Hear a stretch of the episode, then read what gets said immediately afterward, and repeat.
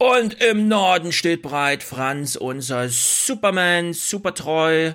Er feiert jeden Auf äh, Aufwachen-Podcast, hat er gesagt. Das finden wir natürlich sehr gut. Die Party beginnt jetzt.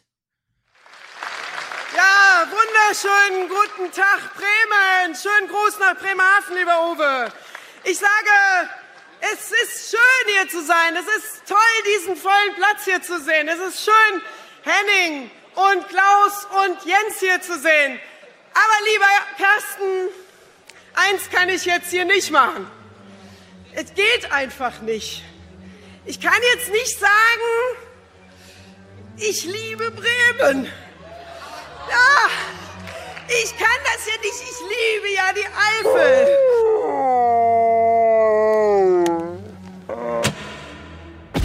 Die schönste Nachricht des heutigen Tages ist, die europäische Demokratie lebt. Das Ergebnis ist das historisch schlechteste, das die CDU jemals eingefahren hat. Das ist ein Weckruf an die Politik, auch ein Auftrag jetzt zu handeln. Sie haben auch ein Problem mit den Jugendlichen? Scheinbar haben wir bei YouTube falsch agiert und reagiert. Aber ich glaube, das kann man äh, wieder gut machen. Man muss sich nur mal vorstellen, ähm, es hätten Vertreter der AfD in einem YouTube-Video aufgerufen, die Grünen zu zerstören. Ja, Frau Schausten, wir sind zufrieden. Wir sind ein kleiner Wahlgewinner heute. Ja, ich stehe hier bei den Grünen in der Heinrich-Böll-Stiftung, allerdings vor der Heinrich-Böll-Stiftung, weil drin, da ist die Stimmung so brenzlig, da ist so eine, eine enorme aufgeladene Stimmung, dass wir mit unserer Technik gar nicht durchgekommen sind. Dieses Wahlergebnis ist einfach der absolute Oberhammer. Es ist das beste Wahlergebnis, das die Grünen jemals bundesweit hatten. Das ist an Sunday for Future. Das ist das Signal, was von diesem Tag ausgeht. Europawahlen waren für die Linke noch nie ein einfaches ähm, Feld. Nicht das Ergebnis, was man in irgendeiner Art und Weise schönreden kann. Ich sage in Richtung Grüne Glückwunsch. Und ich sage Kopf hoch in Richtung SPD. Ich habe echt alles gegeben, was ich konnte. Mehr, mehr ging nicht. Das Gute an der jetzigen Situation ist, dass wir wissen, wie schwer sie ist. Morgen. Guten Morgen. Morgen. Moin. Hallo. Hallo, guten Morgen. Hier ist der Aufwachen-Podcast. Wake up. Wir müssen jetzt für unser Deutschland unbedingt kämpfen und uns nicht untergehen lassen. Das ist ganz, ganz wichtig, dass Deutschland bleibt. Wake up and clear your brain. Time to listen to what people are saying. Government is lying again and the media is acting insane. It's good just stay in bed. And I know they're talking heads, but you can sleep when you are dead, so wake up. Wir werden zusammenarbeiten mit der italienischen Lega, die heute irgendwas um die 30 Prozent landen wird. Wir werden zusammenarbeiten, ich sage auch das, mit der FPÖ aus Österreich, weil wir uns nämlich nicht entzweien lassen. Genau. Ja, richtig. Ähm, Guten Morgen. Moinsen. Sven Giegold ist natürlich wirklich der langweiligste Typ überhaupt. Unglaublich. Aber ein Gewinner, wir gratulieren herzlich. Wir werden, wir werden nachher ähm, dieses, diesen Moment um 18 Uhr sehen, wie sie feiern. Und er, er steht dann da so und muss sich echt umgucken. so, okay, wie muss ich jetzt menschlich reagieren, Ja, ja, ja, damit es glaubwürdig wirkt? Ja. Yay! Yay! Yay! Okay, so. Ist er so ein cool. Social Bot in der echten Welt, oder was? Ist das? ist der netteste Mann der Welt, aber Ja. naja. Julia Klöckner natürlich auch grandios. Die beste. Was wäre gewesen, wenn sehr viele AfDler im Internet aufgerufen hätten, die Grünen zu zerstören? Ich meine, was ist denn das, was für eine, was wäre, wenn? Hat sie kein Julia, YouTube es oder was? passiert schon längst. Ich meine, da kann man in die Bundespressekonferenz gehen und hört dann sowas. Die Grünen sind für uns der Hauptgegner. Die Grünen sind die Partei, die Deutschland ruinieren. Insofern müssen wir gegen die Grünen kämpfen. Ja. Das ist noch der zivile Umgang. Wirklich. Unglaublich. Gut, CDU. Ich, ich, wollt, ich wollte gestern ja nochmal von den, von den drei AfD-Lern wissen, ob sie immer noch den Klimawandel leugnen. Und dann, ja, ja, doch, doch. Klimawandel, wovon reden Sie? Ja, sehr gute Europawahl. Ich hatte sehr viel Spaß. Ich habe ja vorher angesagt, wen ich wähle. Und ich habe mich ein bisschen gefühlt wie Oma Erna abends vom Fernsehen. Hat dein Team gewonnen, ja? Ja, es ist ja so ein bisschen, also die, die Idee, die ich so von Oma Erna im Kopf habe, ist ja, sie wählt entweder CDU oder SPD, weil sie dann weiß, abends geht die Berichterstattung nur um CDU und SPD und man will einen Gewinner am Fernsehen sehen. Man will ja nicht irgendwie Varoufakis und dann heißt es kurz, ist nicht dabei, zack, bum, bang, fertig. Sondern man will ja stundenlang wie der eigene, ja, den man sich verschrieben hat. Und dann habe ich jetzt mal grün gewählt, das erste Mal überhaupt. Und zack, habe ich mich gleich wie ein Gewinner gefühlt den ganzen Abend. Und der Planet natürlich auch. Ja, sehr gut. Hm. Kommen wir, kommen wir nachher zu. Ja, kommen wir nachher zu. Ich, Äh, ich habe für euch, für Deutschland, äh, den Wahlsonntag geguckt. Liebe Hörer, liebe Hörerinnen, es gibt jede Menge neue unter euch, die das jetzt hier zum ersten Mal sehen. Stefan bringt äh, Nachrichten mit, von denen ich nichts weiß. Ich bringe die Sachen mit, von denen er nichts weiß. Aber manchmal, so an Wochenenden wie diesen, sage ich dann, ich mache meinen Dienst an einem Sonntag Mhm. und gucke stundenlang Wahlberichterstattung von ARD und ZDF an und präsentiere dann, was ihr verpasst habt, beziehungsweise überhaupt nicht verpasst habt. Und Stefan übernimmt dagegen. Was hast du zum Beispiel? alles Woche? andere. Es hat sich aber auch so ein bisschen Alles eingespielt, dass wenn ich weiß, dass hier 500 Nachrichten, Stunden produziertes öffentlich-rechtliches Material. Ja. Hat er gesehen. wenn ich weiß, dass es hier gewisse Nachrichtenlagen gibt, wie zum Beispiel in der FPÖ geht eine Bombe hoch oder Europa wählt, dann bringe ich auch keine Clips mehr mit, weil ich dann immer schon weiß, Thilo kann sich eh nicht zurückhalten und bringt wieder ein 28 Minuten Rohclip-Material mit und dann höre ich einfach ein bisschen Radio und belasse es dabei. Ich bin gespannt, was wir gleich hören. Es gab ja sehr viele, sehr gute O-Töne. Ich glaube, wenn ich den Wahlsonntag geguckt hätte, hätte ich mich auch nicht limitieren können. Ich die Listen, die Themenlisten sind lang. Ja, ich bin gespannt. Sehr gut, dann machen wir mal eine ganz große kleine Begrüßungsrunde hier auf unserer Ehrentribüne, die das Projekt am Laufen hält.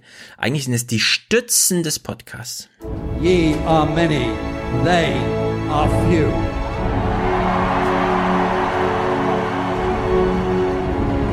Willkommen im 1% Club. Ich glaube nämlich, dass wir was zu bieten haben. Aber ehrlich gesagt, das hat offensichtlich noch keiner gemerkt. Ja. Ja. Arme Andrea Nahles. Also. Ich, ich habe so, ich hab so ein bisschen das Gefühl, dass wenn ich so in einem Jahr mit ihr ein Interview führe, dann kommt sowas raus. Ich, ja, was soll ich dir jetzt dazu sagen? Scheiße gelaufen. Ich hätte das äh, jetzt anders machen sollen, ja. Also in Nahles Sprech. Ja. Ja, da kann so einiges rauskommen. Alexander Jorde war ja bei Paul im Podcast und hat nochmal das Potenzial der SPD umrissen. Ich würde sagen, das Potenzial der SPD liegt bei plus 30 Prozent, wenn man es richtig macht. Aber das Potenzial kann genauso bei weit unter 10 Prozent liegen, wenn man es falsch macht. Und jetzt überlegen wir einfach heute, hat die SPD richtig gemacht oder hat sie es falsch gemacht? Naja, jedenfalls, Franz steht hier parasozial in der ersten Reihe. Wir sehen und fühlen ihn alle, wie er in Hamburg gerade zurückgelehnt sitzt und Aufwachen-Podcast zelebriert. So hat er das bei Twitter geschrieben. Finden wir sehr gut. Er ist heute Präsentator mit 350 Euro. Er hat nochmal einen Hundi, Hundi draufgelegt. Ja, wir, wir sind ja auf der Ehrentribüne, liebe neue Hörer und Hörerinnen. Erklärst jetzt alles, wie bei Lage der Nation. Hallo, ich bin Stefan, ich bin Journalist, da drüben sitzt Thilo, der ist vorher Chefredakteur. Wir kehren jetzt die Themen der Woche zusammen. Noch einmal und das letzte Mal, ja. Es hilft manchmal wirklich, das glaubst du gar nicht. Nee, man muss Weil die, sich Frage, hier- die, die, Ja. die fragen sich jetzt, was, was, was für Namen lesen die vor? Was sollen das hier für Töne sein? Nee, Also- also, es kostet ungefähr zehn Aufwachen-Episoden, um sich warm zu hören. Danach kann man überlegen, ob das ein Format für einen ist oder nicht. Also wir hören uns in 60 Stunden wieder. Und bis dahin viel Spaß beim Rätseln, was das für komische Clips sind und Stimmen, die ihr in eurem Kopf hier immer hört. Also wir, Naja. wir, gehen davon, wir gehen davon aus, dass nur ein Prozent unserer Hörer und Hörerinnen oder Zuschauer und Zuschauerinnen Mhm. uns hier finanziell unterstützt und darum nennen wir das hier den 1% Club. Das war's. Okay, sehr gut. So war das, habe ich selbst vergessen. Also Franz, herzlichen Dank. Äh, Er nennt es ein weiteres Jahresabo, ist natürlich sehr gut. Philippe schickt. Ja, wenn du, wenn du hier sehr gut sagst. Sehr gut. Ja, Philippe schickt 100 und wir kennen ihn. Für meine unersetzbare Informations- und Ideenquelle habe ich jetzt einen Dauerauftrag eingerichtet. Bester Podcast und jetzt daran erkennen wir ihn immer. Werbung, Punkt, Doppelpunkt. Neub EU, also noneofyourbusiness.eu, das ist Max Schrems Ladens aus diesem Österreich. ist, glaube ich, noch niemand auf die Idee gekommen, die junge Garde mal ranzulassen, also Max Schrems Digitalminister werden zu lassen oder wie auch immer. Ja, hey, die wollen jetzt eine Expertenregierung machen. Ja, die hat gerne genau zwei Tage gehalten, war natürlich ziemlich gut. Mal gucken, wie die neue Nein, aussieht. nein, nee, nee, jetzt soll es ja also eine richtige Expertenregierung geben. Darum Ja, habe ich da Heinz Fischer, Ja. darum habe ich da Heinz Fischer letztes Mal mitgebracht, weil die haben doch quasi schon den Fall der Fälle und der ist Ja, ja, ja, erst eingetreten. Deswegen sage ich ja, also die haben ja Freitag auch Experten vereidigt. Die haben dann genau ein Wochenende gehalten auf den ehemaligen FPÖ-Posten. Mal gucken, wie es mit der zweiten Expertenregierung weiter. Sie soll, sie soll ja bis September halten, ist ja der Anspruch. Ja. Ja, am Ende muss Van der Bellen es vielleicht selber machen. Können die, können die nicht Katharina Barley? Nee, muss schon ein Österreicher sein, ne? Katharina Barley strengt sich nicht genug an. Sie hat alles versucht, aber. Also ein richtig trauriges Bild abgegeben. Na, naja, gut. René, auch sehr treu mit seiner Kirchensteuer 8723. Sehr gut, René. Oliver, ihr macht gute Arbeit. Vielen Dank. Er schickt 68 Euro. Du wolltest nicht beten jetzt, ja? Klar, Kirchensteuer heißt, wir steigen ein ins Gebet. Mit Schulz oder alles? Äh, Schulz. Jesus aber antwortete und sprach, Konkurrenten. Steh auf, geh hin, dein Glaube hat dir geholfen. Ich meine, das droht uns ja jetzt, ne? Duell Nahles versus Martin. Ja, was droht uns? Ein Duell, Martin gegen Andrea. Ja. Um den Zwei. Gewinnertypen. Ja. Ja. Äh, Wiebke schickt 60. Weil sie es auch nicht erwarten kann, was es zur SPD noch zu sagen gibt. Gleich erfährt sie mehr.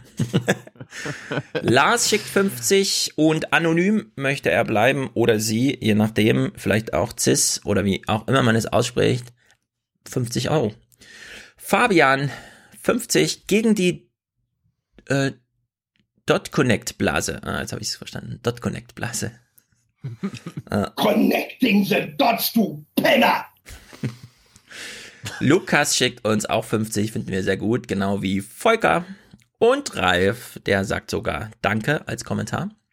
Mhm. Ansonsten sind wir hier sehr kommentarlos. Auch Verena und Kati sehr treu, jeden Monat 50 Euro ohne Kommentar. Wir wissen aber, was sie uns sagen wollen. Und wir sagen Danke. Sabine. Bitteschön. Auch Hallo, 50. Hm? deine, Staats deine Staatsreguliererin hat dir gerade bitteschön gesagt. Ja. Du musst, du, musst nett, du musst nett zu ihr sein, sonst reguliert sie den Sonst Podcast. werden wir wegzensiert, ich weiß. Ich hab's, ich hab's vernommen.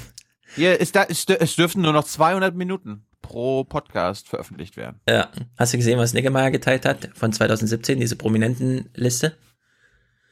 Nein. Also es gibt so eine Webseite, ich finde merkelgut.de oder so, keine Ahnung, slash Prominente. Weil das ist ein PDF, ungefähr 60 Seiten lang. Jedes PDF hat einen Prominenten drauf. Immer mit so einem, ähm, wie soll man sagen, Hashtag Legendending oben. I love Herzchen Raute. Wie jetzt? ja, das, äh, also so, sowas finde ich, das ist Propaganda, oder? Also wenn Prominente zur Mhm. Wahl aufrufen, beziehungsweise zur Nichtwahl aufrufen. Ja. Also Das heißt ich- irgendwie, ich ich, unterstütze Merkel.de oder so, keine Ahnung. Könnte man nochmal, ist jetzt äh, nicht so relevant, aber Niggemeier hat das gestern geteilt und zwar ging nochmal ein Das Geraune durch Twitter. Ja, aber das ist doch was Positives. Also das, Ja. was die YouTuber gemacht Ja, haben geht und nicht. YouTuberinnen, das ist doch, das ist doch negativ. Das ist Negative Campaigning. Ja, also vor einer Wahl mit politischen Inhalten beschäftigen, das geht gar nicht. Das ist staatsgefährdend. Ja. Das überlassen wir bitte Klaus Kleber, staatstragend Klaus Kleber, denn der weiß, der ist nah am Wasser gebaut, da kommt nur die Info rüber, die man auch hören muss. Also, jetzt, jetzt mal ehrlich, staatstragend, wie kommt ihr auf diese Vokabel? Ja, was ich auch bezeichnet finde, ist, dass AKK tatsächlich findet explizit, dass die YouTuber Wahlkampf gemacht hätten. Nein, Wahlkampf kann man nur machen, wenn man selbst zur Wahl antritt. Da macht man nämlich Wahlkampf in eigener Sache oder gegen andere. Man kämpft um die Wähler. Äh, das kann man äh, als ausgeschlossenes ähm, außer, also außer, außerparlamentarische YouTube-Parlamentarier, ja, äh, Oppositionelle, die können keinen Wahlkampf machen. Die machen Meinungsbekundgebung. Inhaltetransport, keine Ahnung. Von mir aus kann man das auch Meinungsmacht oder wie auch immer nennen, aber das ist kein Wahlkampf. Also sie hat sich da komplett verrannt. Das ist die APIO, hast du gerade gesagt, die außerparlamentarische genau, außer- YouTube-Opposition. Genau, die außerpa außer, außerparlamentarische YouTube-Opposition. Das wollte ich eigentlich Apio. sagen, es ist sehr kompliziert. Ich bin auch schon ziemlich entpolitisiert. Ja, du du hast ja Naja. nicht mal gemerkt bis gestern, dass ich auch dabei war. Nee, habe ich tatsächlich nicht. Ich habe einfach das Video geguckt. Da bin ich allerdings auch durch Heidelberg gelaufen und hatte das Handy so vor mir und habe gedacht, wo muss ich lang? Und dann habe ich immer rechts unten geguckt, wo ich lang muss und links oben, wie es im YouTube-Video weitergeht. Wenn stand noch da alles auftaucht. Und dann war ich ein bisschen, habe ich gedacht, ja gut, okay. Und dann habe ich plötzlich den hä, Tilo auch. Dann hat Nickemeyer dich gefragt, was ist mit diesem Tyler? Da musste ich wieder diese Liste aufdröseln und durchgucken, steht Tyler da auch drauf. Deswegen habe ich es immer noch nicht verstanden, wie er das meinte. Was ist mit dem Tyler? Weil der steht doch gar nicht auf der Liste oder was? Erklär ich dir, erklär ich dir gleich. Erklär's mir gleich. Okay, das, das ist sehr gut. Das interessiert mich. Also Sabine. das, das, es war, Mhm. wir, ich, wir wissen es jetzt, wir waren Thema im Konrad-Adenauer-Haus. Genau, das habe ich auch dann gesehen. Moring hat ja, Moring hat sich ja geäußert über diesen einen Journalisten, der auch in der BBK sitzt, wo man auch sagen muss, ja, die BBK ist aber auch kein Staatsorgan, sondern da findet auch kein Wahlkampf statt. Das ist ein Verein unter Journalisten. Es, Naja. ist, es ist kompliziert, wir kommen gleich drauf zurück. Ich, hab, ich habe, Mhm. kurze Anekdote, ich habe versucht, in der BBK äh, eine BBK zu machen vor der Wahl mit den kleinen Parteien, nicht den allerkleinst, aber so, ne, ÖDP, Klein, äh, hier, Tierschutz, Partei, Familie, Volt. Tierschutz, ja, ja, Hm. warum nicht? Nö, wurde abgelehnt. Achso, du hast bei der BBK gesehen. angemeldet, als ich brauche einen Raum für und so. Hm. Nein, nein, nein. Aber wir haben, wir haben so ein Forum bei uns, Mhm. wo sonst sich niemand meldet. Aber wenn ich mich dann in der Regel melde, dann ja, ist eine gute Idee, machen wir. Mhm. So Scientists for Future habe ich so ein bisschen eingeleitet, Mhm. was sich auch gelohnt hat. Und dann dachte ich, Kleinparteien, warum nicht? Und dann, nee, Ja. nö, nö. Komisch. Ja, also mich hätte zum Beispiel, ich habe immer noch keinen O-Ton jetzt von Patrick Breyer irgendwo gesehen. Der ist ja nun eingezogen mit einem Sitz. Ich gratuliere ihm an der Stelle sehr. Ich finde das ganz, ganz großartig. Das sind genau diese 0,7 Prozent, die er brauchte. Naja, ich bin gespannt. Sabine, an uns natürlich weiter so, an Hasi, also ihren Hasi, kiss you again. Ja. Wir müssen uns doch nicht öffentlich ein Küsschen geben. Es kam ja auch Kaninchen vor, eine Grünen, habe ich gesehen, gehört. Kampfkaninchen. Kampfkaninchen. Noch nie hat ein Kaninchen was geliefert, was politisch vorher versprochen wurde. Naja, Arne schickt 45 Urlaubsgeld. Also ich krieg demnächst Urlaubsgeld, schreibt er, und zwack was für euch ab, denn ich fliege nirgendwo hin. Die Reso-Analyse hat voll geschockt, hat ihn das. Uiuiui, geschockt. Lutz schickt 45, Connecting the Podcasts, du Penner. Grüße auch an den kleinsten gemeinen, äh, gemeinsamen Jessen und Oberpappnase Tyler. Bitte etwas von Greta. Er wünscht sich Greta. Aber erstmal. Connecting the dots, du Penner! Our civilization is being sacrificed for the opportunity of a very small number of people to Mhm. continue making enormous amounts of money. Stimmt, hat sie recht. Oliver schickt 2940, der erste Nicht-Produzent hier. Trotzdem herzlich willkommen. Oliver und Melanie. Aufwachen, Investition in die Zukunft, nämlich 5% vom Kindergeld. Das ist sehr gut. Jawohl. Ich glaube nicht, dass wir das verhindern können, die Entwicklung. Die Zukunft muss man unterstützen. Ne? Ich überlege gerade, 2940 ist 5% vom Kindergeld. Haben die vier Kinder oder was? Ist ganz schön was los bei uns. Also Familienpodcast. Wir sind auf jeden Fall der Familienpodcast Nummer eins. Julian hat zweimal 20 geschickt. Das eine Mal war die Betreffszeile komplett leer, beim zweiten Mal stand einfach nur drin und diesmal mit einem Kommentar, Punkt, Punkt, Punkt. Das ist wahrscheinlich dieser Humor. Ich weiß nicht, ob, wenn wir was übersehen haben, komme ich drauf zurück. Das ist natürlich, Der Verlierer ist Ja. die SPD. das stimmt. Und die SPÖ. Sitzen alle wieder in einem Boot. Der Verlierer ist die SPÖ. Ja. Sascha, herzlichen Dank. Peter, keine Ahnung, ihr seid einfach sehr gut. Bringt mal was von Franz Josef Strauß. Schon wieder? Ja, haben wir was von Strauß? Ich kann ja mal. Äh, Sehr gut. Wir haben nur indirekt was von Franz Josef Strauß. Von Franz Josef Strauß. Wirtschaftspolitisch lernen äh, heißt äh, in vielen Fällen auch siegen lernen. Mhm. Ja, aber sowas hätte er früher auch gesagt. Deutschland muss Deutschland bleiben und Bayern muss Bayern bleiben. Ja, wann ist er eigentlich weg? Ich, äh, pf, der Countdown ist schon lange abgelaufen. Ist ein bisschen komisch. Was ist da los in Berlin? Könnt ihr mal ordentliche Fragen stellen, der RecBK, dass der Typ mal geht? Oder fährt? Er fliegt ja nicht so gerne, so ein Klimaschützer, ne? Stefan, springen klingt die Münze, denn lesen ist auch wichtig, aber denken und Podcast hören ist noch viel wichtiger. Wohlan, Kutscher. Spanne er die Pferde ein und spute sich, denn springend klingt die Münze. Man muss immer nachdenken, immer denken. Denken hilft ungeheuer. Lesen ist auch gut, aber Denken ist noch viel wichtiger als Lesen. Denn was wir nicht brauchen sind. Dumb fuck Millennials. Richtig. Nina, ähm, bin lieber im 1% Club als bei Facebook. Das ist natürlich sehr gut. Das denn wird mal Zeit für eine kleine Erhöhung der Spende um 5 Euro. Dauerauftrag nun 10.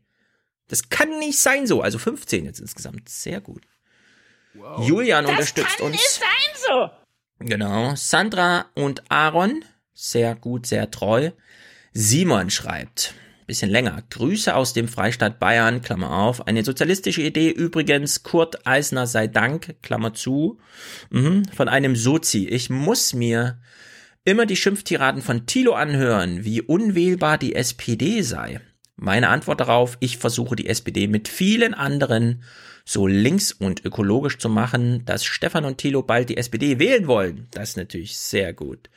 Das ist zwar Das nicht ist leicht. Für Deutschland, sage ich dazu nur. Genau, ist auch gut für die SPD. Das ist zwar nicht leicht, aber auch politischer Sport ist sehr gut. Sehr, sehr, politischer Sport, genau. Gesund und der Aufwachen-Podcast ist mein Trainer dabei. Sehr gut. So geht es aufwärts. Al- Also voran, wohlan, Kutscher. Macht weiter so. Grüße von Simon. Ja, Simon ist natürlich eine sehr gute Botschaft.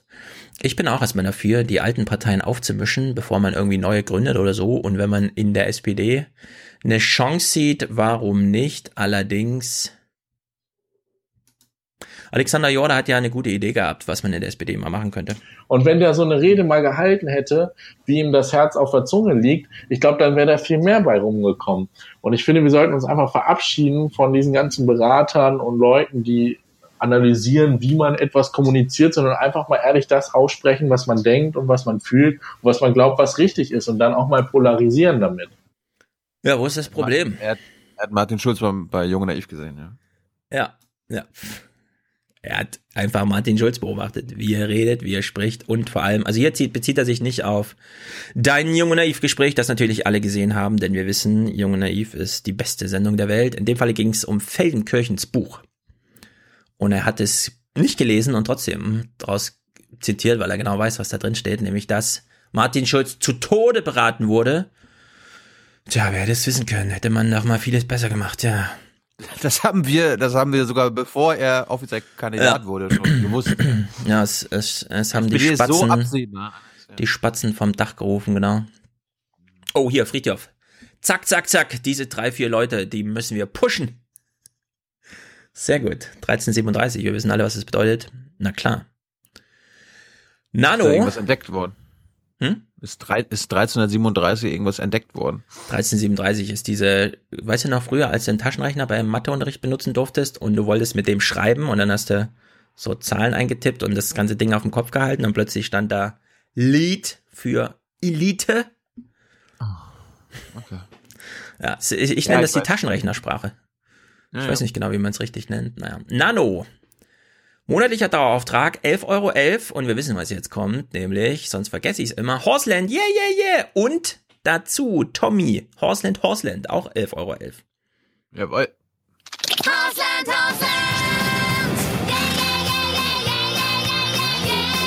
Das sind Pferde, Freunde, Freiheit und Spaß. Hier fühlen wir uns zu Haus. Auf dem Rücken der Pferde, den Wind im Gesicht, reiten wir gemeinsam aus.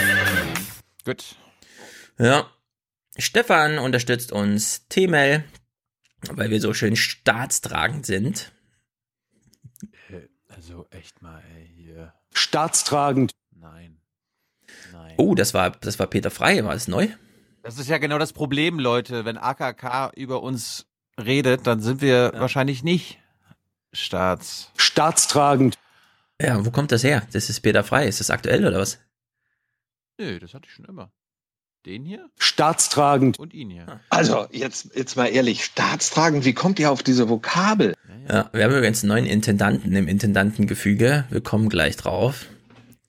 Tilo Ja, guckt, war- als müsste er noch überlegen, wer. Das kann ja nur der SWR sein, oder? Richtig. Aber wer ist es geworden, weißt du? Das, ich weiß, dass Sichowitz angetreten war, hat dann gegen Gnifke verloren und Gnifke Richtig. hat dann gegen eine Frau angetreten. Und ich weiß Und jetzt nicht, wer es geworden ist. Knifke hat gewonnen, wir gucken gleich mal einen Clip. Nein. Simon, Julian, Daniel, Elena, Teil meines Rundfunkbeitrags, denn sie findet das hier alles sehr gut, sehr gut. Florian, Dennis, Lorna. Wir sind ein Familienpodcast, das ist sehr gut, unterstützt uns, sehr treu. Genau wie Astrid, Ulrike und Christian. Hm? Das ist gut für unser Land. So eine Haltung. Muss ja ich mal zwischendurch nicht- gesagt werden. Ja, ich wollte nicht Christian sagen, sondern Christine. Weitere männliche Unterstützer haben wir natürlich auch, die wir hier aus Zeitgründen leider nicht nennen, aber wir danken euch allen sehr. For the many, for the many, not, not the few. The few.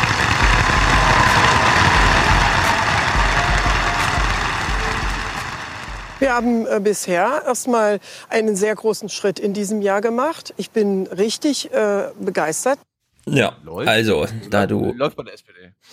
ja, bei der SPD läuft's super cool. Also gucken wir mal, fangen wir mal an bei der wichtigsten Wahl, die jetzt stattfand.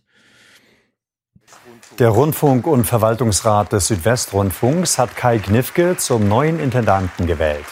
Gegenkandidatin war Stefanie Schneider, die SWR-Landessenderdirektorin von Baden-Württemberg.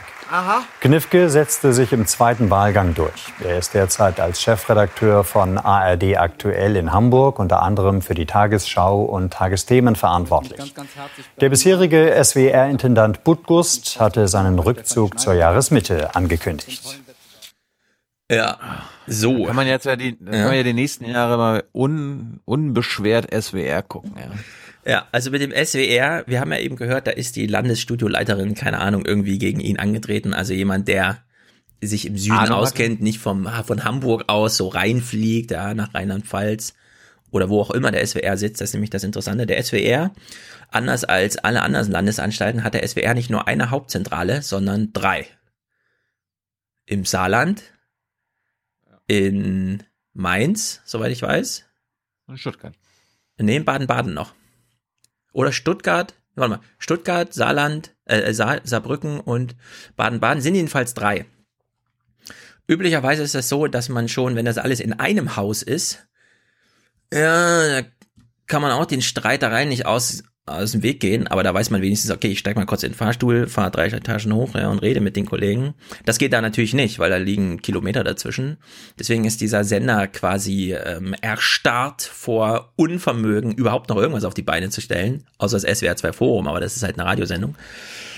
Und jetzt kommt Kai Kniefke da so von ganz außen rein. Das könnte ein Vorteil sein, kann allerdings auch der Riesenfehler sein, weil da sitzen jetzt drei in ihre Ecke zurückgezogene äh, Landes-Headquarters, die man irgendwie verknüpfen muss. Und dann kommt noch ein Externer, der sich mit keinem der drei irgendwie ein bisschen so auskennt, also Flurfunk-Ahnung und Erfahrung hat. Und jetzt muss Kai Kniefke das da irgendwie regeln. Ich bin sehr gespannt. Mal gucken, wer jetzt ARD aktuell übernimmt. Ich hab, ich weiß von Toi, nichts. toi, toi, Kai. Ja, viel Spaß beim Job. Das scheint einer der besten zu sein, den es öffentlich-rechtlich zu vergeben hat. Also wir können das ja dann mal ein bisschen begleiten, wenn es da so losgeht. Keine Ahnung. Alle Texte, die zum SWR zu lesen sind, sind einfach grandios. Ist bekannt, wie viel Geld er verdient? Also Tom Buro hat ja gesagt, also ich muss hier mindestens 500.000 verdienen. Ja, Ja, also, Tom Buro verdient ja genau mach- 300.000. Oder 300.000? Ich mache hier Gottes Werk. Ich brauche so viel Geld. Genau. Und vor allem braucht er zweieinhalb Millionen Rücklage für seine Pension. Keine Ahnung, was man beim SWR verdient. Ich, was wir interessiert uns mehr, wer wird denn jetzt Nachfolger bei ARD aktuell? Gibt es schon Nachfolger? Ich weiß von nichts. Haben sie Wird dich schon ne- gefragt? Wird natürlich mich? Hm. Haben sie dich schon gefragt? Du bist doch hier Berlin und so. Genau, hier, die YouTuber, die Abio, wegkaufen. Los. Die Apio. Genau. Vielleicht sollten wir es ab, äh, etablieren, die Apio, weil die brauchen wir noch öfter, so wie es aussieht. Ist die CDU immer noch stärkste Fraktion geworden. Hier, äh, stärkste brauchen noch- Wahlergebnis. Liebe, liebe Hörer, liebe Hörerinnen, grafisch Mhm. äh, Interessierte, wir brauchen hier für unser Video irgend so ein Apio-Logo. Ein Apio, ja. Also wir zählen jetzt zu euch- Ich finde das auch. Ja, lasst uns was einfallen. Lasst euch was einfallen. Ja. Gut, ich würde sagen, wir sind alle gespannt auf die Europawahl, O-Töne und was es so gibt, weil es war Nee. einiges los. Ich würde ja sagen, mach Ich doch- schneid- lass, ich- hm? lass, lass, doch lass doch chronologisch machen. Du hast doch. Chronologisch? Ja. Also äh, bring, Hm? bring uns durch die Woche und dann schmeiße ich uns raus. Ach so. Okay, das können wir auch machen. Allerdings bereitet uns das nicht auf die Europawahl jetzt so als ähm, Wochenend-Highlight vor, sondern wir gehen die Dinger durch, Das, das, hat ja, das hat ja Rezo schon gemacht.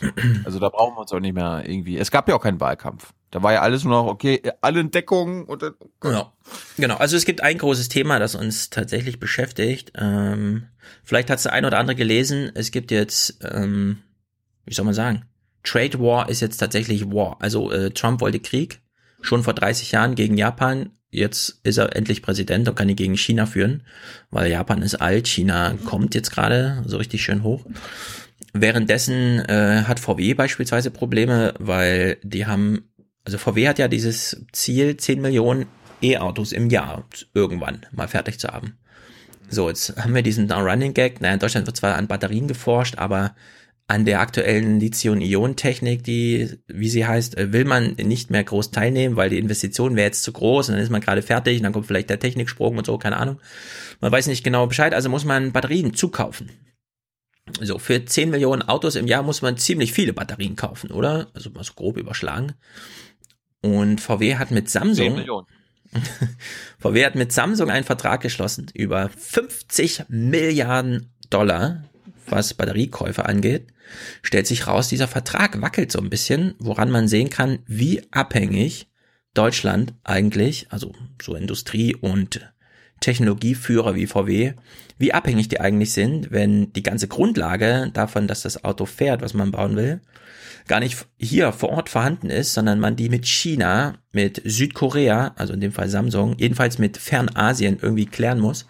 Und das dann aber nicht hinbekommt, weil die Zuliefergeschäfte dann doch ein bisschen anders verhandelt werden, als wenn man jetzt die deutschen Zulieferer da irgendwie auspresst, die es da so gibt. Und in dieser Gemengelage gibt es jetzt den großen Streit von Trump mit dem Iran und mit China, also Trade War und wirtschaftliche Vormachtstellung Europas ja, so ein bisschen aus dadurch bremsen, dass man überall immer so Sanktionen gegen Russland, gegen Iran, gegen alle eigentlich aufrechterhält und europäische Unternehmen dann erpresst, na entweder ihr macht mit denen Geschäfte oder mit uns, aber jedenfalls nicht mit beiden. Und da beginnen wir mal aktuell, um das dann von hinten aufzuziehen, denn die kürzlichste Kurzmeldung zum ganzen Metier, wie geht man jetzt eigentlich mit dem Iran um, wird hier mal kurz dargestellt. Zwischen Iran und den USA wird der Ton noch einmal schärfer. Präsident Trump hatte vergangene Nacht dem Land auf Twitter gedroht, sollte es sich auf einen Kampf mit den USA einlassen, wäre es Irans offizielles Ende. Irans Außenminister Zarif warf Trump daraufhin wirtschaftlichen Terrorismus und genozidale Provokationen vor. Iran lied. Ja. Also während AKK bei uns hier noch meint, das geht allerdings nicht, dass YouTuber auf YouTube außerparlamentarische Opposition machen und sich so in den Wahlkampf einmischen oder ihn selbst betreiben, finden auf relevanten Gebiet, das uns auch substanziell materiell betrifft, ähm, Twitter Wars statt. Ey, stell dir mal vor, wenn amerikanische Promis in einem YouTube-Video aufrufen würden, nicht Donald Trump zu wählen. Ja. Das wäre das wär krass. Stell dir mal vor, sie singen noch Lieder, beispielsweise für Obama Nee. oder so. Nee. yes, we can. Das wäre das wär, das wär meine Grenze gewesen. Ja. Also wir haben das gerade gesehen. Ich frage mich so ein bisschen, wenn Trump schreibt, es wäre das offizielle Ende des Iran, ja, ist das so, ist das so vergleichbar mit, wir werden sie von der Return of Land, Persia. Ja, aber werden sie, also, Persien kehrt zurück. ja, will Trump Iran von der Landkarte wischen? Nein. Ja, so wie das der, will Ira der will Iran aber umbenennen. Das Mhm. Ende vom Iran. Wir nennen Ja. es jetzt wieder Persien. Ja, ich wollte es nochmal vergleichen. Ne? Also wir hatten mal eine große Kontroverse, weil es einen Übersetzungsfehler gab irgendwie hinsichtlich, was hat Ahmadinejad damals gesagt als iranischer Regierungschef. Er möchte Israel von der Landkarte wischen, Dieses Zitat hat sich dann über Jahre gehalten. Und jetzt schreibt Trump einfach auf Twitter, ja, also äh, wenn das hier so weitergeht, dann wäre es das offizielle Ende des Iran. Und man fragt sich ein bisschen, was, was genau heißt das? So Drohungen gab es ja auch schon gegen Nordkorea. Die totale Zerstörung Nordkoreas hat er auch schon auf Twitter angekündigt oder vielleicht ja, vorbereitet. Also es ist, geht runter und drüber, deswegen steigen wir da mal ein. Karim Joska führt uns mal ein. In den Nahen Osten, in dem sich die Krise zwischen den USA und dem Iran gefährlich zuspitzt. Nach der einseitigen Aufkündigung des Atomabkommens durch Donald Trump vor gut einem Jahr verschärft nun auch der Iran seine Gangart. Und wie groß mhm. die Dimension dieses Problems ist, erkennt man beim Blick auf die ganze Region, in der das Mullah-Regime immer mehr Einfluss zu nehmen versucht. Etwa im Jemen, wo der Iran in einem blutigen Bürgerkrieg seit Jahren die schiitischen Houthi-Rebellen militärisch unterstützt. Mhm, Oder im Irak, wo schiitische Milizen an der Seite der Armee stehen. Ich meine, das, das, stört mich jetzt immer wieder. Seit Monaten in den Nachrichten, die Bundesregierung ja auch immer so, der Iran im Jemen, ja, es wird mhm. suggeriert, als ob sie die gleiche Rolle haben wie die Gegner, nämlich die Saudis, dass quasi der Iran den Krieg führt für die Jemeniten da, für die Houthis ist leider nicht so. Die, mhm. pimpen, die pimpen die so ein bisschen, damit die weiter kämpfen können, weil das einzige Ziel ist, die sollen einfach weiter kämpfen, kämpfen, kämpfen gegen die Saudis. Ja. Wir gucken mal die Moderation zu Ende, danach sagen ja, ja. wir noch was. Ah, das weiß ich schon. Also, Karim Joska steht hier vor einer Landkarte. Im Syrienkrieg konnte Präsident Assad auch durch die Unterstützung der Iraner an der Macht bleiben. Und im Libanon ist der Iran verbündet mit der Hisbollah-Miliz, die wie ein Staat im Staate regiert und vor allem Israel bedroht. Ah, jetzt ist das Bild vollständig. Gut. Also Jemen, Irak, Syrien, Israel, Iran. West Clark 7. Ja, das zum einen. Also wir haben von Wesley Clark, der damals Oberbefehlshaber der NATO-Truppen war, beispielsweise im Kosovo-Krieg und das, später dann Präsident das, werden wollte. Das war ein Scherz, jedem war ja nicht dabei. Naja, aber der hat ja damals ähm, davon berichtet in einem Fernsehinterview, Interview, wie er zwei, drei Tage nach dem 11. September äh, plötzlich so eine Liste, also klar, es gibt Planspiele und was auch immer, ja, es liegen tausend Pläne in den Schubladen, aber es gab halt tatsächlich einen, bei dem sieben Länder aufgezählt wurden und am Ende dann auch noch der Iran, ja, man wollte sich so langsam an den Iran annähern, indem man erstmal alle anderen Länder so ein bisschen aufmischt und irgendwie hat man das ja die letzten 15 Jahre so gesehen. Jedenfalls wir haben jetzt Europawahl gehabt und die Erzählung der Europawahl ist immer, da gab es einen großen Krieg, danach wurde Europa befriedet und das finden wir bis heute sehr gut, ist ja auch alles richtig so. Die Frage ist, wenn wir einfach ja, den Fokus ein bisschen südöstlich verschieben, dann sehen wir halt den Nahen Osten. Wäre für den Nahen Osten genauso ein gleiches Szenario denkbar. Kriege haben wir da schon.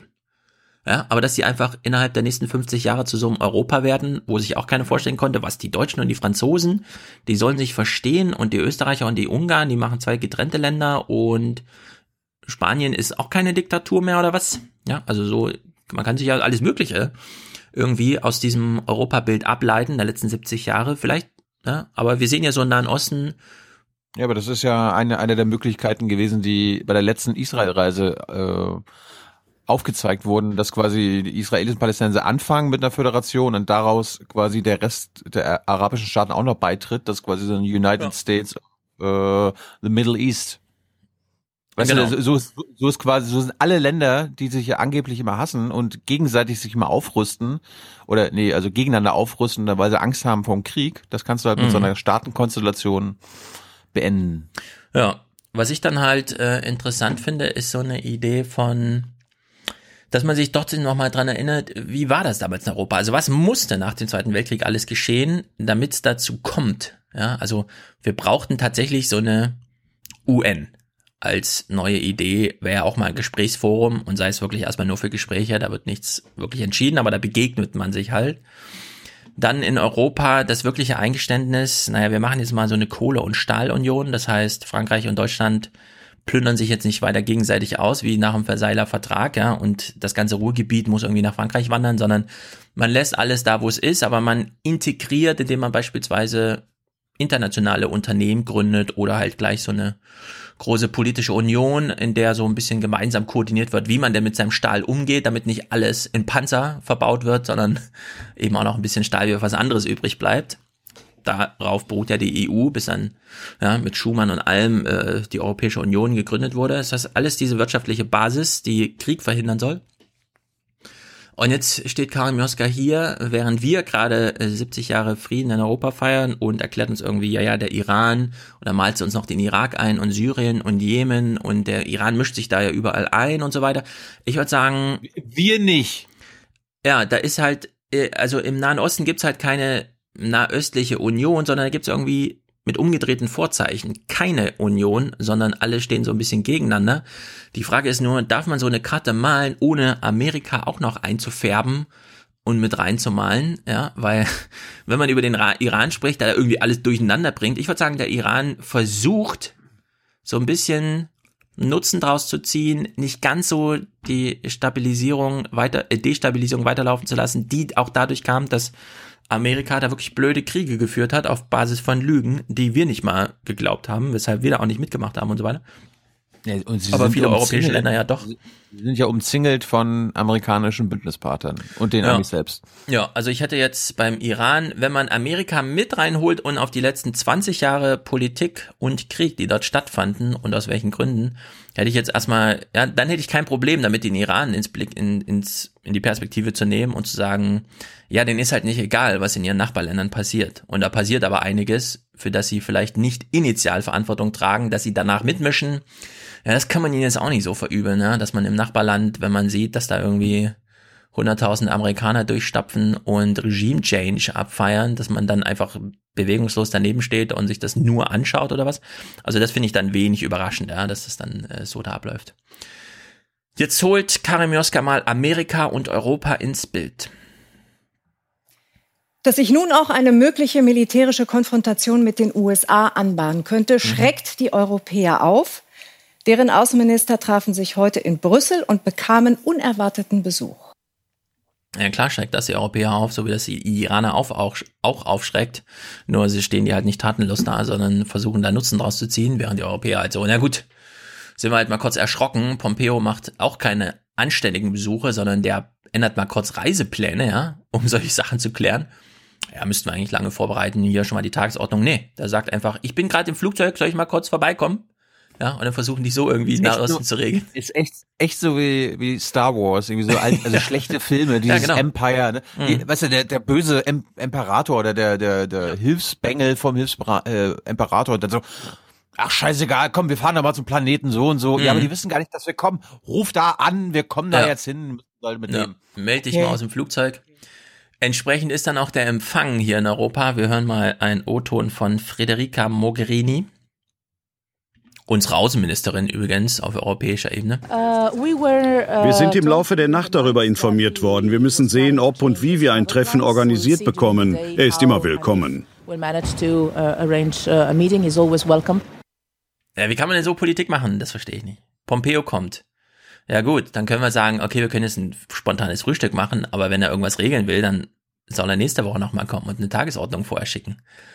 Aber hier so, ja, wir wurden heute Nacht informiert, keine Ahnung, wurde sie drei Uhr nachts angerufen.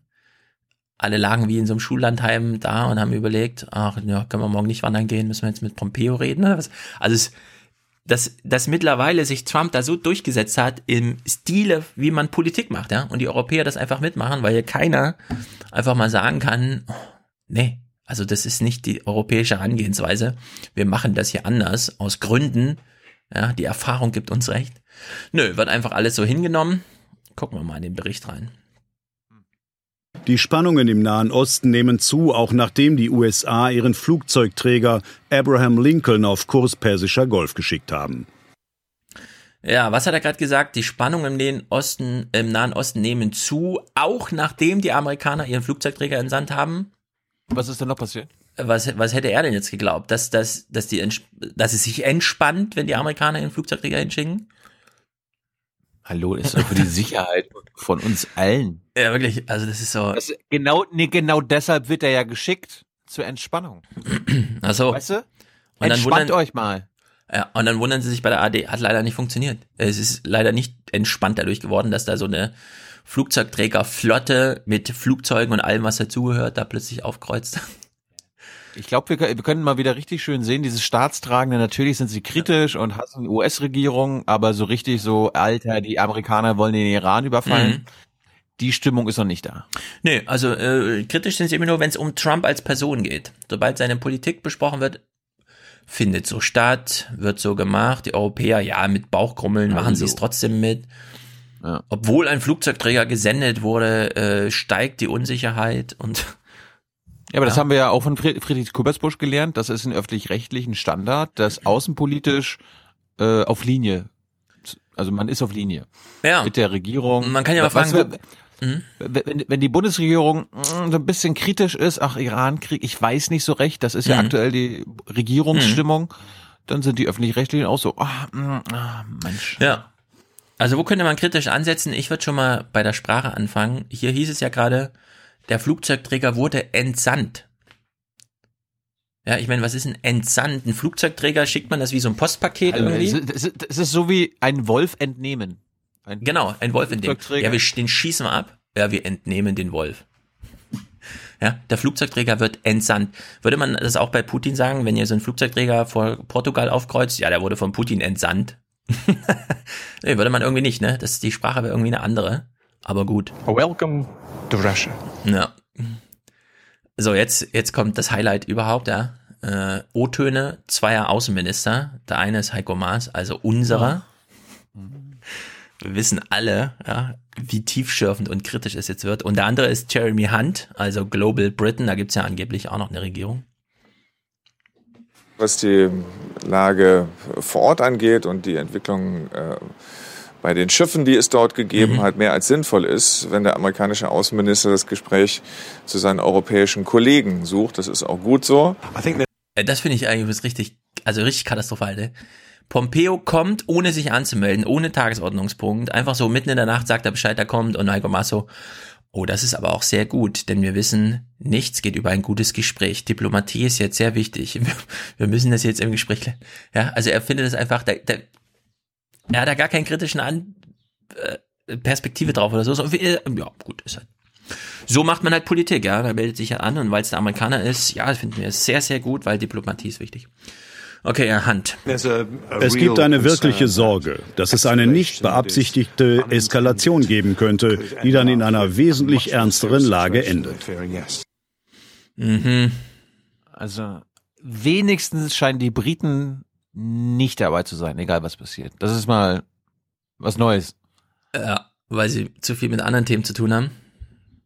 Naja, aber so für unsere Jüngeren, ja, also beim Irakkrieg Hm. waren sie an der Seite Amerikas, bei in Libyen an der Seite der Amerikaner Hm. und der Franzosen, haben schon riesengroße Fehler gemacht. Ja. Ja, die Stimmung ist da gerade ein bisschen anders, vielleicht. Aber auch wenn Hand sagt, ja, die, es macht uns Sorgen und so Time weiter. to go hunting, man. Ja, ich finde bei, bei, ähm, also wenn der britische Außenminister sagt, er sei besorgt wegen einer Entwicklung, dann kann er, glaube ich, auch dazu sagen, wessen Handeln ihn da besonders besorgt oder auf wessen Ursprung es beruht, dass eine Situation entstand, die ihn besorgt. Und dann kann man da Amerika nicht aus dem Blick rausnehmen. Und zwar weder die Tweets von Trump noch sein Flugzeugträger, der er da entsandt hat. Naja, die einzige, die so ein bisschen kritisch da eingestellt war, hat man ja an Mogherinis Tonfall auch schon gesehen. Wir sind in einer sehr kritischen Situation und wir haben Mike Pompeo gesagt, nun gilt es so zurückhaltend wie möglich zu sein, um jede Eskalation militärischer Art zu vermeiden. Eine freundliche Begegnung? Viel näher gekommen sind sich die beiden wohl nicht. Ja, sie schaffen es gerade so ein Foto von sich machen zu lassen und während sie sich begrüßen, hat er noch seine Hand in der Tasche, Pompeo. Macht also so einen ganz lässigen, ah ja, da, Mogherini, hi. Cool, dass wir uns hier auf dem Gang kurz gesehen haben. Ich weiß, meine Anmeldung war ein bisschen kurzfristig. Guido Steinberg schätzen wir hier sehr. Er macht jetzt mal eine Lageeinschätzung und jetzt kommen wir wieder zurück zu Wesley Clark und so weiter und so fort. Nichts von dem hier ist neu. Also, dass der Iran hier kritisch gesehen wird, das haben wir in Ausgabe 177 und wir sind jetzt gerade bei 382 äh, im Februar 2017 besprochen. Trump wurde gerade vereidigt, da hat er nämlich sein Buch vorgelegt, Great Again, in dem detailliert drin steht, ja, ich habe einen Feind auf der Welt und das ist der Iran. Damals war die Sachlage noch so, dass Holgi mich gefragt hat, ob ich für in seinem Radio mal kurz äh, ein paar Fragen beantworte, wo ich dann auch sagen konnte, naja, wenn es innenpolitisch heikel wird für Trump, dann würde er einen Krieg ja, anleiern und das Kriegsopfer wird dann Iran sein. Also es ist sozusagen alles schon einprogrammiert gewesen, ja, in diese ganze Präsidentschaft, dass Bolton dann jetzt erst kommt, geschenkt.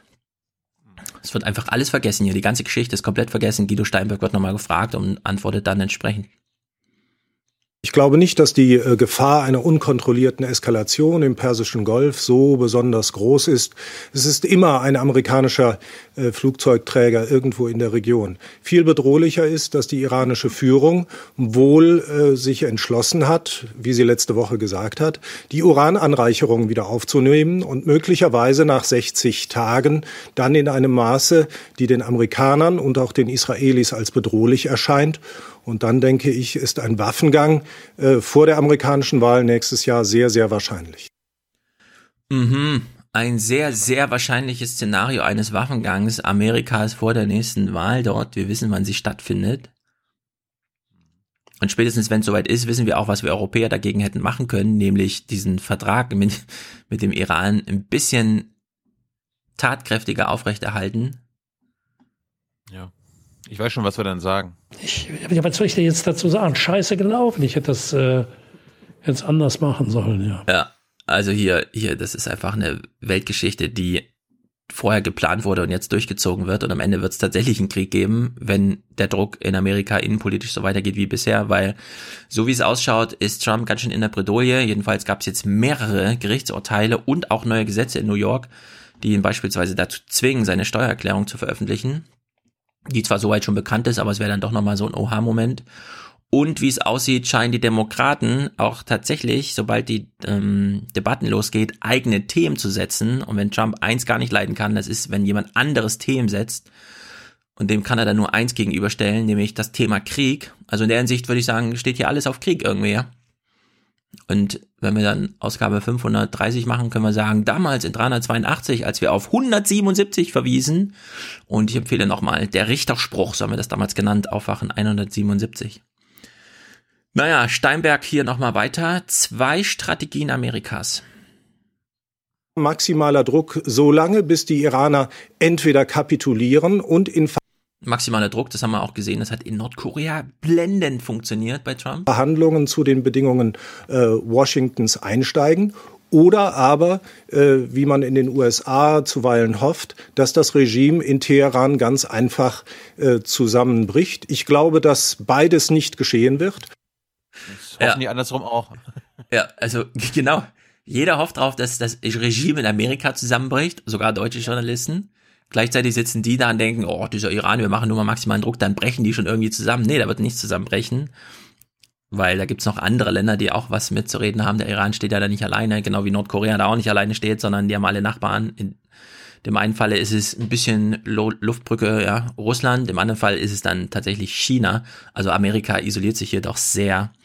Naja, jetzt kommt wieder die, der Standardspruch von Guido Steinbach, der wirklich jedes Mal, egal bei welchem Thema, was den Nahen Osten betrifft, ja, Palästina, Israel, keine Ahnung, jetzt geht's um Iran. Welche Rolle spielt eigentlich Europa?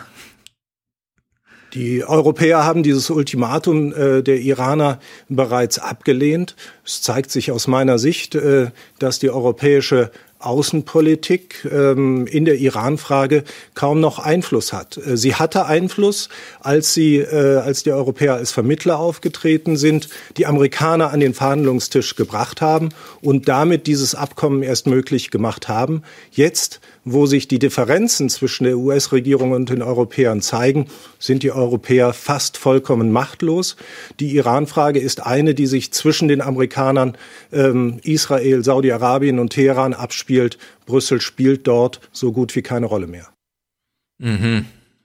Das ist übrigens ein gutes Beispiel, an dem man erklären kann, warum Putin oder die Russen sich in Europa engagieren, warum die Amerikaner sich in, Amer äh, in Europa engagieren, ne? also in ihren jeweiligen potenziellen Partnerländern und Partnerregierungen oder auch, warum sich äh, andere Staaten außerhalb Europa äh, hier engagiert wird, damit die Europäer untereinander ständig im Zwist sind, ja. ständig nie äh, auf einen Nenner kommen können und auf gar keinen Fall eine gemeinsame Außenpolitik machen können, weil dann wären sie tatsächlich ein Player.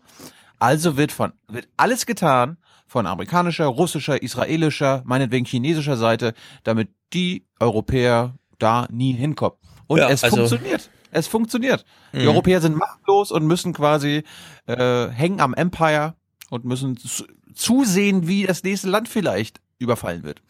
Ja, das ganze, die ganze Entwicklung hat eine Vorstufe, denn wir haben im Oktober oder November 2001 diese Rede von Putin im Deutschen Bundestag gehabt, wo er gesagt hat, der Kalte Krieg ist vorbei, wir haben jetzt terroristische Herausforderungen wie in Amerika gesehen, also wenige Wochen nach dem 11. September könnten wir da nicht mal zusammenarbeiten? Und das haben die Amerikaner nicht gut gefunden. Da gibt es einen sehr guten Fokus Europa mit Tim Brittlaff und kann ich nochmal raussuchen, haben wir schon dutzende Male verlinkt, in dem beschrieben wird, wie Amerika drauf gedrängt hat und das dann eben auch ja, über die ganzen, es gibt ja im Außenministerium extra eine Auslandsstelle Europa, eine Themen zugewiesene Sachbearbeiterin. Das war lange die Frau Newland, die berühmt ist durch ihr Fuck the EU. Es gab ein großes Bestreben, Europa und Russland sich nicht annähern zu lassen, weil das wäre ein gemeinsamer eurasischer Block gewesen, bei dem Amerika so ein bisschen außen vor gewesen wäre, zum Beispiel was alle Fragen den Nahen Osten betreffend angeht. Wäre aber vielleicht eine bessere Geschichtsschreibung gewesen, rückblickend, wenn man da die Sache nicht kriegerisch klärt, ja, wer jetzt beispielsweise in Syrien die Lufthoheit hat, die einen wollten Regime Change, die anderen nicht. Und die, die es nicht wollten, waren Russland und die haben sich da irgendwie durchgesetzt, wie wir gesehen haben. Das hätte man auch alles ein bisschen anders regeln können. Naja, jedenfalls. Amerika hat, Guido Steinbeck jetzt gesagt, spielt eine große Rolle, Europa nicht so sehr. Und dann kurz, nur ein ganz kurzer Ausschnitt, der wichtige Ausschnitt aus dem Kommentar von Nathalie Amiri.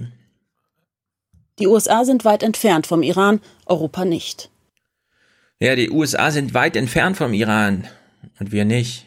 Vielleicht sollte man da mal drüber nachdenken, was man tun kann. Jedenfalls, wenn Amerika die Geschäfte so führt, fragen wir uns ja, wie denn eigentlich? Was ist denn da los? Iran, China und so weiter und so fort. Da ist ja Trump nun äh, sehr Twitter-mächtig und schreibt sich die Finger wund. Und wir steigen hier ein in die Börsenberichterstattung zum Thema China und Zölle, die ja neu sind, weil China möchte China. ja reagieren. China will ja Gegenzölle machen. Ja. Wir hören mal, wie China jetzt Amerika treffen wollte und will und ob Trump das nicht vielleicht sogar nützt auf der einen oder anderen Weise. In einem Zeitungsinterview sagte Malmström jetzt, wir sind auf das Schlimmste vorbereitet. Die Europäische Union hat demnach bereits eine Liste mit Vergeltungszöllen erstellt. Diese würden verhängt werden, unter anderem auf Ketchup, Koffer und Traktoren. Strafzölle, die insgesamt 12 Prozent der amerikanischen Exporte in die EU ausmachen würden. Ja, also Trump schlägt da um sich. Jeder kriegt irgendwelche Zollandrohungen oder Zölle werden sogar durchgesetzt woraufhin China reagiert und Europa. Und in der Liste ist der Heinz Ketchup.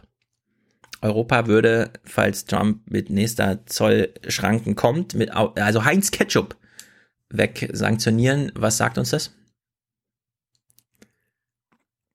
Da unterstütze ich ihn. Ja, also Heinz Ketchup ist die Familie von John Kerry. Ja.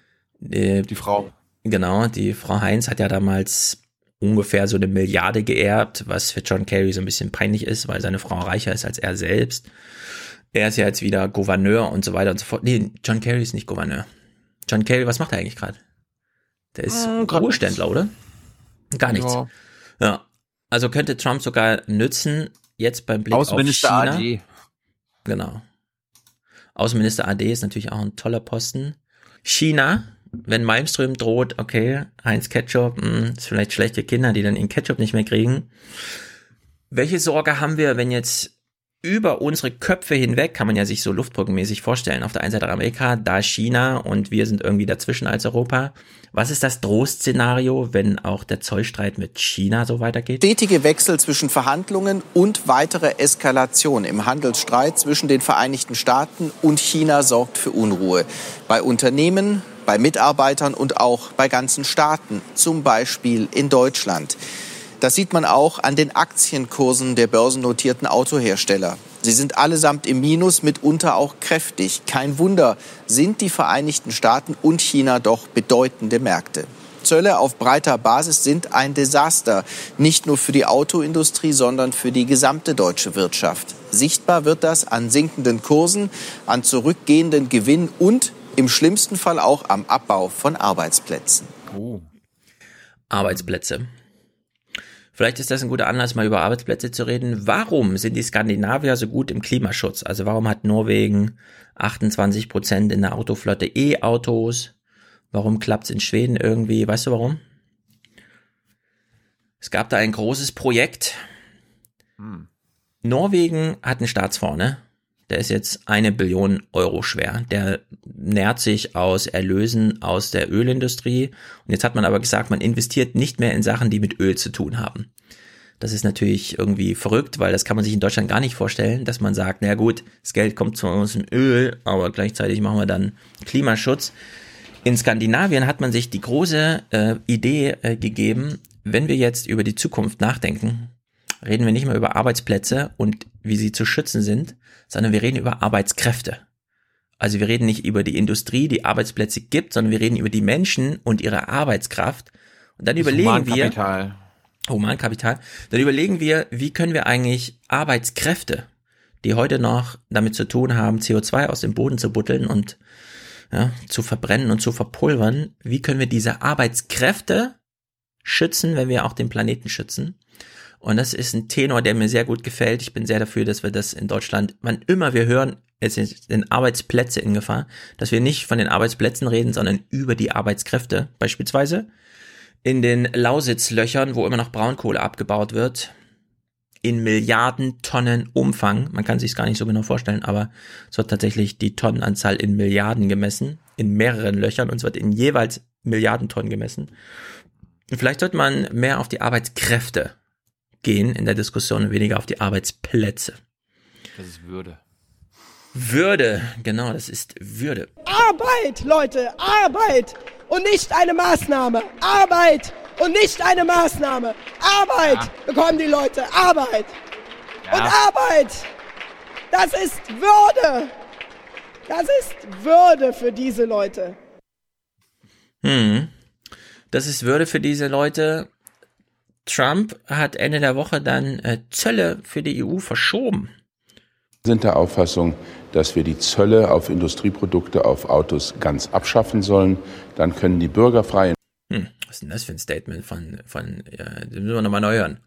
Also, wir, vielleicht können wir es gleich einbetten in den Fokus, ja. Arbeitsplätze, Arbeitskräfte und Produkte, die daraus entstehen und was mit dem Klima zu tun hat. Peter Altmaier hat einen Vorschlag dafür, wie man so ganz um die Zollstreitereien drumherum kommt. Wir sind der Auffassung, dass wir die Zölle auf Industrieprodukte auf Autos ganz abschaffen sollen. Dann können die Bürger frei entscheiden, welche äh, Kraftfahrzeuge sie kaufen.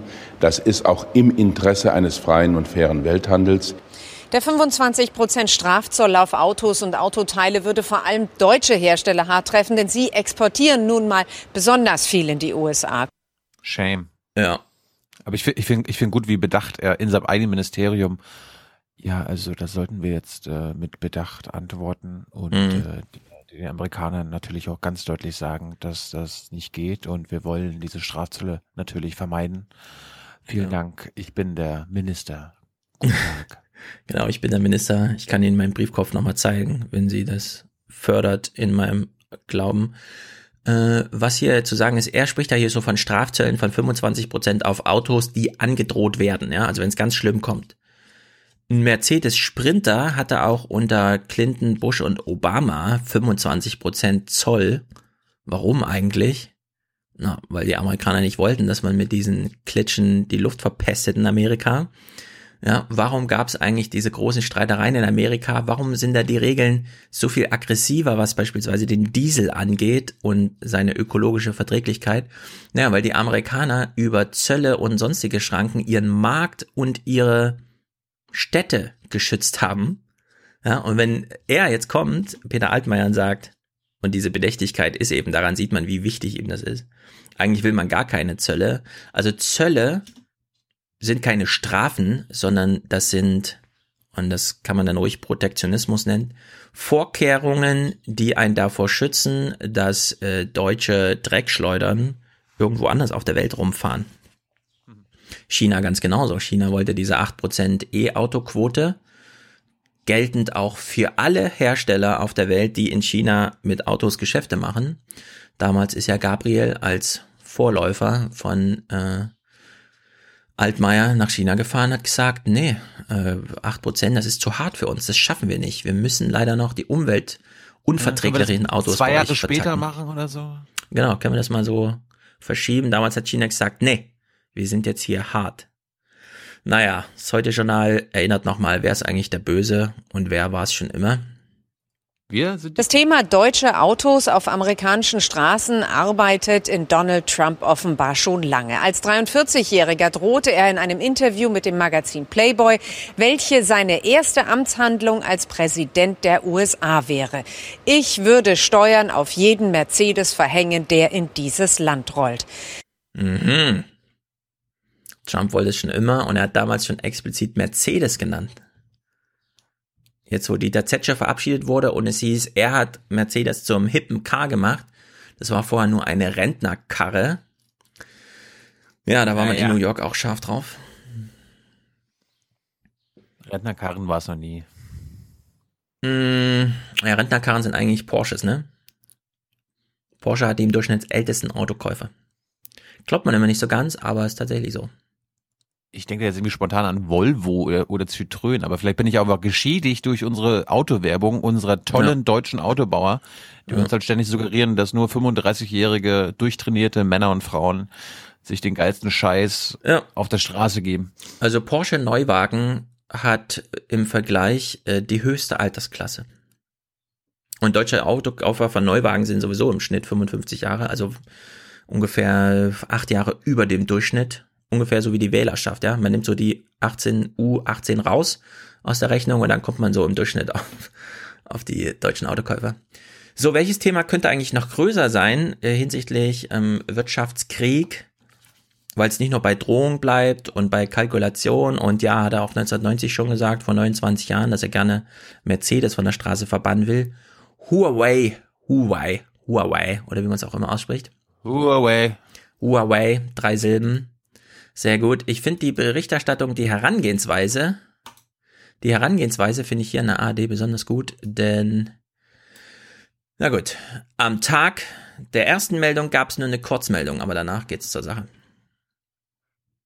Der US-Internetkonzern Google hat seine Geschäfte mit dem Mobilfunkbetreiber Huawei auf Eis gelegt. Das ist eine Konsequenz aus der China-Politik von US-Präsident Trump. Dieser ah. hatte das chinesische Unternehmen auf eine schwarze Liste setzen lassen. Hintergrund sind Vorwürfe gegen den Konzern, Spionage zu betreiben. Huawei kann nun künftig nicht mehr das weit verbreitete Android-Betriebssystem für seine Smartphones nutzen. Mehr dazu jetzt von Anja Kohl aus der Frankfurter Börse. Googles Bann stürzt Huawei in große Not. Huawei Smartphones fehlt künftig ihr Herzstück. Man habe ein eigenes Betriebssystem in der Schublade, so der Konzern. Es wäre absolutes Neuland, ein Wagnis und gravierender Wettbewerbsnachteil. Huawei muss starke Einbußen fürchten, denn auch Chip-Hersteller stoppen ihre Lieferungen an den Konzern aus Furcht vor Strafen der US-Regierung. Der IT-Verband Bitkom warnte vor einem Flächenbrand. Würden Bauteile nicht mehr geliefert, könnten Produktionsketten gesprengt, Unternehmen existenziell finanziell gefährdet werden. Eine schnelle und harte Vergeltung aus China droht. Geräte des US-Herstellers Apple könnten verbannt werden, so die Spekulation. An Apple hängen wiederum Zulieferer. Ein Flächenbrand sah man heute schon an der Börse. Fast alle Hightech-Aktien verloren drastisch. Ja, während Heinz Ketchup irgendwelche Koffer, die vielleicht weggezollt werden oder so, ja. Dafür gibt's alles Alternativen. Das ist natürlich hier ganz anders. Und wenn ich auch ähm, hart dabei war zu sagen, ja, Huawei hat jetzt auf dem europäischen Markt vielleicht nicht unbedingt was verloren, solange wir hier Ericsson oder sonst Nokia haben, die auch genauso gut mit Geheimdiensten zusammenarbeiten können. Dafür brauchen wir jetzt keine chinesischen Firmen, die das mit ihren Geheimdiensten machen. Cisco wurde ja auch gerade wieder erwischt, wie man da die ein oder andere Backdoor explizit eingebaut hatte. Aber ist es nicht schöner, ist es nicht schöner von der fremden Macht beschissen zu werden, als von der eigenen? Weil dann kannst du das immer leichter. Also ja, wenn man es denn wüsste und es nicht nur so ein Science-Fiction-Szenario ist, also wenn es nur nicht nur ja, möglich wäre, sondern tatsächlich aktuelle Politik. Das konnte man aber Huawei bisher noch nicht nachweisen. Trump hat also wieder mal so vorsorglich auf eigene Faust nationale Sicherheit erklärt, als Problem gestellt und dann eben so einen Bann ausgesprochen, bei dem sich alle Unternehmen, die damit zu tun haben, dann auch gleich drangehangen haben, Google gleich zuallererst. Das ist natürlich jetzt hier anders als, wie gesagt, bei Ketchup und bei Koffern und bei Autos, weil wir haben es mit alternativloser Technologie zu tun. Also die Android-Software ist nun mal alternativlos, solange Apple es nur auf eigenen Geräten verbaut, hat man quasi nur Android. Da können die bei Huawei oder bei Samsung noch so sehr sagen, ja, wir haben eigene Software, Tizen oder wie auch immer. Ja, die läuft da halt nicht auf diesen Geräten. Dann ist natürlich die Frage, naja, aber wie geht man jetzt damit um, wenn man plötzlich Bluetooth nicht mehr verwenden darf in seinem Smartphone? Ja, also wenn du einfach ein Smartphone auf den Markt bringst, in dem es heißt, äh, es hat leider keinen Kopfhöreranschluss, weil Apple hat das vorgemacht, das ist heute cool, aber dann hat es auch kein Bluetooth. Macht man dann eigentlich, ja? Das ist ja auch ein amerikanisches Konsortium, das diese Technik da lizenziert. Das ist dann alles nicht mehr möglich. Und es wurde halt auch krass erweitert, so wie wir bisher über Huawei sprachen und 5G-Ausbau ist das halt das Netz. Aber es ist nicht das Smartphone, das am Netz hängt. Es ist also eine ganz andere Klasse noch von Menschen jetzt betroffen, nämlich die ganzen Nutzer. Also nicht nur muss sich jetzt die Telekom überlegen, was macht man jetzt? Kauft man die viel teurere, schlechtere Ericsson, Nokia, keine Ahnung, Cisco-Technik, jetzt wo uns Huawei da vom Markt gefegt wurde, ja, sondern jetzt muss, jetzt betrifft das sozusagen jeden Einzelnen. Wir haben zum Beispiel zu Hause auch ein Huawei-Tablet, auf dem wir einfach manchmal Filme gucken unterwegs und so. Jetzt gibt's dafür keine Sicherheitsupdates mehr, ja. Es liegt hier also so ein Gerät mit zwei Kameras und zwei Mikrofonen einfach bei uns zu Hause rum und es gibt keine Sicherheitsupdates mehr. Was sind das bitte? Für einen Scheiß. Also alles solche Überlegungen, weshalb ich die Herangehensweise der Nachrichten am Folgetag, als sie dann meinten, ne, eine Kurzmeldung und ein Börsenbericht reicht uns nicht, wir machen jetzt mehr dazu, den fand ich ziemlich gut. Scharfes Bild, klare Konturen. Marie Römer hatte Spaß an ihrem Huawei-Handy, bis das Unternehmen erneut zum Politikum wurde. Man ist einfach verunsichert, weil man nicht genau weiß, was das jetzt für einen persönlich bedeutet. Ähm, kann verschiedene Auswirkungen haben. Ist mein Handy jetzt äh, sicher? Kriegt es die Sicherheitsupdates? Natürlich das eine. Ähm, kann ich weiterhin alle meine Apps nutzen? Kommt irgendwann die Na äh, Nachricht, so mit dem Betriebssystem funktionieren die Apps nicht mehr? Ratlose Kunden. Ja, ratlose Kunden. Ich bin auch einer und ich bin auch ratlos so ein bisschen. Es gibt zwar den 90 Tage, die 90 Tage Frist, ja, bis dahin gibt es irgendwie noch Updates, keine Ahnung, was ist eigentlich danach. Neue Hardware wird es erstmal soweit nicht geben. Vor allem nicht mit Bluetooth und Android, sondern da muss man sich dann erstmal überlegen, äh, will ich das? Je nachdem, was da vorgestellt wird. Jetzt haben wir eine Nutzerin gehört und ich habe gesagt, das fand ich ziemlich gut. Was ich dann wieder richtig bescheuert finde, ist der Journalismus, wie er jetzt weitergeht. Denn man ist in Washington, man ruft bei irgendeinem Think Tank an, lässt sich nochmal die Trump-Linie bestätigen und sendet das dann einfach so hier. In dieser Washingtoner Denkfabrik für Sicherheitsfragen unterstützen sie ja, eine Washingtoner Denkfabrik für Sicherheitsfragen. Also das, ich bin halt voll überzeugt, dass das die Ja, Autorität ist, die mich jetzt informieren soll. Ja, ich glaube, wir kriegen gleich eine Bauchbinde. den harten Kurs gegen Huawei. Chinas Telekom-Giganten sei schon lange nicht mehr zu trauen. Huawei is a Huawei ist ein Werkzeug des chinesischen Staats mit Ver Center for Strategic and International Studies. Mhm. Klingt auf jeden Fall sehr, wie soll man sagen, beruhigt mich. Bindung zur Volksbefreiungsarmee und zum Ministerium für Staatssicherheit. Ja, sie verschleiern diese Verbindung, aber das heißt nicht, dass es sie nicht gibt. Und nach chinesischem Recht kann es kein chinesisches Unternehmen ablehnen, wenn das Ministerium für Staatssicherheit Forderungen stellt. Ja, also was er sagt, ist ja soweit jetzt erstmal okay. Äh, ja, Huawei hat Verbindung zur Volksbefreiungsarmee. Naja, Cisco hat wahrscheinlich auch Be Verbindung zum Pentagon, keine Ahnung, könnte ich mir vorstellen. Auf der anderen Seite funktioniert China eben so und da fehlt eben diese große Aufklärung, die man bei Kai Strittmacher gut nachlesen kann. Die Volksbefreiungsarmee, das ist nicht die Armee des Landes China, sondern das ist die Armee der Partei, die in China regiert, genauso wie auch der ganze Staat dieser Partei gehört. Ja, und dass dann Huawei, das angeblich seinen Mitarbeitern gehört, weil 99 Prozent gehören ja dieser Gewerkschaft, die wir gehört haben, während wir wissen, wie in, äh, in China Gewerkschaften organisiert sind, nämlich, ja, das sind alles äh, Staatsorganisationen. Ja, also Huawei gehört zum Staat. Okay, soweit so gut. Aber kann man aus dieser strukturellen Problemlage ableiten, dass tatsächlich äh, staatsgefährdende Sicherheitssoftware dort anders funktioniert, als auf dem Datenblatt steht. Und dieser Beweis wurde soweit noch nicht erbracht und Trump hat damit also jetzt auch noch nicht in der Richtung irgendwas kommunizieren lassen, sondern es wurde halt pauschal dieser Bann ausgesprochen. Jetzt fragt man sich natürlich, wie ist denn die Reaktion in China so? China ist ein Land, das ist in der Bevölkerung größer als Amerika und Europa zusammen. Brauchen die diesen Markt? Europa, äh, Amerika, na klar, ist schön, wenn man da ein bisschen mitspielen kann, aber was sagt beispielsweise der Huawei-Gründer Ren Chengfei, der ja immerhin noch ein Prozent von Huawei besitzt? Huawei betont immer wieder, ein unabhängiges Unternehmen zu sein und gibt sich heute selbstbewusst als weltweiter Vorreiter für 5G-Technologie. Unsere 5G-Pläne bei Huawei, so Ren Zhengfei vor Journalisten im Staatsfernsehen, bleiben vom Bann der USA unbeeinflusst. Keiner sonst ist in der Lage, Huawei bei der 5G-Technologie in den kommenden zwei bis drei Jahren einzuholen. Ja, das ist ein wichtiges Statement, denn wenn die jetzt die Netztechnik und die Endverbraucher, die Consumer-Elektronik sozusagen, in diese Debatte holen, dann kann man sagen, okay, in Amerika gibt's jetzt keine Huawei-Telefone mehr, in Europa vielleicht auch nicht. Man ist jedenfalls abgeturnt, sie zu kaufen. Wenn dann aber die Reaktion in China ist, darauf hinzuweisen, naja, aber in Sachen Netztechnik gibt's keine Alternativen. Ja, beim Smartphone, na gut, da sucht man sich halt das neueste Nokia, Apple, Samsung, was weiß ich, raus.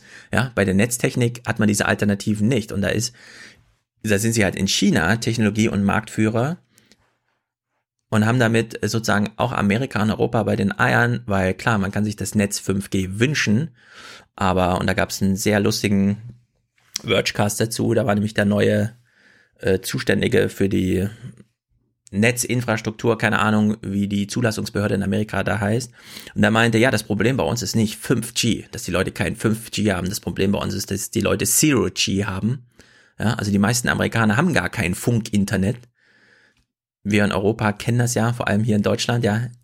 0G ist eigentlich das Problem. Und jetzt hat Trump uns auch noch das 5G, ja, die Option auf, auf eine schnelle Einführung von 5G genommen. Naja, da sind sie, sitzen sie jedenfalls am längeren Hebel, weshalb wir jetzt, und das finde ich auch interessant, wie die Berichterstattung dazu abläuft, wen lädt man sich ins Studio, um die Frage zu klären, was sollte jetzt die Nutzerin, mit der der Bericht losging, die jetzt ein Huawei-Handy hat, das eventuell in drei Monaten keine Sicherheitsupdates mehr bekommt, an was muss sie da eigentlich so denken? Wenn man über die Gemengelage sprechen will, mit wem spricht man da? Richtig, mit Georg Maskolo. Also eine sehr gute Auswahl an Gesprächspartnern. Wir wissen, er Der kennt BND sich aus. Ist? Genau, wenn es um Geheimdienste geht, da kennt er sich so ein bisschen aus. Also ich, ich denke immer, wenn ich immer, immer wenn wenn Maskolo über Geheimdienste spricht, dann gehe ich mal davon aus, dass er uns den die BND-Perspektive gibt. Hm. Ja, mal gucken. Ja.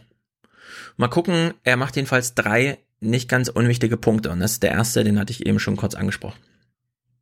Auf der anderen Seite muss man sagen, seit Jahren wird nach Fehlern in Hintertüren, Software-Lecks gesucht in Huawei Hard- und Software. Und bis heute hat niemand den Beweis dafür erbringen können, dass es für Spionage oder Sabotage genutzt wird. Okay, das ist Punkt Nummer eins. Bisher kann man nicht nachweisen, dass die ähm, chinesischen Hard- und Softwarehersteller tatsächlich mit dem chinesischen Staat insoweit zusammenarbeiten, dass sich daraus Überwachungspotenziale auf dem Weltmarkt für China ergeben. Okay. Aber, aber so, um Doppelmoral zu vermeiden, sollten wir dann ja auch mhm. mit anderen Staaten so umgehen. Also dann sollten wir auch mit amerikanischen Firmen so umgehen, weil Richtig. wir wissen, wir wissen es nicht, aber wir Doch, haben wir ja aus den Snowden-Dokumenten ja. wissen wir, was passiert. Und wir ja, hatten, wie gesagt, aber erst wir, kürzlich wir eine neue.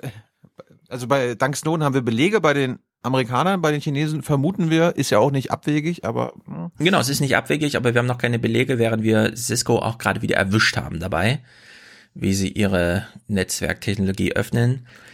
Jetzt macht Georg Maskolo jedenfalls einen sehr interessanten Punkt. Wir hören mal genau zu, denn wir, ich glaube, wir müssen es danach ein bisschen reinterpretieren. Denn Huawei möge nachweislich, ist ja, ja gegenteilige äh, Vorwurf nicht bestätigt, vielleicht nicht mit den chinesischen Geheimdiensten zusammenarbeiten, aber, ja, und jetzt kommt so ein kleines Aber. Durch die Entscheidung der britischen Telekom ist Huawei überhaupt erst nach Europa gekommen. Dann gab es eine Irritation in Großbritannien. War das eigentlich so eine richtig gute Idee? Und dann hat man eine Lösung gefunden und hat gesagt, Huawei muss dem britischen Nachrichtendienst sehr weitgehende Zugangsrechte einräumen, ein eigenes Labor außerhalb von London einrichten und muss da im Grunde seine Technik, seine Software vorführen. Also man hat nach Wegen gesucht, das Risiko zu minimieren, dass Huawei den Nachweis erbringen muss, dass mit ihrer Technik alles in Ordnung ist. So, wir kennen aus den Snowden-Papieren, was so alles passieren kann, wenn man am Flughafen gebeten wird, wir bräuchten mal ihr Handy, wir wollen kontrollieren, dass da nichts Gefährliches drin ist. Dann sieht man das Handy 20 Minuten nicht und kriegt's wieder. Und plötzlich ist es eine Überwachungsdrohne, ja, fernsteuerbar und alles. Was passiert eigentlich so mit Huawei-Technik, während die Briten sagen, ja, da müssten sie mal hier London auswärts in diese kleine Bürostadt, in diese Garage fahren, da sitzen ein paar von unseren Geheimdienstmitarbeitern, die wollen sich das mal angucken, was sie hier auf dem britischen Markt vertreiben und so weiter. Was weiß man eigentlich über die, diese Form von Zusammentreffen, ja, zwischen chinesischen Technologieunternehmen und britischen Geheimdiensten? Abgeleitet aus Potenzialen, die man im Snowden ähm, in, in den Snowden-Dokumenten so lesen konnte, ja. Also das finde ich da hochgradig kritisch, dass man hier so einen Vorwand gesucht hat, Huawei mal so ein bisschen näher ranzurücken an britische Geheimdienste. Jetzt kommt aber der eigentliche Punkt, über den wir vorhin schon sprachen. Mascolo, finde ich, legt hier auch nochmal einen guten Fokus zum Ende des Gesprächs.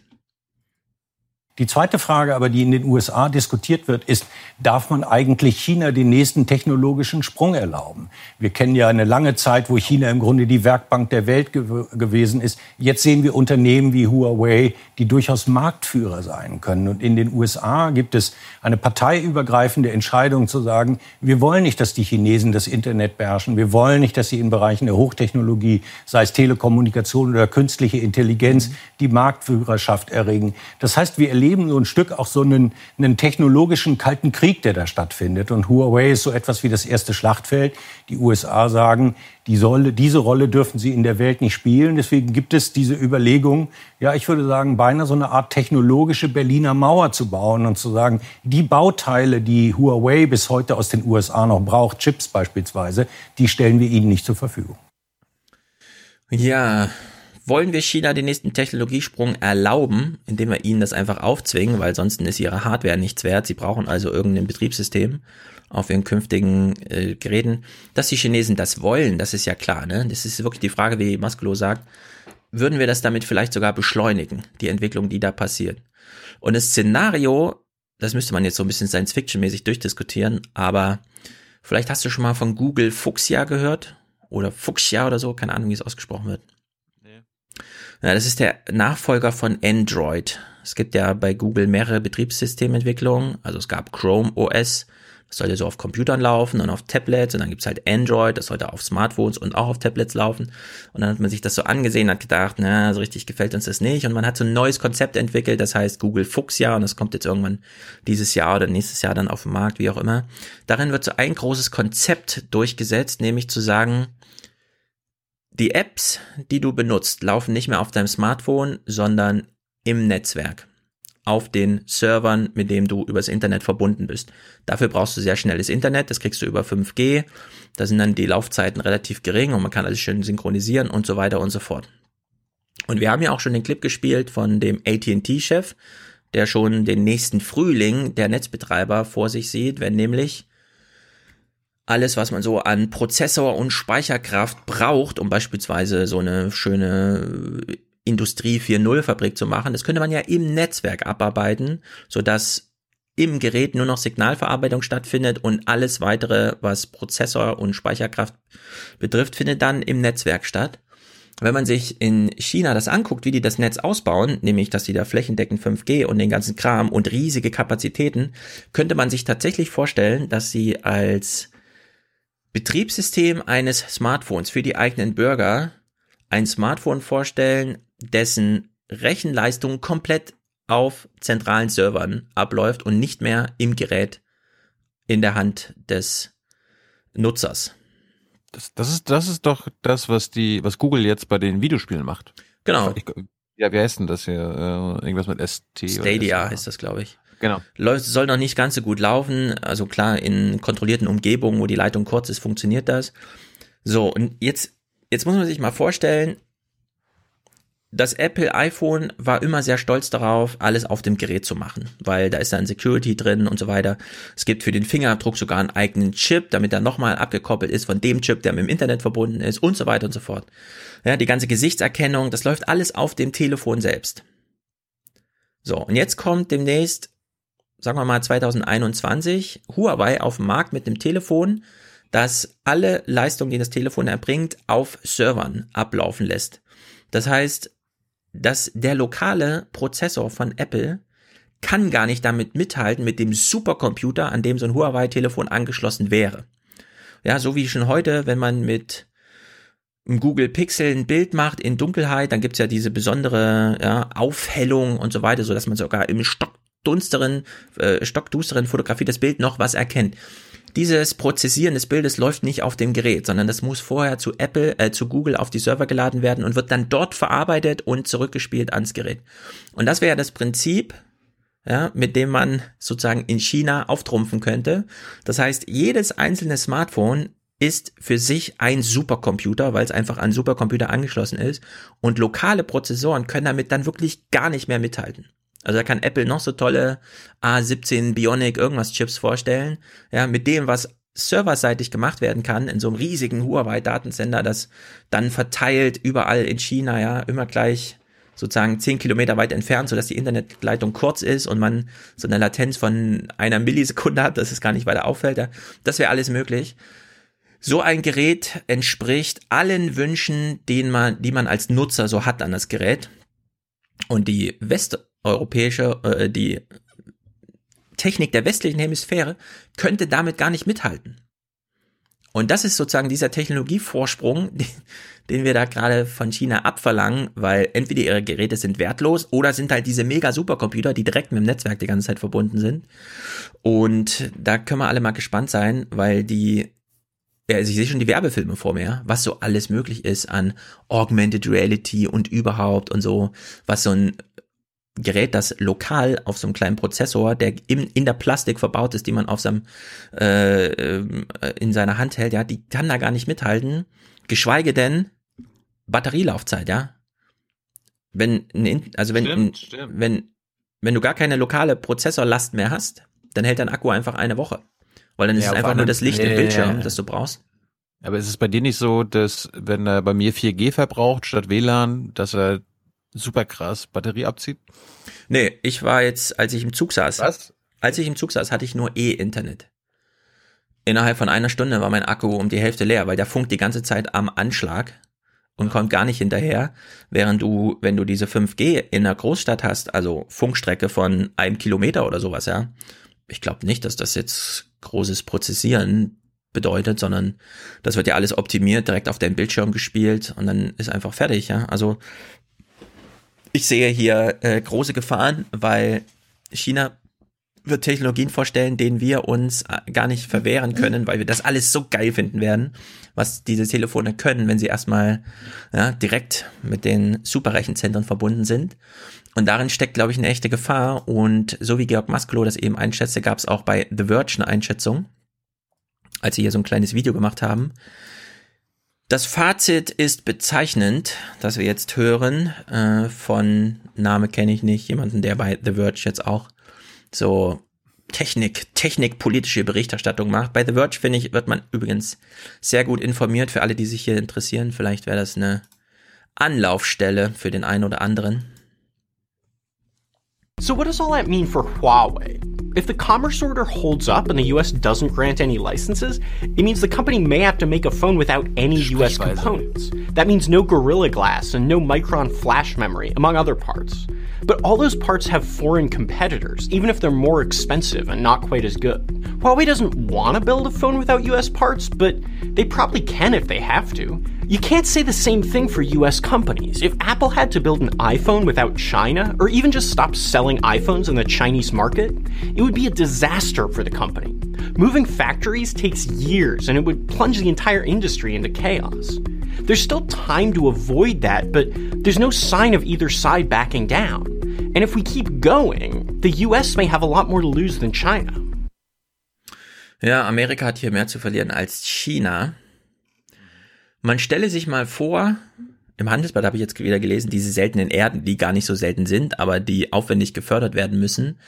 Und ähm, China hat ja den Markt jetzt so dominiert mit niedrigen Preisen, dass man überall anders auf der Welt äh, die Förderung eingestellt hat, weil sie sich wirtschaftlich nicht gelohnt hat. Und jetzt sind alle, alle, alle abhängig von China.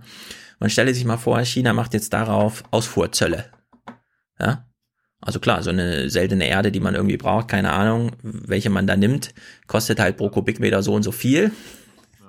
Ja, oder pro Tonne, wie auch immer, wie es gemessen wird. Und jetzt sagt China, ja, so 35% Ausfuhrzoll. Und dann, was er eben ansprach, die ganze Technik, die wir in unseren Händen halten, die wurde zwar designed in Kalifornien und so weiter, die wurde aber produziert in China. So, was ist denn, wenn China jetzt sagt, ne, das machen wir auch mal Ausfuhrzoll drauf? Also Amerika ist hier ganz schön, also wirklich China auch ausgeliefert. Ich bin mir nicht so sicher, wie lange das noch so gemacht werden kann von Trump, weil die Technologievorsprünge, die man braucht, um so eine Vormachtstellung auszunutzen, wie Trump das macht, die sind halt wirklich nicht gegeben. Ja? Also die sind beim 5G-Netz jetzt schon nicht gegeben, die sind bei den Grundlagen der Materialien nicht gegeben, bei diesen seltenen Erden, die man da braucht. Und vor allem ist die ganze Produktion halt immer noch in China. Die wandert ja nur so ganz langsam in so andere Billiglohnländer, Vietnam und so weiter. Es ist ja immer noch alles China.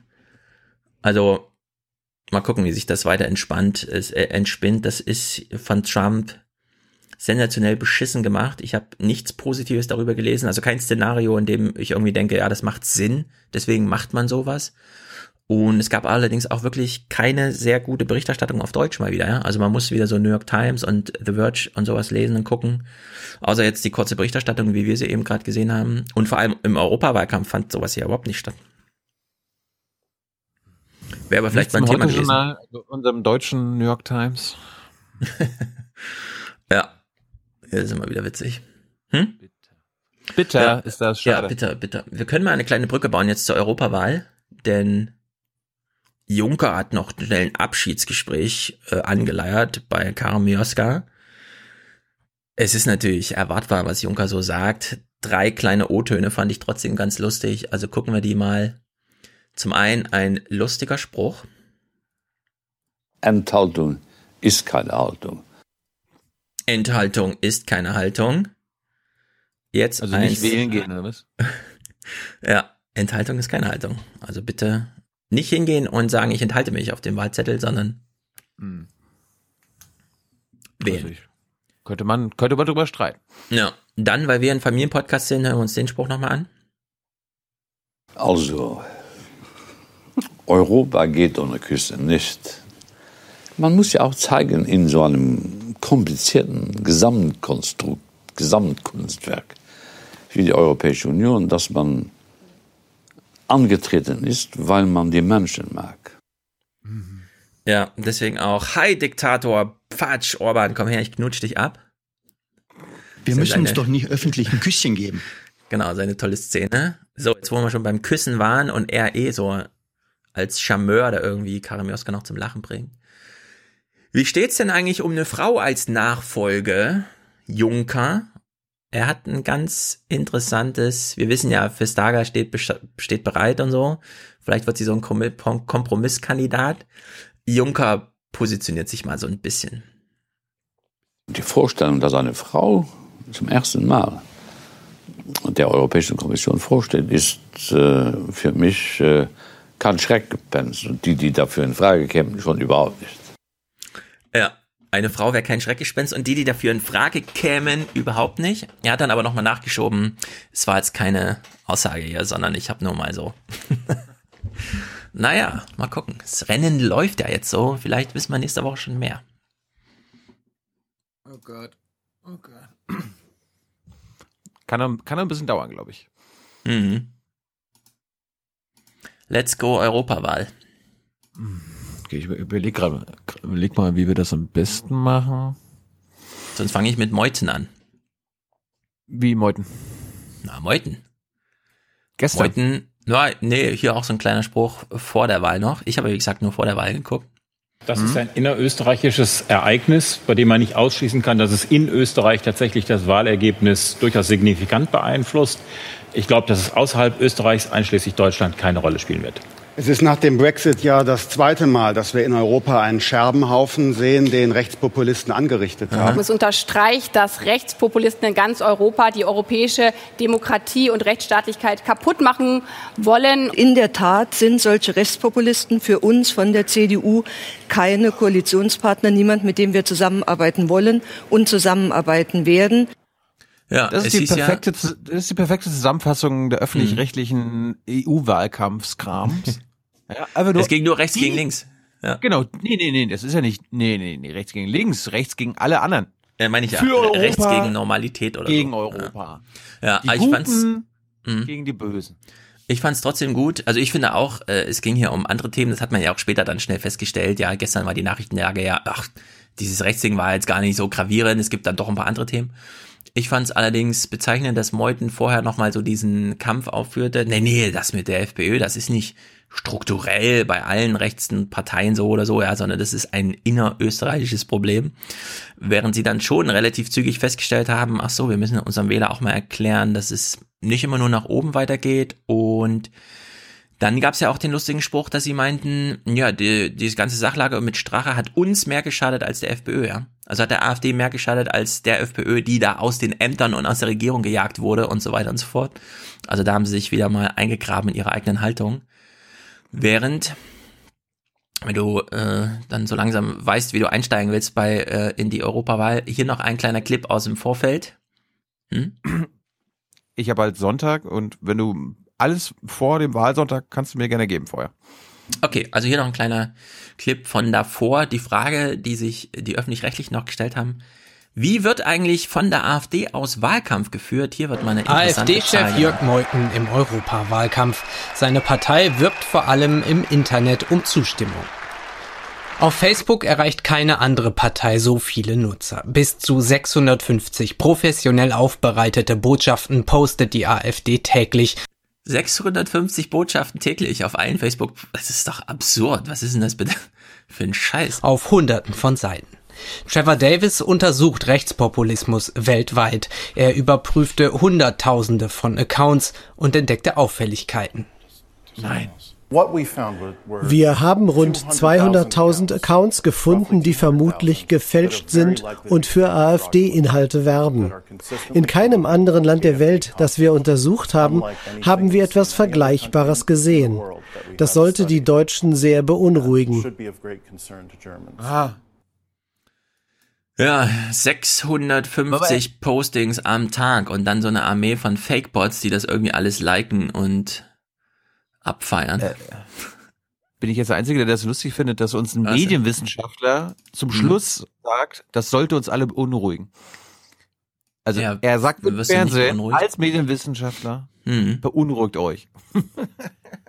ja, offenbar darf man doch noch Meinungen haben. Das ist ein bisschen überraschend. Aber sei doch beunruhigt, ist doch nicht schlimm. Habt Angst, habt naja. Angst. Los, zeig mal Europawahl, ich bin gespannt. Jawohl geht. Ähm, ich habe Europawahl bei ARD und ZDF geguckt. Also mhm. habe mit ihnen meinen schönen Sonntag verbracht. Und das Problem war so ein bisschen, dass in Bremen ja auch noch Wahlen waren. Das heißt, so ein bisschen Bremen-Kram bringe ich jetzt mit, weil die halt zwischendurch immer hin und her geschaltet haben. Wir kommen mhm. nachher nochmal zu den anderen, äh, zu den Regionalauswirkungen ähm, und so weiter. Kommt alles noch, CDU kommt alles noch, Rezo kommt alles noch. Also Mhm. Freu dich mal. Ich habe es so kurz wie möglich gehalten. Stefan wird jetzt sehen, sehr gut. Ah, acht Minuten. Das ist ja, ist ja gar nicht oh, viel. Ist sehr gut. Ich meine, du musst, du musst bedenken, ich habe ja? sechs Stunden Material gesichtet. Ja, eben. Ich bin, ich bin beeindruckt. Das ist eine so, sehr wie, gute Selektion. Wie, wie kann man, wie kann man Oma Erna am besten abholen? Ja, also eine Wahl schon wieder. Oh, Oma weiß gar nicht, was los ist, hat ja irgendwie Europawahl mitbekommen, aber Bremen, was ist denn in Bremen los? Und wir fangen mal beim ZDF an. Die helfen uns ja immer gerne dabei, okay, wie kann man jetzt innerhalb von zwei Minuten wissen, was in Bremen abgeht? Ja, was waren die wahlentscheidenden Themen? Wir fragen einfach Oma Erna und Opa Enno auf der Straße. Bremens Probleme aber sind mehr oder weniger in beiden Teilen nicht zu übersehen. Eine große Baustelle ist nach wie vor die soziale Verarmung. Einfach die Kinderarmut, das finde ich ganz erschreckend. Unsere Schulen fallen zum Teil auseinander. Die Sanitäranlagen sind kaum noch zu benutzen. Dann ist unsere Schiffsindustrie kaputt gegangen. Und davon hat Bremerhaven und Bremen viele, viele Jahre gelebt. Damit äh, ist auch weniger Geld in der Stadt. Die Leute haben kein großes Einkommen hier. Bremen hat sehr viel Schulden. Ne? Ne? Viele, viele Millionen Euro, hat man damals in Berlin gesagt, als man fürs Abgeordnetenhaus kandidiert hat. Was die ZDFler jetzt äh, verschwiegen haben, leider, die Leute haben alle auf die Frage geantwortet, was ist seit dem Auszug von Hans Jessen Show in Bremen passiert? Ja, richtig. Ist alles bergab gegangen. Mhm. So. Und da muss halt für Ordnung gesorgt werden. Und äh, wenn, wenn die Jessen Show rausgeht, dann kann die SPD halt noch nicht mal mehr ihr 70 Jahre altes äh, Rekordergebnis oder nee ihre Macht dort halten. So geht das. Gut. Passenderweise, was macht das ZDF, wenn eines funktioniert? Man macht das auch mit anderen Themen. Straßenumfrage zur Europawahl. Wo macht man das am besten? Am Alex? Am Alexanderplatz, wo nur Touristen rumlaufen. Sind wir mal gespannt. Also was sagen die Europa? Die Deutschen jedenfalls sind von der europäischen Idee überzeugter denn je. Ja. Meine Oma, die kannte noch zwei Weltkriege. Wir sind durch die EU so wirtschaftlich stark. Wir sind zwar ein, ein Europa, das ist ganz klar, wirtschaftlich bla bla bla, aber der kulturelle, der kulturelle Unterschied muss mehr toleriert werden. Ich genieße das Reisen an sich durch Europa und ich hoffe auch, dass sich daran nichts ändert. An der EU an sich, denke ich, ist das Interesse schon groß. Nur die Frage ist halt, wie viele Leute dieses Mal wieder zur Wahl gehen. Mhm. Wie der, wie der Mann das sagte, fand ich sehr gut. Das könnte man auch mal in die Berichterstattung grundsätzlich als Tagesordnung mit einfließen lassen. Ja, Wirtschaft, bla bla bla, aber hier mal Kultur und so. Wie Europa kann doch nicht nur ein Wirtschaftsraum sein, oder? Wo ja, Christian Lindner und die FDP immer total stolz sind auf die Kapitalsfreiheit, auf die mhm. Arbeitgeber- oder Arbeitnehmerfreiheit und so weiter und so fort. Gut, äh, wir überprüfen mal, wie gut ARD und ZDF Oma Erna in den letzten Wochen und Monaten über die EU-Spitzenkandidaten informiert hat. Die Oma Erna muss sich ja ein gutes Bild machen, ne, für den Fall der Fälle, dass sie von Infratest DIMAP oder den Forschungsgruppenwahlen angerufen wird. Die ARD hat uns das mal dank Jörg Schönborn grafisch aufgemalt.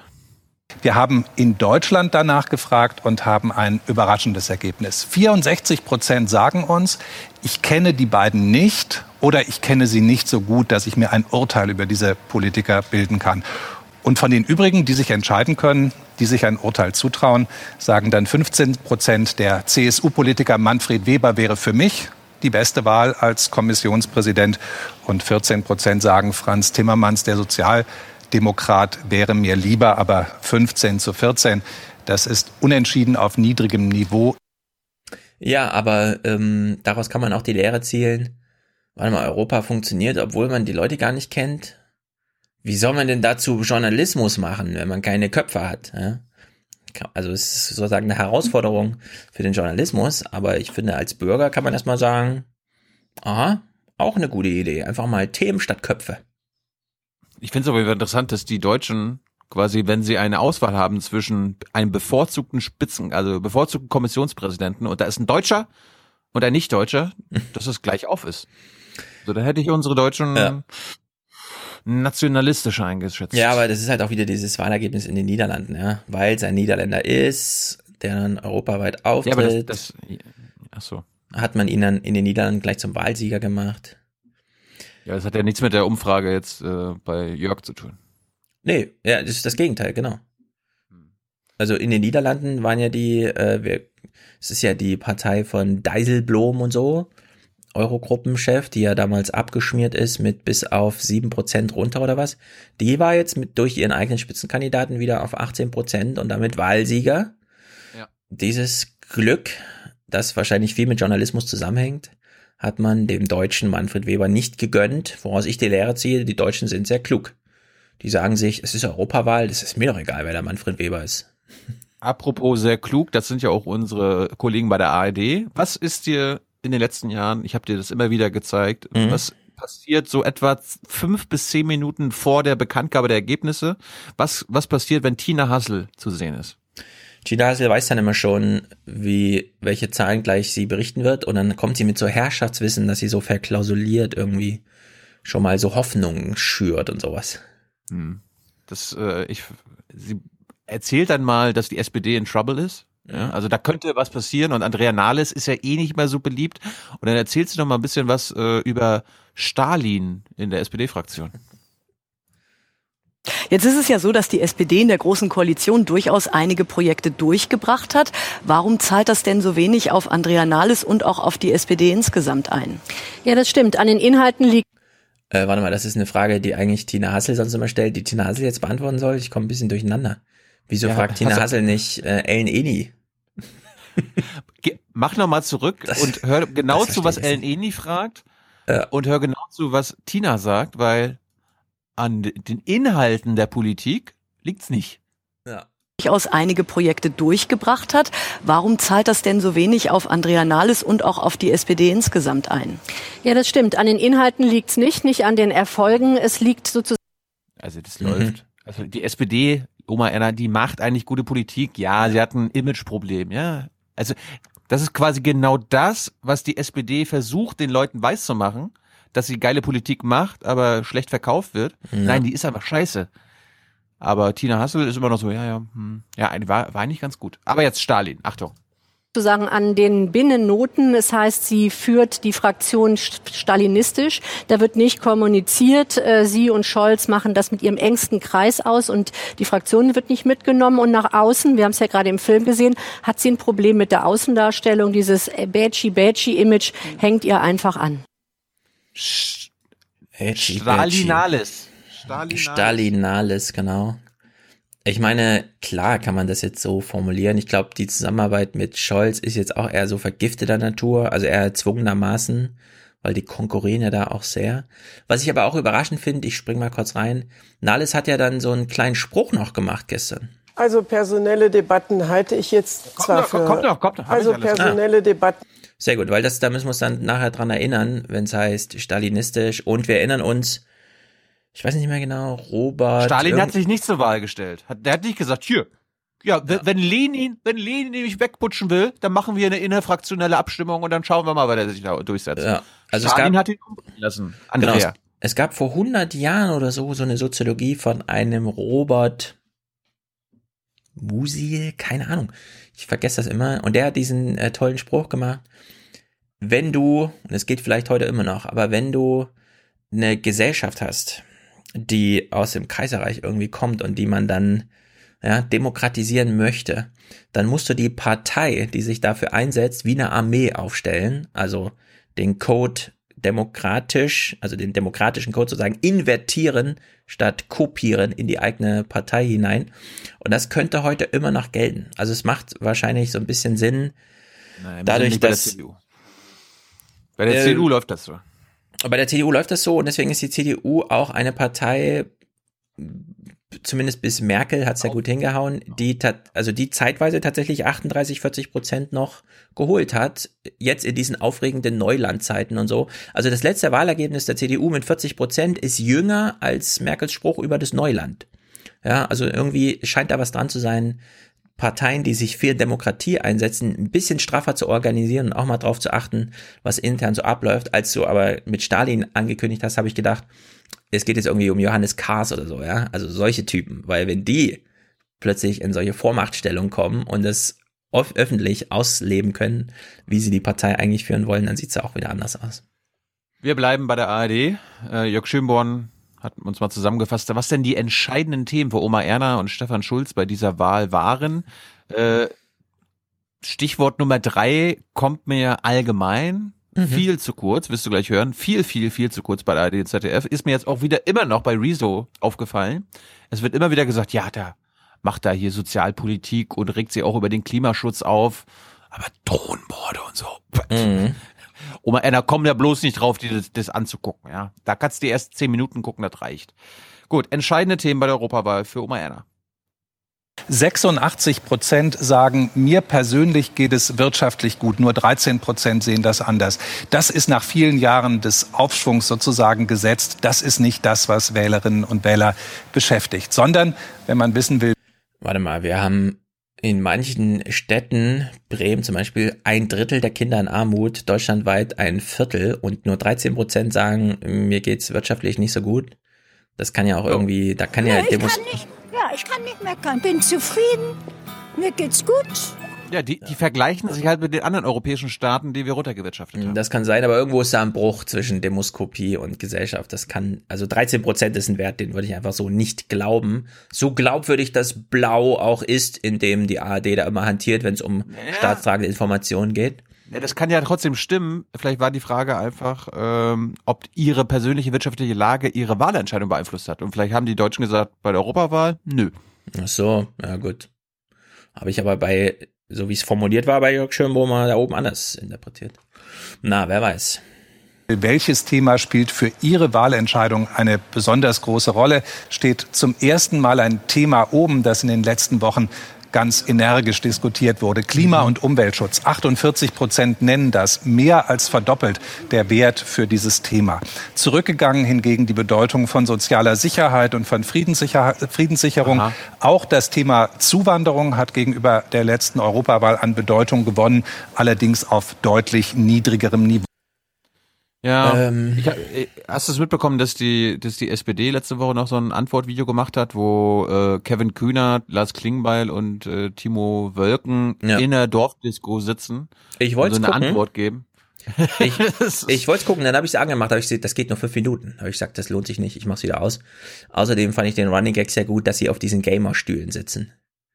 Weißt du? Weil es war wirklich so Dorf-Disco-Klitschen-mäßig, aber dann auf diesen komischen Stühlen, auf denen die ganzen YouTuber ihre Let's Plays machen fand ich so ein bisschen nicht also ganz mein, passend. Also ich habe es nicht gesehen. Was kam da inhaltlich? Nee, hast nichts verpasst. Nee, aber okay. mein mein Highlight war, dass äh, die haben ja auch am Donnerstag und Freitag nochmal richtig so einen Twitter-Sturm gemacht, ein SPD-Parteivorstand und so weiter mhm. und haben auf alle meine Leute äh, reagiert mit irgendwelchen dummen Sprüchen. Aber wenn, als ich da mal gefragt habe, ja, schönes Video, aber wo finde ich denn eure Antwort zu dem Drohnenpart aus ja. dieses Video? Ja, das, da wurdet ihr direkt angesprochen. Ja. Ja, echt so zirpen.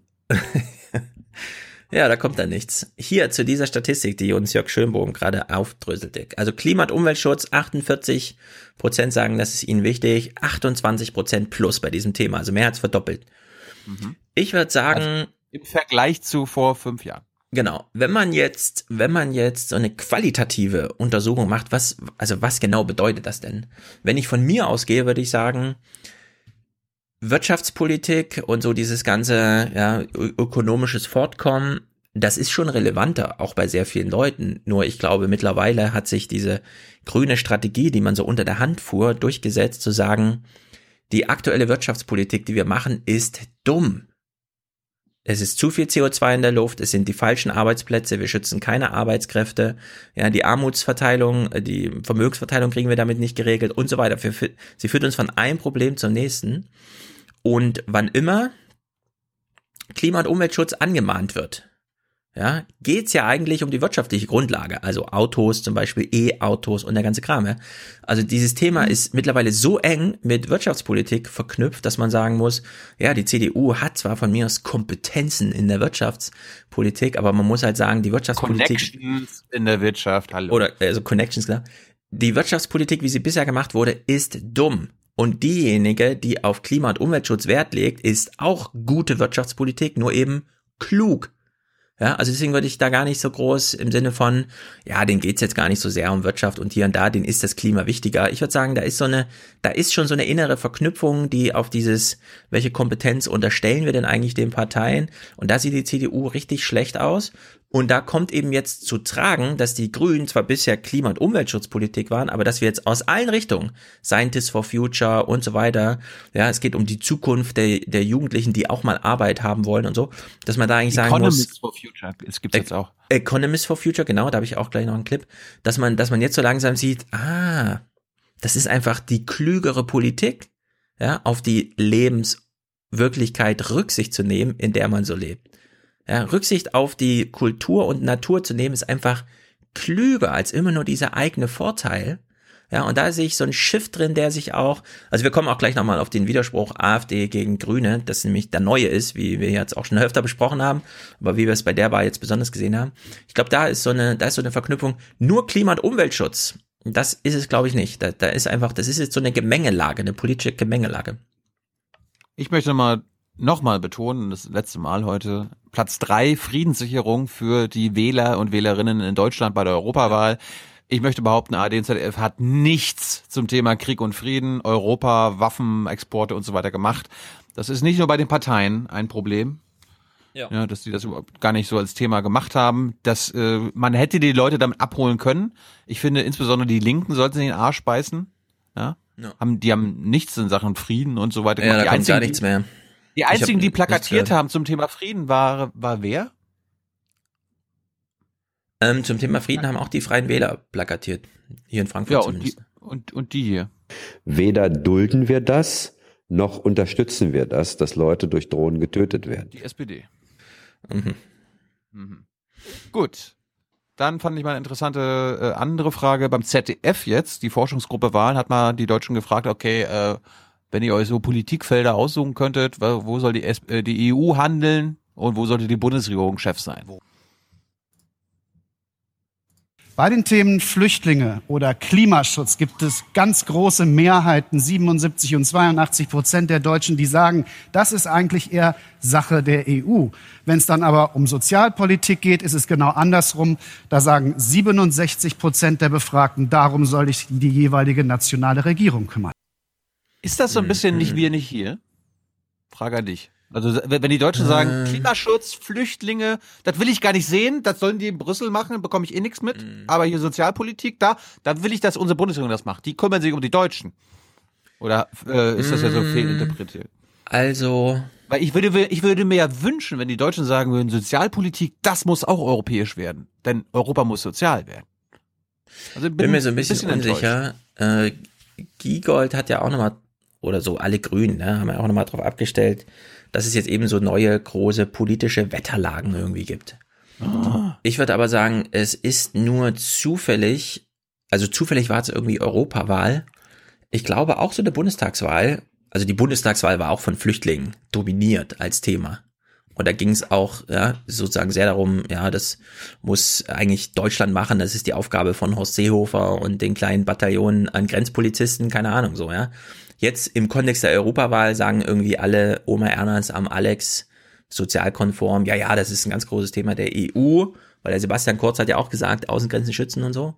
Ich würde aber sagen, dass man erkennt so mittlerweile, dass das deutsche Handlungsvermögen da begrenzt ist. Beim Thema Klima, das ist einfach ein richtig globalistisches Thema.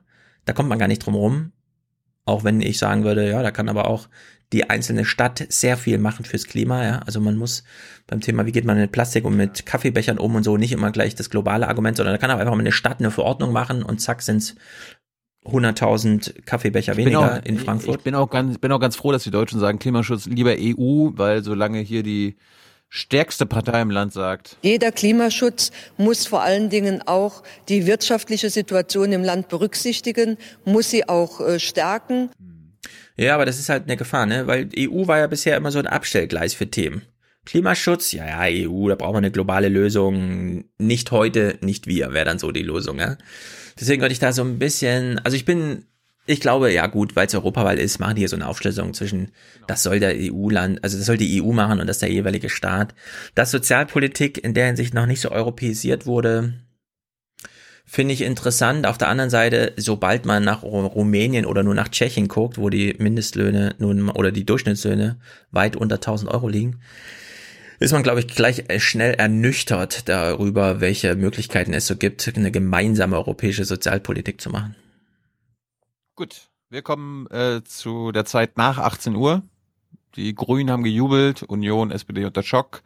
Äh, Stefan weiß ja auch, es, es gab so nachmittags vor 18 Uhr ja auch schon Zahlen, die so ein bisschen mhm. zirkuliert sind unter Journalisten und bei den in den Parteizentralen. Also man weiß dann immer schon ein bisschen vorher, wie die ersten Prognosen sind. Und da war interessanterweise äh, hatten die Grünen und die SPD da die gleichen Zahlen, nämlich dass sie gleich auf sind. Ja. Das ist natürlich so, besonders blöd, wenn du 18 Uhr auch wirklich überrascht wirst und nicht einfach nur. Ja, ja, ja, ja.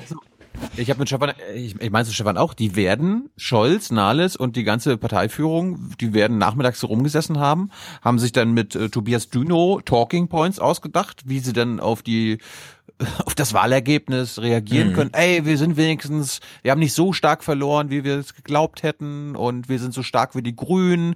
Das ist mhm. ein guter gutes Zeichen gegen den Bundestrend oder so weiter und dann auf einmal 18 Uhr. Ja, zack. Du Scheiße. Ach du Scheiße. Ja. Ja.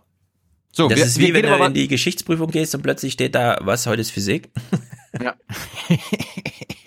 Gut, wir, wir, wir fangen bei der ARD an. Da war es ganz lustig. Kollegin Christine Joachims hat irgendwie ein Problem gehabt. Die waren nicht rechtzeitig bei um 18 Uhr in der Heinrich-Böll-Stiftung, wo die Grünen gefeiert haben. Mhm. Ja, ich stehe hier bei den Grünen in der Heinrich-Böll-Stiftung, allerdings vor der Heinrich-Böll-Stiftung da drin. Da ist die Stimmung so brenzlig, da ist so eine, eine enorme aufgeladene Stimmung, dass wir mit unserer Technik gar nicht durchgekommen sind. So macht man ja. das übrigens bei den Grünen. Das wäre ja. Weißt du noch, wie es bei der AfD war? Da war natürlich auch der Raum voll gepackt, aber immer gerade so, dass das Kamerateam noch reinpasst. Und dann wusste man auch immer, hat man so Zeichen gegeben, jetzt sind wir auf Sendung, uh, und so. Die Grünen Rotlicht, einfach. Rotlicht, ach, geht, genau. Deutschland liegt, los. Genau. Und die Grünen so, boah, Fernsehteams, keine Ahnung, heute nicht. Ja. wir sind voll. Du, du hast jetzt, du hast jetzt zwei Aufgaben für unsere Hörer und Hörerinnen zu beschreiben. Erstens, wie Sven Giegold sich gibt wenn äh, die Grünen feiern bei der 18 Uhr Prognose. Mhm. Und was für eine, für ein Lebewesen du noch so siehst und ob das für eine, also ich finde irgendwie, liebe Grüne, lass den Scheiß. Also du wirst gleich merken, wen oder mhm. was ich meine. Naja, das ist ja klar, bei dem Ergebnis wird hier gejubelt und gesungen ohne Ende. Mit so einem, einer Zunahme hat man hier wirklich nicht gerechnet. Und es ist ja wirklich nicht nur eine Verdoppelung des Ergebnisses von der letzten Europawahl. Ja, da stand ein Eisbär mittendrin. Wäre natürlich dieser Psychotest, ne? Du siehst drei Basketballer, die spielen irgendwie, dann schleicht sich da ein Bär rein und wenn du auf den, also wenn du nicht weißt, dass ein Bär da ist, dann siehst du nicht und danach, ach klar, na gut, ein Eisbär, der läuft ja auch auf jeder Demo mit und so. Sven Giegold muss halt gerade springen. Sah halt sehr lustig aus. Ja. Hm, okay, wie, wie, wie weit springen, wie stark? Okay, okay. Ja. Gut, äh, Günter Oettinger war dann der erste Unionler, der bei der ARD zu Wort kam und da hatte mal ganz kurz zusammengefasst, warum die Grünen jetzt so einen Erfolg hatten, Stefan. Mhm. Seit dem letzten Frühjahr und Sommer haben die Menschen das Gefühl, man muss weit mehr tun und dies hilft den Grünen. Ach so, das die Menschen, ne, die Menschen haben das Gefühl, dass mehr zu tun ist. Mhm. Ne? Also das Klimading und so weiter, das ist immer noch so ein Gefühl. Ja, wieso wir war wissen, überhaupt? Wir wissen es nicht, aber wir haben das Gefühl. Ja, also, hallo, er ist EU-Kommissar. Naja, aber der wurde jetzt abgewählt und er will auch nicht mehr und er ist jetzt eigentlich Rentner, Pensionär, wie auch immer. Nein, hallo, er wechselt nochmal in die Wirtschaft. Ja gut, aber er ist jetzt politisch erstmal raus. Aber gut, letzter Arbeitstag vor den Fernsehkameras ist natürlich auch ein guter Abschied. Ja, Tina Hassel wollte dann nochmal wissen, okay, bei uns seht ihr ja immer gut aus, hier bei AD und ZDF, wie ist denn das bei den YouTubern? Sie haben auch ein Problem mit den Jugendlichen? Scheinbar haben wir bei YouTube falsch agiert und reagiert. Mhm. Aber ich glaube, das kann man äh, wieder gut machen. Ja, wir haben unsere ganzen geilen O-Töne aus den öffentlich-rechtlichen hochgeladen, aber irgendwie war das falsch. Hm. Hm. Dann auch wieder leider nur lustig für die Zuschauer. Jörg Schönborn hatte da mal ein Grafikproblem. Das musst du uns mal erklären dann, Stefan. Wir haben vor dieser Wahl einfach auftragen lassen, die ah. Ergebnisse der Grünen bei Bundestags- und Europawahlen in den letzten Jahren. Schauen Sie sich mal diese Grafik an. Da hatten unsere Grafiker also Schwierigkeiten, oben den Rand zu finden, 22 Prozent. Aber äh, die hm. politische hm, das ist natürlich. Unsere Skala für den Grünen geht nur bis 15 Prozent. Tja. Dann fand ich mal ganz gut zusammengefasst, wie groß eigentlich die Probleme für die CDU sind. Hm. Und wie sehr Angela Merkel sie eigentlich noch rettet. Und äh, Jörg, bitte. Die Unionsanhänger sind immer noch der Ansicht mehrheitlich, dass sie die einzige ist, die deutsche Interessen auf internationaler Ebene durchsetzen kann. 50 Prozent sagen, sie ist das wichtigste Argument, Union zu wählen, obwohl sie abtreten will. Und ähm, sie sehen mit Sorge, dass die Kanzlerin sich aus der Politik zurückziehen wird. Das hier ist dann das Urteil über die neue Parteivorsitzende. Ganze 38 Prozent sagen, Annegret Kramp-Karrenbauer wäre eine gute Bundeskanzlerin. Und Geil, oder? Ja. Also das sind unfassbare Zahlen. Man kann das einfach. Also zum Glück sind wir nur Beobachter und müssen da jetzt keine Strategie ausentwickeln für die CDU, weil das ist einfach, das ist, also das sind mehrere Nägel in deinem Sarg. Wenn eine Person, es kommt ja noch hinzu, Du hast ja kein Talkradio. Ich kann es gestern für die Hörer zumindest trotzdem empfehlen. Hast du was zur Altersverteilung? Es war ja auch ein großes Thema, wieso die Jungen und die Alten. Okay, da kommen wir da gleich noch zu. Jedenfalls an diesen Zahlen hier. Angela Merkel, da werden wir jetzt auch viel im, was weiß ich, wo, in welchen Wochenzeitschriften, die Blätter werden dazu bestimmten Text haben, der Cicero strotzt auch schon davor und sowas. Wenn Merkel geht, Merkel also wenn 56 Prozent sagen, ich sehe jetzt mit Sorge, dass Angela Merkel sich aus der Politik zurückzieht und 50 Prozent sagen, Angela Merkel ist das wichtigste Argument, die Union zu wählen.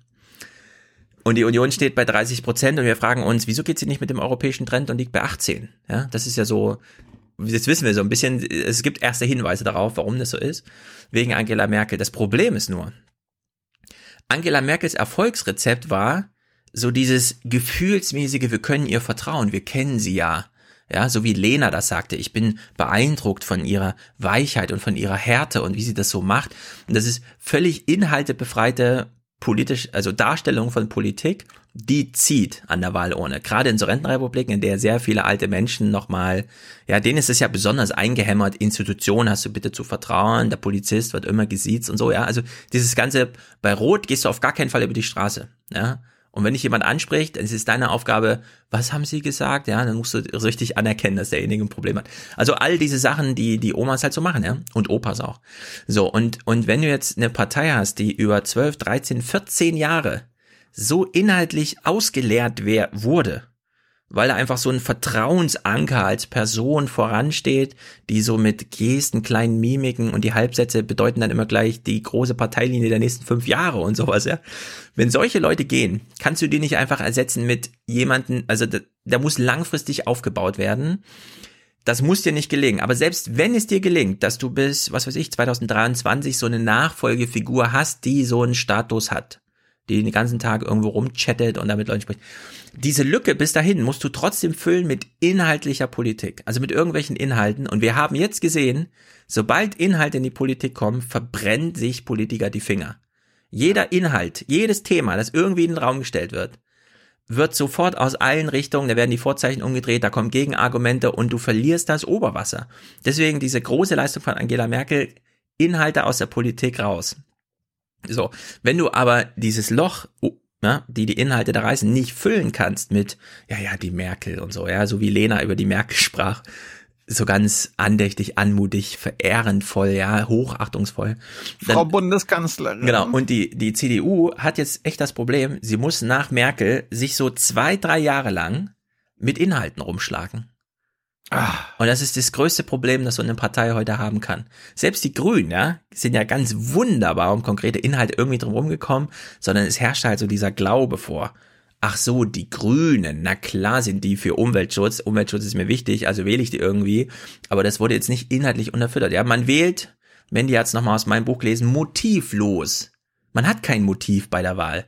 Man wählt einfach so aus moralischer Überzeugung. Man fällt so ein Urteil, ja, die ist gut. Genauso wie Lena das sagte. Ja, so denken alle Oma Ernst und Opa Ernst. So, und jetzt hat die CDU das Problem, dass Merkel da so eine 50% Lücke in Begründung, warum ich die CDU wähle, reißt. Und sie kann es, das ist ja der Auftrag der Willensbildung, nur mit Inhalten füllen. Und jeder einzelne inhaltliche Punkt, den sie macht, ist ein Stolperstein, über den irgendwer drüber fliegt. Und das werden wir jetzt, wenn Merkel dann weg ist, spätestens in zwei Jahren, werden wir es vielleicht auch vorher schon ja, auf dem Weg dahin, zwei, drei Jahre lang sehen, dass die, dass die CDU einen Vorschlag nach dem anderen macht. Vielleicht holen sie deswegen dann doch nochmal Friedrich Merz zurück, weil der auch ohne Inhalte einfach nur dadurch, dass er Wachstum sagt und sowas, ja, äh, die Leute ziehen kann. Da kämen wir nochmal um Inhalte drumherum. Aber Paul Ziemiak oder so, ja, oder AKK, die müssen mit Inhalten kommen. Die können nicht auf so einem Nimbus, ja, auf irgendwie mit so einer Haltung, äh, sie kennen mich, sie verehren mich, sie können mich noch wählen, sei sie froh darüber. Nee, die müssen jetzt mit Inhalten kommen. Und das wird für die, glaube ich, ein richtig echtes Problem. Und die Lücke, wie wir hier sehen, 50 Prozent Begründung, die CDU zu wählen, fehlen. Und die muss man irgendwie füllen. Und das, das wird ein tolles Schauspiel. Da wir die CDU scheiße finden, können wir sagen, das werden tolle drei, vier Jahre, die wir jetzt demnächst erleben. Jetzt kommen wir nochmal zu dem Alter. Und jetzt zeige ich Ihnen noch was, was das Generationenproblem der Union auf einen Blick deutlich macht, nämlich die Verteilung der Stimmen in den verschiedenen Altersgruppen. Und da sehen brutal. Sie, dass hier bei den Jungen die Union gerade noch auf 11 Prozent kommt. Bei den 18 bis 24-Jährigen, nur bei den über 70-Jährigen erreicht sie noch über 40 Prozent. Das ist das Bild einer Partei, die die Rentner hält und die Jungen nach und nach verloren hat. Ja, also wenn. Ich meine, das Entscheidende, was ich am Sonntag gelernt habe, die über 70-Jährigen, mhm. die anderthalb Mal so viele Menschen und Wähler haben als die unter 30-Jährigen in ganz Deutschland, wählen zu 70 Prozent 46 CDU und CSU und 34 SPD immer noch GroKo. Ja, man will halt abends seinen, seinen Chef da sehen. Ja? Man weiß, AD fragt erstmal bei CDU und SPD nach und so und deswegen will man die sehen und deswegen wählt man die und aber ich meine, bei den 70-Jährigen und Älteren hat die CDU sogar da minus zwei Prozent. Immerhin. Das ist einfach, äh, also wenn man jetzt äh, überall verliert, dann wird's schlimm. Gut, die SPD hat zum Glück keine Probleme mehr. Die sind ja mhm. auf dem Aufwind. Äh, Jörg Schömann sagt uns mal, wo jetzt die Hoffnung ist für die SPD. Gut aus, sieht gut aus. Bei ihrem Markenkern, der ihr über Jahre stabile, hohe Wahlergebnisse beschert hat, geht es immer weiter bergab. Das ist die Kompetenzkurve für den Wert soziale Gerechtigkeit. 50 Prozent Werte waren noch Ende der 90er Jahre regelmäßig gemessen. Jetzt sind es noch knapp unter 30 Prozent. So gering war dieser Wert nie. Das Gute an der jetzigen Situation ist, dass wir wissen, wie schwer sie ist. Bei den 18 bis 24-Jährigen kommt die SPD auf 8 Prozent bei den 25 bis 34-Jährigen noch 10 Prozent. Und da sehen Sie die 24. Pyramide insgesamt. Gut, ich habe mich geirrt. Äh, 24 natürlich. 46 plus 24 ja. sind 70. Gut. Aber Sorry. das hast du ja. da reingeschnitten, ne? Oder? Den O-Ton von Scholz? Ja. Ja, ich wollte einen Trenner haben, ja. Ja. Das Gute, dass wir jetzt wissen, wie schlimm die Lage wirklich ist, das ist natürlich toll. Ich finde aber auch gut, äh, wie schlimm die Deutschen die AfD einschätzen. Mhm. Wir haben gefragt, ist rechtsextremes Gedankengut in der AfD weit verbreitet? Da sagen 79 Prozent aller Deutschen ja. 70 jetzt, kommen, jetzt kommen die Grafiken der einzelnen Parteianhänger. Mhm. Was glaubst du denn außer den AfD-Anhängern, wo also äh, welche Parteianhänger die AfD jetzt nicht so rechtsextrem einschätzen? Ja, die, also CDU, die SPD, Grüne, Linke mhm. oder FDP? Also ich glaube, wir kriegen ein erwartbares Ergebnis. CDU und CSU sind, glaube ich, für diese 17 Prozent verantwortlich. Mal gucken, auf die FDP bin ich ehrlich gesagt gespannt. 17 Prozent Nein. Und wenn wir das jetzt nochmal aufschlüsseln nach Anhängern der Union, sagen das 93 Prozent, der SPD 90, der Grünen 94, der Linke 85, bei der FDP ein bisschen weniger ausgeprägt, 67. 93 Prozent der CDU-Anhänger sagen ja, bei den AfD ist rechtsradikal, rechtsextremes Gang. Das ist natürlich ja. interessant. Die da, FDP ist dann Daraus so könnte man aber was machen.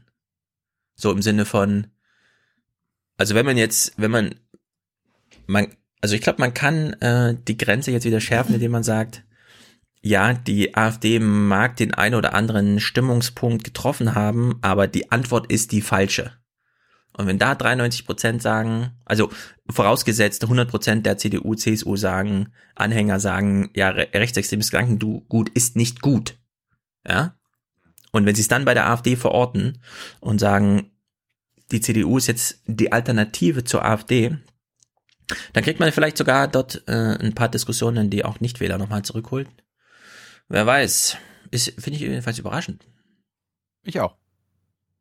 Nicht überraschend waren äh, Manfred Webers Talking Points an diesem Sonntag. Der hatte immer wieder überall denselben. Ich habe es nur mhm. exemplarisch gemacht. 60.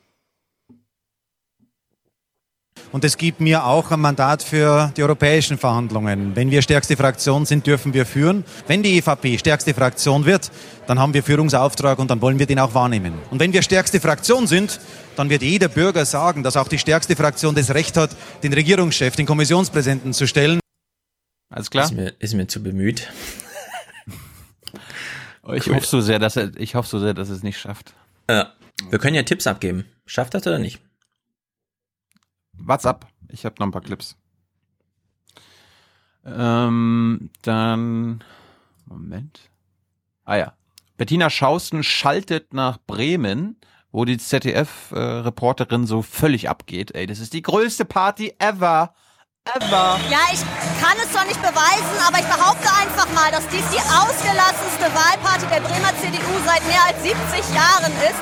Carsten Meyer-Heder ist hier gerade einmarschiert und wird umjubelt. Hm. Also als junge Frau zu sagen, hier ist die größte Party seit 70 Jahren. Ja, aber ich finde es auch einen guten Stunt, ehrlich gesagt. So ein Typ, der überhaupt erst seit einem Jahr in der Partei ist und so. Ja, der ist so, der ist so behämmert. Hast du dir mal, hast du dir mal Interviews machen hören oder so? Nee, nur so ein bisschen. Oh Gott. Oh Gott. Ja, also ihm kauft man irgendwie ab, dass es der Typ von nebenan ist, so, weißt du? Ja, ja, genau. Der jedes Jahr sein Sommerfest schmeißt und weiß, was eine Kubikmeterzahl bei einem Motorrad aussagt oder so, keine Ahnung, sowas halt.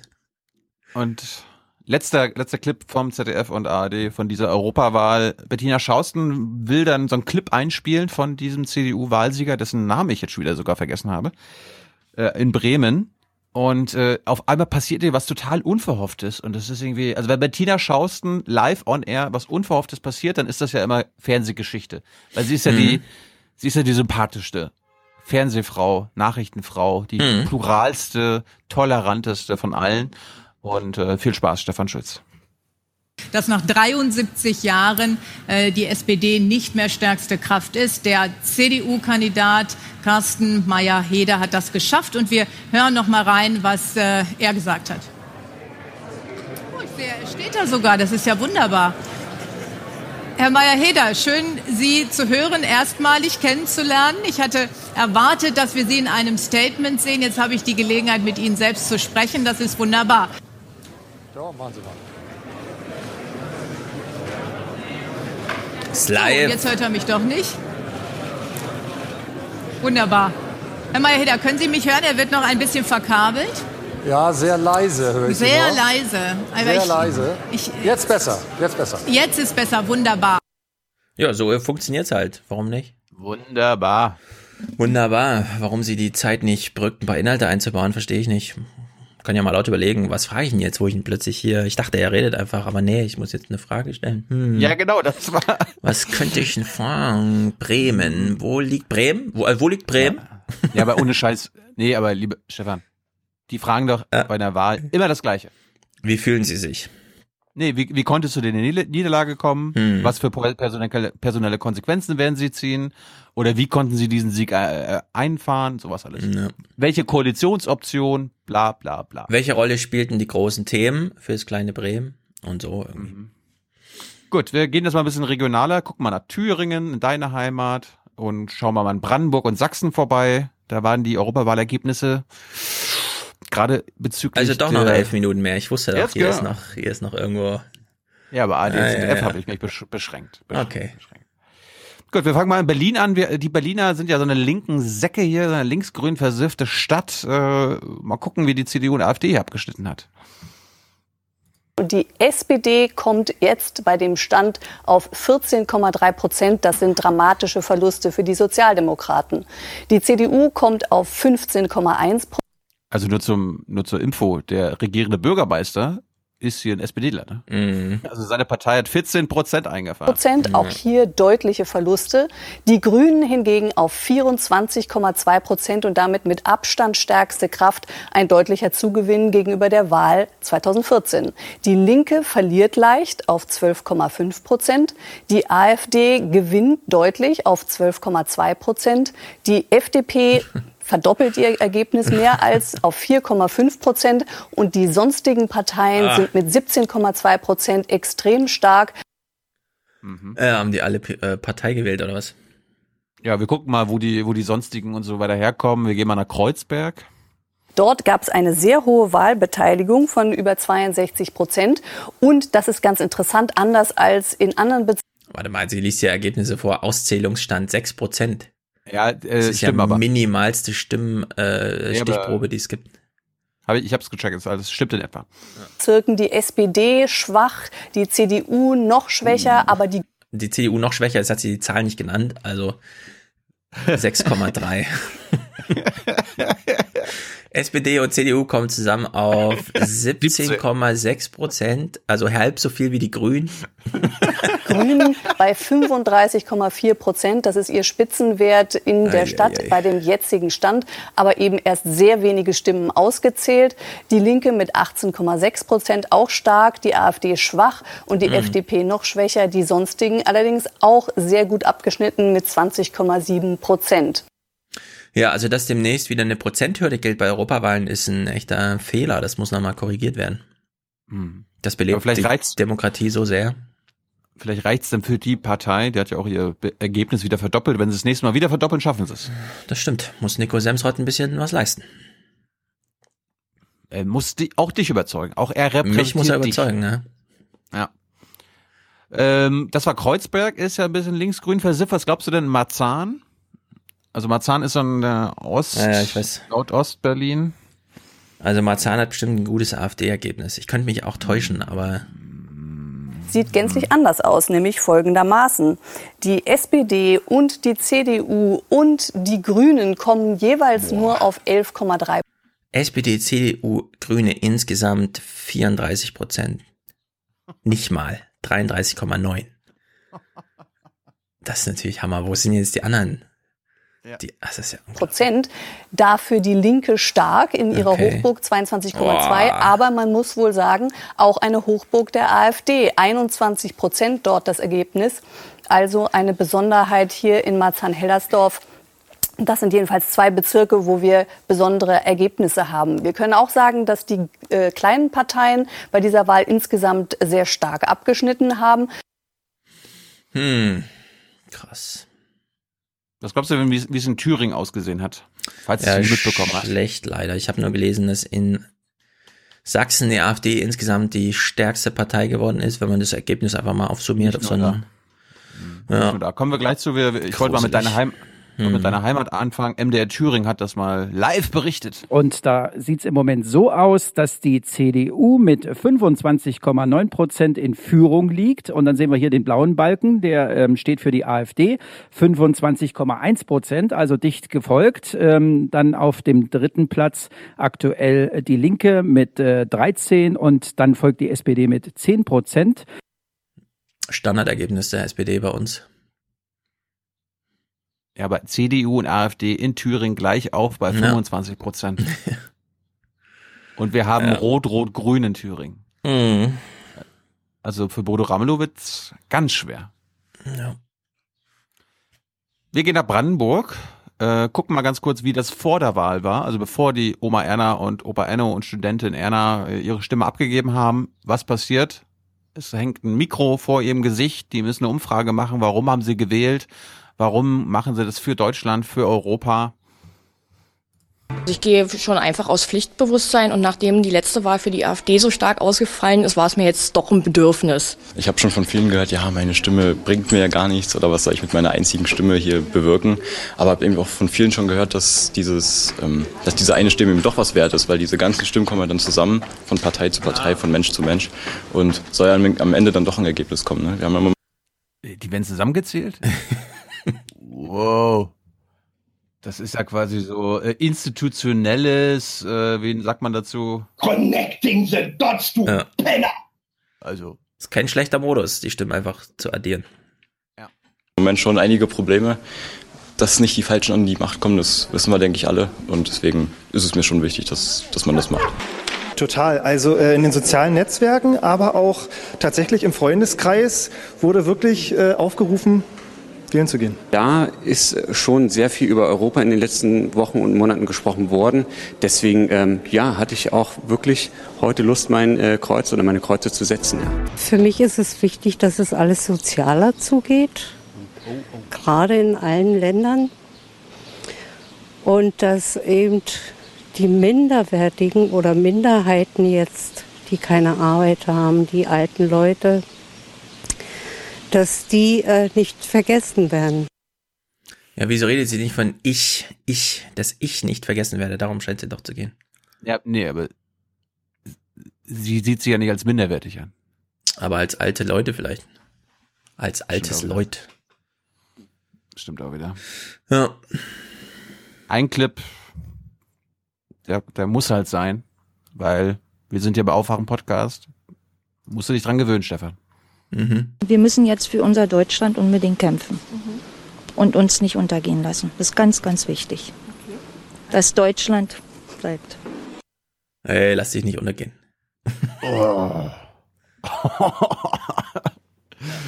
Das, das ist so ein bisschen der, der, der Nachfolger von ihm hier. Die Merkel, die hat das Deutsche, Deutschland und Europa zunichte gerammelt, hat die das mit ihrer Politik. Wir müssen jetzt für Mhm. unser Deutschland unbedingt kämpfen und uns nicht untergehen lassen. Das ist ganz, ganz wichtig. Ja. Dass Deutschland bleibt. Ja, war, glaube ich, so eine Grünwählerin. Ne? Deutschland säuft ab.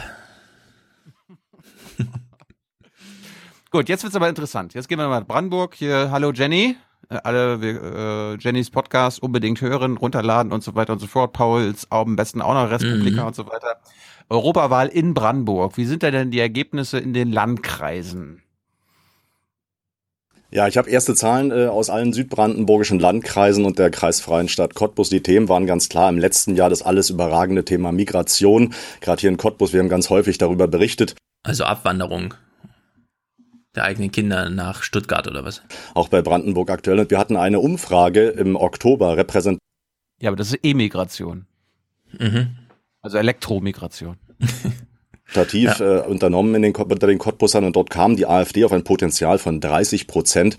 Das hat sie jetzt nach 70 Prozent ausgezählten Wahlstimmen hier in Cottbus nicht ganz ausschöpfen können, ganz offensichtlich, aber immerhin ist sie bei 24 Prozent, aber im Landkreis Spree-Neiße, der einzige Landkreis Brandenburgs, in dem Braunkohle abgebaut und verstromt wird, da ist das Thema Energiewende ein ganz offensichtliches. Hier hat die AfD einen Rekord eingefahren, 32 Prozent und damit äh, ebenso viele Stimmen erreicht wie SPD und CDU in dem Landkreis zusammen, wohlgemerkt zur Europawahl. Also die, der Braunkohleausstieg und äh, damit der Verzicht auch auf Arbeitsplätze war hier in der Region ein großes Thema.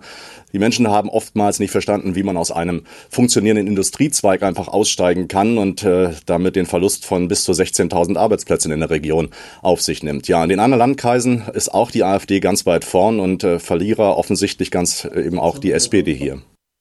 Also, Funktionierender Industriezweig. Mhm. Ja, aber liebe, liebes Brandenburg aktuell, da müsst ihr euch dann aber auch an die eigene Nase fassen. Wenn Oma Erna das nicht versteht, wie das äh, Ja. sein kann, dann müsst Ja. ihr das besser erklären. Das Ja, wenn die glauben- die, Fakten, die Fakten sind auf eurer Seite. Ja. Wenn die glauben, das ist ein funktionierender Industriezweig, muss man sagen, also dann hat ihnen irgendwer Quatsch erzählt. Ja. Und dann sollte man das mal berichtigen. Yep. Gut, das war, wir haben es gehört, Südbrandenburg, Cottbus und so weiter. Wir gehen mal gen Polen, Ostbrandenburg. Was glaubst du, wie da die Ergebnisse sind? Schlecht. Frankfurt oder und so? Schlecht. Mhm. Ganz im Trend des Landes Brandenburgs, ähm, in der Uckermark, im Barnim, im Märkisch-Oderland, Oder-Spree und in der Stadt Frankfurt, überall ist die AfD die stärkste Kraft. Aktuell so zwischen 21 und 23 Prozent. Die SPD schmiert überall regelrecht ab, fährt massive Verluste ein. CDU und Linke ähm, teilen sich den zweiten Platz. Die SPD ist immer überall nur Dritter. Ähm, und die Grünen legen etwas zu. Also in dieser Deutlichkeit hat das, glaube ich, auch hier keiner erwartet. Mhm. Na dann. Das Ja, sind ja zum Glück keine Wahlen demnächst, oder? Nee, in Brandenburg? Nee. Gut. Nee, nee, nee. Da ist, äh, SPD und Linke sind übrigens in der Regierung. Hm. Und das Interessante in Brandenburg war, die Themen, also es war anscheinend gar kein hitziger Wahlkampf, die AfD war offenbar sogar staatstragend, wenn man so sagen könnte. Ansonsten war das in Ostbrandenburg ja ein recht ruhiger Wahlkampf, ne? Noch ganz kurz. Ja, es gab eigentlich auch kommunal keine großen und heftigen Themen. Es gab eben eher ein, eine ruhige und sachliche Auseinandersetzung und selbst die AfD hat hier in Frankfurt oder ähm, Themen wie Grenzkriminalität, die sonst immer wichtig waren, oder Migration kaum angesprochen, immer nur am Rande. Sie hat sich tatsächlich sehr, sehr zahm gegeben. Und insofern ist es umso überraschender, dieses Ergebnis. Wieso? Weil die Menschen da eigentlich radikal sind und radikale Parteien wählen und eine zahme AfD eigentlich da auch nicht als erfolgreich gilt? Mhm. Das, Das ist wirklich düster. Die sind sehr düster, die Ergebnisse. Wir müssen uns wirklich was einfallen lassen. Wir müssen in Brandenburg, Sachsen, Thüringen mal was machen. Die nächsten Monate. Äh, Finde ich. was? Hinfahren oder was? Ja, vor Ort, Live-Shows oder so. Ah, mach du mal. Ja, Na, äh, in Thüringen, aber fahren, sag mal. Hallo, in, in deiner Heimat müssen wir aber was mit dir zusammen machen. Mhm. Mit Ramelow. Ramelow hat da schon zugesagt. Mit Ramelow immer gerne. Wir machen Mike Moring und Ramelow. Zu Mike kommen wir ja nachher nochmal. Ja, ja, Aber jetzt, jetzt, hast- jetzt hast du ein Quiz. Du musst, Achtung, äh, über die SPD nachdenken. Jetzt beginnt wieder die Aufwachen-Quizshow. Heute mit Teilnehmer Stefan Schulz. Okay. Sag mal, äh, wir hören jetzt den brandenburgischen Ministerpräsidenten, Parteivorstandsmitglied der SPD. Was ist das Alleinstellungsmerkmal der SPD, Stefan? Äh, der äh, radikale Fokus auf soziale Gerechtigkeit. Hm. Die rote Farbe vielleicht. Es gibt eine ganze Reihe von Ursachen. Ich will es jetzt nicht im Einzelnen, äh, in einzelnen Punkten festmachen, aber es äh, muss dringend gehandelt werden. Die SPD ist die Partei, die für Zusammenhalt in der Gesellschaft steht. Das ist ihr Alleinstellungsmerkmal. Was soll ich denn jetzt sagen? Zusammenhalt. Zusammenhalt ist der einzige Begriff, der mir noch einfällt, wenn ich überlege, bei welchem Thema versucht die CDU so richtig zu sagen, das ist meins. Das ist Zusammenhalt. Und jetzt kommt er und sagt, nee, ist eigentlich unser Thema. Mhm. Na gut. Das Nordmagazin hat uns mal Übersicht gegeben, wie es in ganz Ostdeutschland war. Also wenn man die Europawahlergebnisse nur auf Ostdeutschland bezieht, es ist bitter. Ja, da gibt es deutliche Unterschiede. Auch im Osten ist zwar die CDU stärkste Kraft mit 21,1 Prozent, einem Minus von 8,2 Prozentpunkten. Ähm, die SPD, die Grünen und die Linke liegen jeweils bei rund 13 Prozent aktuell. Für die SPD be bedeutet dies ein Minus von 7,7 Prozent und für die Linke von 6,2 Prozentpunkten. Die Grünen hingegen ein Plus von 5,1 Prozentpunkten.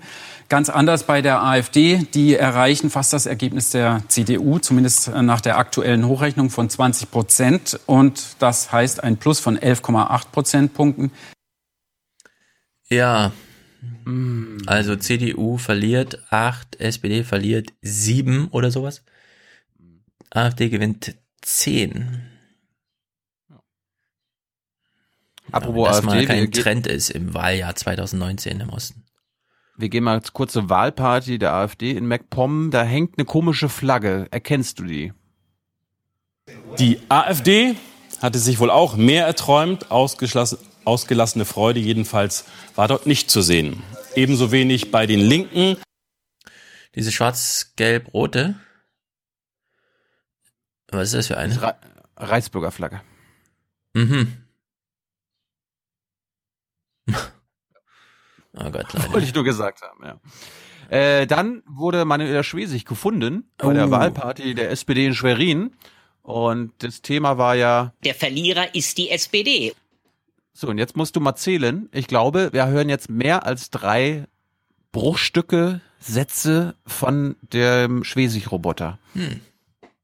Das darf von der Seite der Union nicht möglich ist. Ich glaube, das ist die aktuelle Situation und wir müssen uns Gedanken machen, welche Regierung. Steini, das letzte Mal habe ich bei Mabi hinterm Tresen gestanden, aber Du darfst das wir haben äh, die erste Prognose ähm, der Europawahl verfolgt. Für die SPD ist es ja relativ bitter.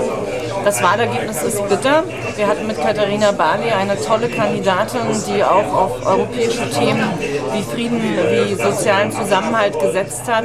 Und deshalb äh, finde ich es besonders schade, weil sie hat einfach einen tollen Wahlkampf gemacht und die SPD muss sich gut überlegen, wie wir weitermachen, denn beide Volksparteien, CDU, SPD, haben, so wie schon bei der letzten Bundestagswahl, wieder zusammen stark verloren und das muss auch der Großen Koalition in Berlin zu denken geben.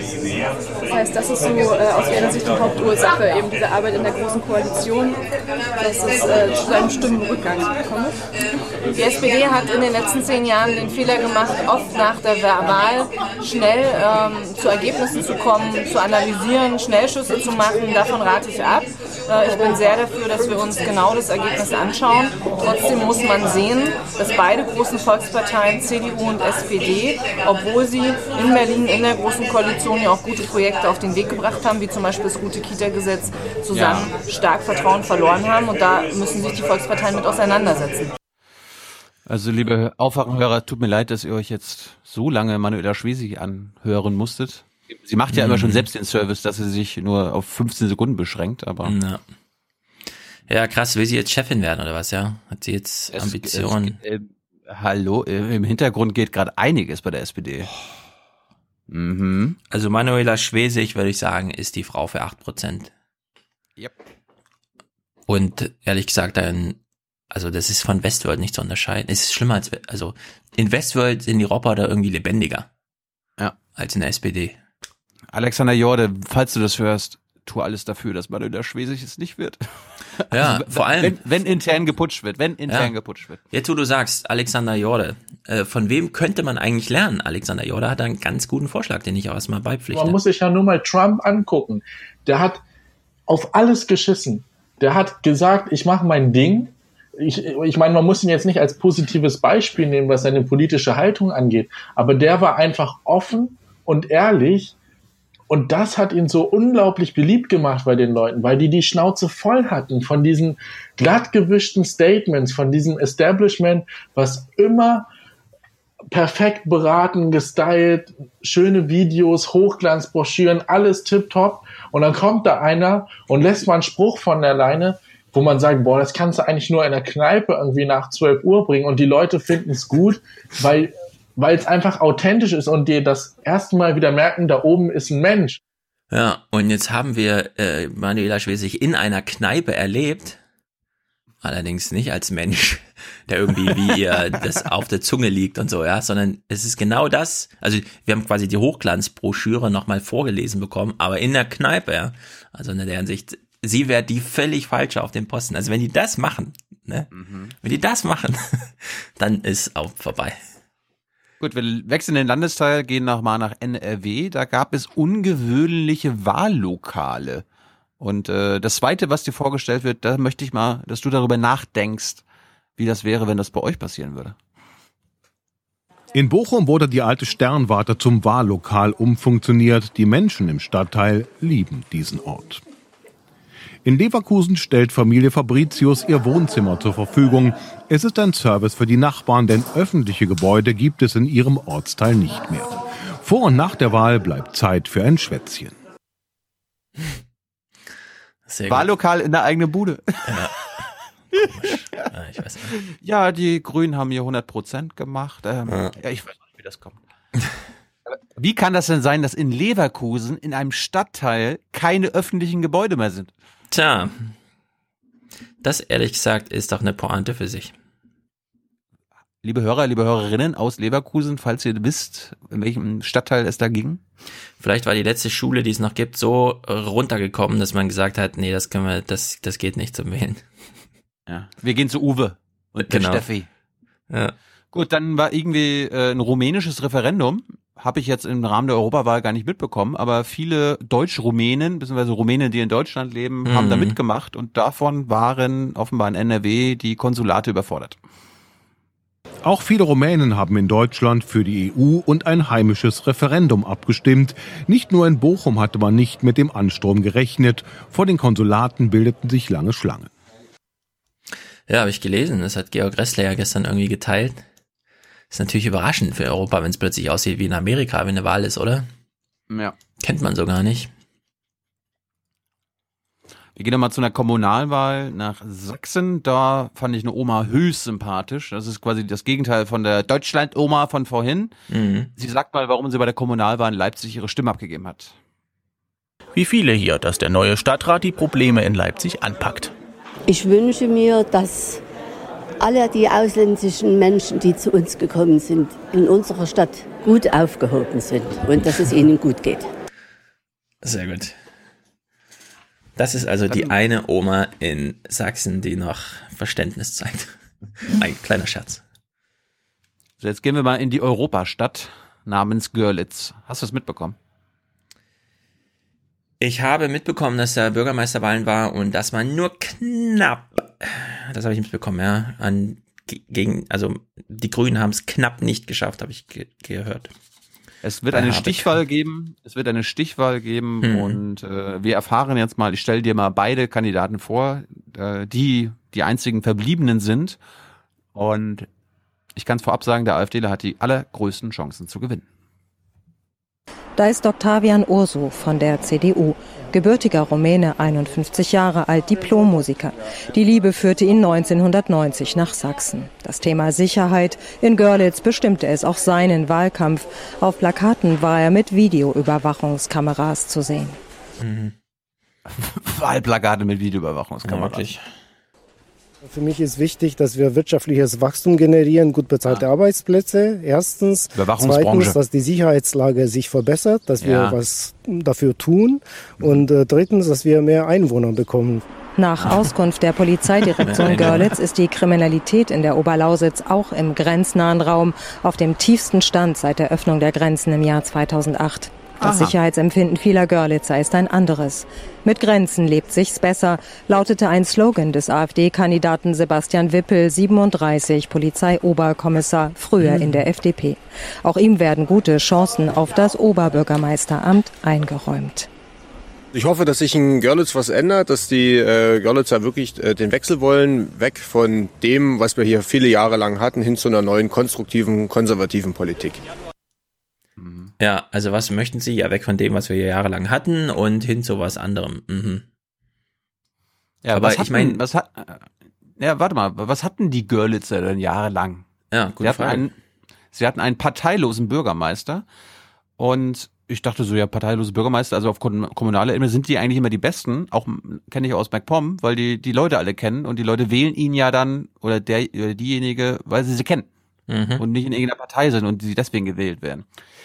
Jetzt habe ich aber trotzdem Probleme mit diesem Bürgermeister, weil wir erfahren jetzt im Laufe des Gesprächs, ist der letzte Clip, äh, wo der denn vorher gearbeitet hat und was das Unternehmen für Görlitz bedeutet. Vielleicht eine kurze Frage zu Ihrer Person. Sie sind nicht mehr angetreten. Vielleicht in einem kurzen Satz. Warum? Ja, ich äh, komme aus der Wirtschaft, habe hier die Politik gemacht, bin im gewissen Alter, wo man sich nochmal sieben Jahre diese Arbeit äh, überlegt, ob man sie tut. Die Stadt ist nie fertig und ich habe eine Entscheidung getroffen und will dann, dass jüngere Menschen die Stadt übernehmen. Sie haben gesagt, Sie haben auch in der Wirtschaft gearbeitet. Sie waren auch bei Bombardier in leitender Funktion. Was gab es denn für Schwierigkeiten in den letzten Jahren, die Sie auch in Angriff nehmen mussten, überwinden? Also er war in leitender Funktion bei Bombardier. Mal gucken, was für mhm. Unternehmen denn bei Görlitz relevant sind. Ja gut, wir haben hier in unsere zwei große industrielle Arbeitgeber, das ist Siemens, Turbinenwerk, das spricht für sich. Ich glaube, wir haben das sehr erfolgreich mit Siemens verhandelt. Die Belegschaft war toll motiviert und äh, das ist zum Leitwerk für die Industriedampfturbine geworden. Das war ein harter Kampf der gesamten Stadt. Und Bombardier, das ist noch nicht zu Ende. Das ist ein schwieriger Weg, äh, die Zukunft zu gestalten und das machen wir gerade. Ja, lass mich doch da mal kurz reinspringen. Bombardier, was machen die eigentlich? Mhm. Also Bombardier hat einen eigenen Mitarbeiter als Bürgermeister mhm. Görlitz. Äh, wenn, üblicherweise, wenn man, fies sein, wenn man fies sein will. ja, also üblicherweise bist du ja dann in diesen großen Industrieunternehmen irgendwie so Vertrauensmann, wirst dann Betriebsrat, dann entdeckst du das so für dich, wirst du auch freigestellt von deiner eigentlichen Tätigkeit, verwandelst dich in so einen Politiker und wirst dann halt auch Bürgermeister. So würde ich mal sagen, ist das hier auch gelaufen. Jedenfalls ist er in dem Alter, wo man so sagt, ja, okay, das scheint so zu sein. Das geht, finde ich. Die Frage ist allerdings, also ich, ich darf ich kurz reinspringen, bevor wir noch ja, ein bisschen. Ja. Okay, also es gibt ja jetzt zwei Sachen, die ich hier auch nochmal anführen möchte zum Thema. Das war jetzt Görlitz, ja, also Görlitz und Bombardier. Bombardier baut ja vor allem auch Züge. Und zwar nicht diese Top-Züge, den ICE von Siemens oder so, sondern Züge, die man beispielsweise hier so braucht. Angesichts steigender Fahrgastzahlen im Schienennahverkehr fordern zwei Verbände, stillgelegte Strecken wieder in Betrieb zu nehmen. Ja. Rund 20 Prozent des Bundesschienennetzes sind seit 1994 stillgelegt worden. Der Verband Deutscher Verkehrsunternehmen und die Allianz Pro Schiene nennen jetzt 186 Streckenabschnitte, die wieder in Betrieb gehen sollten. So ließen sich zum Beispiel Straßennetze in Ballungszentren entlasten und Engpässe im Region Regionalverkehr beseitigen. Worüber stöhne ich ja. hier seit Jahren? MacPom, Streckennetz lahmgelegt. Guck mal, ja. da ist MacPom. Siehst mhm. du mal? 20 Prozent. Also es ist krass, wie viel stillgelegt wurde hier. Ja, das könnte man jetzt alles mal wieder reaktivieren und dieses Angebot profitabel. geben. Hallo. Genau. Und dann kann man da mit Zügen fahren, die Bombardier herstellt. Also in dem Falle Mitarbeiter in Görlitz. Je nachdem, was sie da herstellen. Keine Ahnung, was das für ein Werk ist in Görlitz. Andere Frage, wie kann man jetzt eigentlich dem Osten strukturell helfen? Also so ganz insgesamt. Wie bekäme man so eine große Geldgießkanne, ähm, äh, Gießkanne, ja, und würde einmal so eine richtige, ähm, auch wirtschaftliche Landschaftspflege im Osten machen. Es gab ein Wirtschaftsforum in Ostdeutschland, man spricht so vom Davos des Ostens, keine Ahnung. Wir hören mal kurz rein, das Problem wird hier von Ramelow zum Beispiel beschrieben. Mehr Schub für die Wirtschaft zwischen Ostsee und Thüringer Wald, das Thema auf dem Ostdeutschen Wirtschaftsforum in Bad Saro. Im sogenannten Davos des Ostens trifft Politik auf Wirtschaft und Wissenschaft.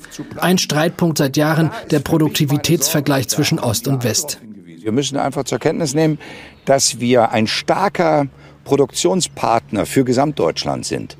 Aber die volkswirtschaftliche Gesamtabrechnung findet immer in den Westzentralen statt. Von den 500 Konzernzentralen, die Deutschland bestimmen, sind 464 mit ihrer Zentrale im Westen. Und damit wird ein Problem deutlich. Und das Problem heißt verlängerte Werkbank. Ja, ist natürlich ein strukturelles Problem, das wir so schon kennen. Äh, Menschen arbeiten, die Produktivität wird aber dann betriebswirtschaftlich da abgerechnet, wo die Unternehmensfilialen sind und die sind nun mal, oder die Unternehmenszentralen, die sind nun mal nicht in Ostdeutschland. Trotzdem sind die Zahlen hier nicht ganz unbedeutend, denn na klar, wir kennen die eine Zahl, 50, äh, 80 Prozent Produktivität des Ostens im Vergleich zum Westen. Allerdings stellt äh, Rainer Hasselhoff diese Zahl auch nochmal einer anderen gegenüber. Die Gewerbesteuereinnahme ist nach wie vor nur halb so groß wie im Westen und auch die Länderhaushalte im Osten sind bei 56 Prozent äh, im Westvergleich. Äh, wenn wir allerdings 80 Prozent Produktivität haben, ist da also eine Lücke, wo wir etwas erzeugen, produzieren, aber nicht den Vorteil davon haben, sondern andere Bundesländer, wo es nicht erzeugt wird.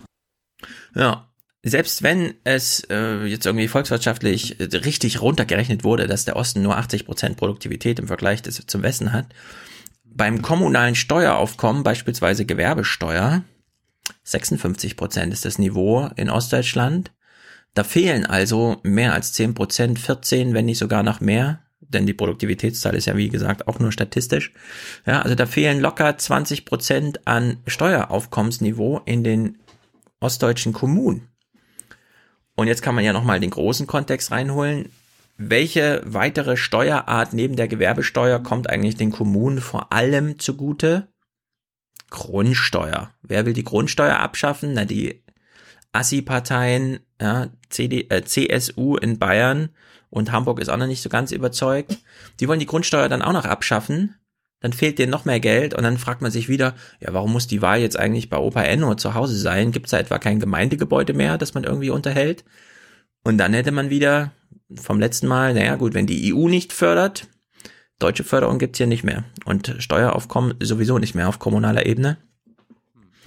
Ist allerdings ein schwieriges Thema für AD und ZDF, weil da gucken zwar viele Leute zu, aber die wollen natürlich nur über die Bundesliga der Politik informiert werden. Da spielen solche kommunalen Fragestellungen dann nicht so die große Runde, es sei denn, es findet hier das Davos des Ostens statt, ja. Dann kann man da mal einen Tag kurz reinhören und sich die O-Töne abholen. In dem Falle ist dann auch der letzte O-Ton noch interessant. Vom IFO-Institut zum Thema Migration als Problem des Ostens. Auf dem Ostdeutschen Wirtschaftsforum wird ein weiteres gravierendes Problem deutlich, ein dramatischer Fachkräftemangel in den kommenden Jahren. die Zahl der erwerbsfähigen Bevölkerung, das ist ja eigentlich die ökonomisch relevante Größe, die schrumpft noch viel, viel stärker bis 2035 um ungefähr ein Fünftel. Das heißt, da fehlen uns 20, 22 Prozent Arbeitskräfte in Ostdeutschland. Mhm. Mhm. Es fehlt also nicht nur Produktivität, sondern auch Erwerbspersonenpotenzial. Vor allem durch schon geschehene Abwanderung. Man bräuchte jetzt also Zuwanderung und sei es nur Rückkehrer, die man sich dann irgendwie zurückholt. Naja. Armin Laschet war bei Anne Will, kurze Zusammenfassung einfach nur, er hat jetzt anscheinend gelernt, ne, Klimaschutz müssen wir machen. Und er, er erzählt uns jetzt mal, ne, wir sind ja auch Supporter von Fridays for Future, mhm. was man den jungen Leuten jetzt mal beibringen muss. Ja, das Beispiel haben wir ja gerade gehört. Äh, wenn wir Industrieland bleiben wollen, wollen wir, dass ThyssenKrupp weiter Stahl produziert. Mhm. Und Stahl stößt derzeit, weil, wenn Sie Eisen, Erz und Kohle verbinden, CO2 aus. Dieses Verfahren, das Sie beschreiben, fördern wir ganz massiv. Da fängt jetzt schon der Kommunikationsfehler an, weil das niemand weiß, dass das Land das stark unterstützt. Aber es ist noch nicht so weit. Wir forschen daran. Und die jungen Leute sind ungeduldig. Die sagen, nein, jetzt sofort. Wie geht das runter? Und dies zu erklären, dass ein solches Stahlwerk wie ThyssenKrupp, wie unsere chemische Industrie, wie die Autoindustrie ihre Zeit braucht, diesen Umstieg zu machen, das ist das, was uns jetzt besser gelingen muss.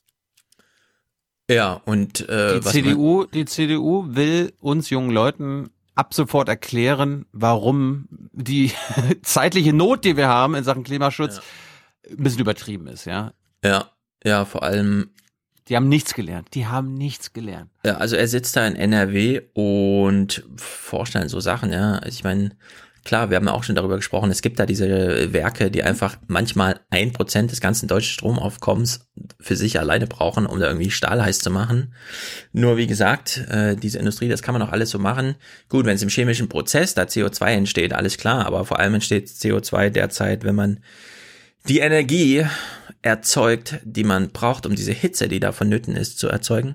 Da könnte man genauso gut auf den Wind in der Nordsee zurückgreifen. Wie gesagt, sieben Gigawatt, ja, das sind nicht nur ein Prozent, das sind sieben Prozent, äh, zehn Prozent des deutschen äh, Strombedarfs. Da bräuchte, müsste man halt nur mal die Kabel legen, nur dann steht halt die CSU wieder im Weg, ja, weil irgendwelche Kabel nicht schön aussehen oder Windräder dann optisch durchfallen und deswegen dauert es dann länger mit solchen Prozessen. Das ist es natürlich ja völlig dumm. es geht ja, es geht ja auch nicht nur um den CO2-Ausstoß bei den Stahlwerken, sondern auch die en Energieintensivität dieser Stahlwerke. Also es, ich habe irgendwo mal eine Statistik gehört, dass es gibt an bestimmten Tagen in Deutschland hat ein einzelnes große Stahlwerk mhm. in NRW verbraucht ein Prozent der gesamten Energie. Ja, das habe ich gerade vor einer Minute gesagt. Okay, dann habe ich mir so gemerkt. Ja, also wir haben es hier, wir haben es hier immer wieder mal genannt. Ja, wir haben es hier immer wieder genannt. Ja, also die Energie wäre da. Weil im, im Norden sind es sieben Gigawatt. Na, warte, wir hören nochmal einen zweiten Armin Laschet-Clip. Der ist wirklich überraschend. Armin Laschet war gestern mal so frei, sich überrascht zu zeigen davon, dass es auf einmal dieses Klimathema gibt. Wo kommt denn das her? Das Klimathema ist ein Thema seit 20 Jahren. Genau. Minimum. Kein neues Thema. Bitte? Kein neues Ja, Thema. aber der Wähler hat es trotzdem noch vor zwei Jahren als gar nicht so wichtig genommen, indem er die Grünen zur kleinsten Fraktion auf 6, 7 Prozent runtergebracht hat. Aus irgendeinem Grund ist das Klimathema, ich glaube, sehr mit Greta verbunden, so. plötzlich ein weltweites Thema geworden. Schlimm. Dem folgte Friday of Future, äh, Friday for Future, und damit hat es die letzten Wochen dieses Wahlkampfs bestimmt zugestanden. Das ist die 40. Woche der Schulstreiks, das ist jetzt schon eine Sekunde. Ja, aber es war am Anfang trotzdem. Sommer war es Sommer. war der heiße Sommer ist, aber das ist eine Wetterfrage ist nicht immer eine Klimafrage. Und die Frage, ob aber Extremwetterereignisse Frau Baerbock, aber Sie werden aber auch nicht ernsthaft sagen, dass wir mit dem, was wir jetzt hier machen, so toll das Klimaschutzgesetz ist, am nächsten heißen Sommer was verändern. Äh, doch, das ist genau die Aussage, die dahinter steckt. Aber das sind, das sind seine Talking Points. Die hatten wir ja vor ein paar Wochen ja schon mal. Ja, aber am besten ist doch wirklich, also kein Talking Point war, wie er gerade sagte. Also aus irgendeinem Grund haben wir jetzt dieses Klimathema. Es könnte mit Greta zu tun haben. Hm. Also irgendeinem Grund ist das den Leuten, das hat mich erinnert an, wie AKK da stand und meinte, ich weiß auch nicht genau, warum die Leute über den Migrationspakt der UN reden wollten. Die haben gar nicht danach gefragt. Plötzlich ist das ein mega Thema weil für sie im Hinterkopf ja die UN arbeitet ja an zwei Dokumenten, nämlich ein zum Thema Flüchtlinge, ein zum Thema Migration. Der zum Thema Migration kam hoch, sie dachte, die Leute reden, wollen über Flüchtlinge reden, dann ging es da aber Migration, dass es gar keinen Unterschied macht. Also Migration und Flüchtlinge ist für uns Wähler genau das gleiche, wie auch Klima und Wetter für uns im Grunde das gleiche ist. Ja? Äh, das, das schneidet einfach nicht. Da wird halt einfach, das ist ein anderer Aktenordner, ja. Migration da, Flüchtlinge da. Ist aber genau das gleiche Thema. Und so, ja, wie er dann da sitzt und äh, sich nochmal in, in Rage redet, aus irgendeinem Thema, äh, aus irgendeinem Grund könnte Greta sein, kam jetzt Fridays for Future, da kann man genauso gut irgendwelche Netflix-Dokus, ja, die jetzt auch alle abgefeiert wurden, nennen oder sonst was. Aber das Thema ist halt jetzt da und er war einfach überhaupt nicht darauf vorbereitet. AKK hat Wahlanalyse gemacht. Offenbar gab es einen Rechtsruck. Hast du da was mitbekommen die letzten Jahre in der CDU? Ähm, nein. Nee, ich auch nicht. Ich auch nicht. Was wir feststellen müssen, ist, dass wir bei den Jungwählern massiv verloren haben aus zwei Gründen. Das eine, weil wir eine ganze Themenpalette von Themen, die insbesondere die jüngeren Wählerinnen und Wähler sozusagen für sich auch in Anspruch genommen haben, nicht aus einer Position der Stärke heraus offensiv angegangen sind. Das betrifft das Thema Klimaschutz, das betrifft das Thema Artikel 13, Artikel 7, das gesamte Urheberrecht. Das betrifft aber natürlich auch, das ist ja eben schon angesprochen worden, etwa den Umgang äh, und die Reaktion äh, auf die äh, Kampagnen und auf das entsprechende Reso-Video. Dazu kommt aber auch, dass sich in den letzten Wochen und Monaten ein Image verfestigt hat, das der CDU insgesamt einen Rechtsruck attestiert hat. Uh. What? Ja, jetzt ist eine Image, What? ist eine Image-Sache, weißt du? Das, das Geilste ist dann, offenbar wurde das, dieser Rechtsruck, ja, wo AKK sagt, was? Äh, wurde der Jungen Union zugeschoben und der Werteunion. Also zum einen so hier äh, Zimjaks alte Truppe mhm. und dann Hans-Georg Maaßens neue Truppe. Ja. Die sind schuld. Und Carsten Linnemann, ja, unser äh, sozialster CDUler im Bundestag, kann das aber nicht verstehen. Ja, wobei. Also der Jungen Union mhm. jetzt die Schuld in die Schuhe zu schieben, das ist das Letzte, was wir jetzt brauchen. Letzte. Hier wird, glaube ich, Rechtsstaatlichkeit mit Rechtsruck verwechselt. Die Menschen wollen Rechtsstaatlichkeit, ah. Recht und Ordnung und keinen Rechtsruck. Und ja, genau dafür steht die Junge Union und viele, viele andere in meiner Partei. Und jetzt verteidigt er die nochmal so, weil er selbst noch aussieht wie Mitglied der Jungen Union oder was? Also diese Werteunion, das muss man sagen, das ist also mein, ist mein Liebling. Ja, es gibt die strukturelle Grundlage dafür zu sagen, es gab da einen Rechtsruck. Ich meine, das geht aber dann bei CSU los und so und Stefan Mayer irgendwie als Staatsminister und so. Hm. Aber diese Werteunion, ne?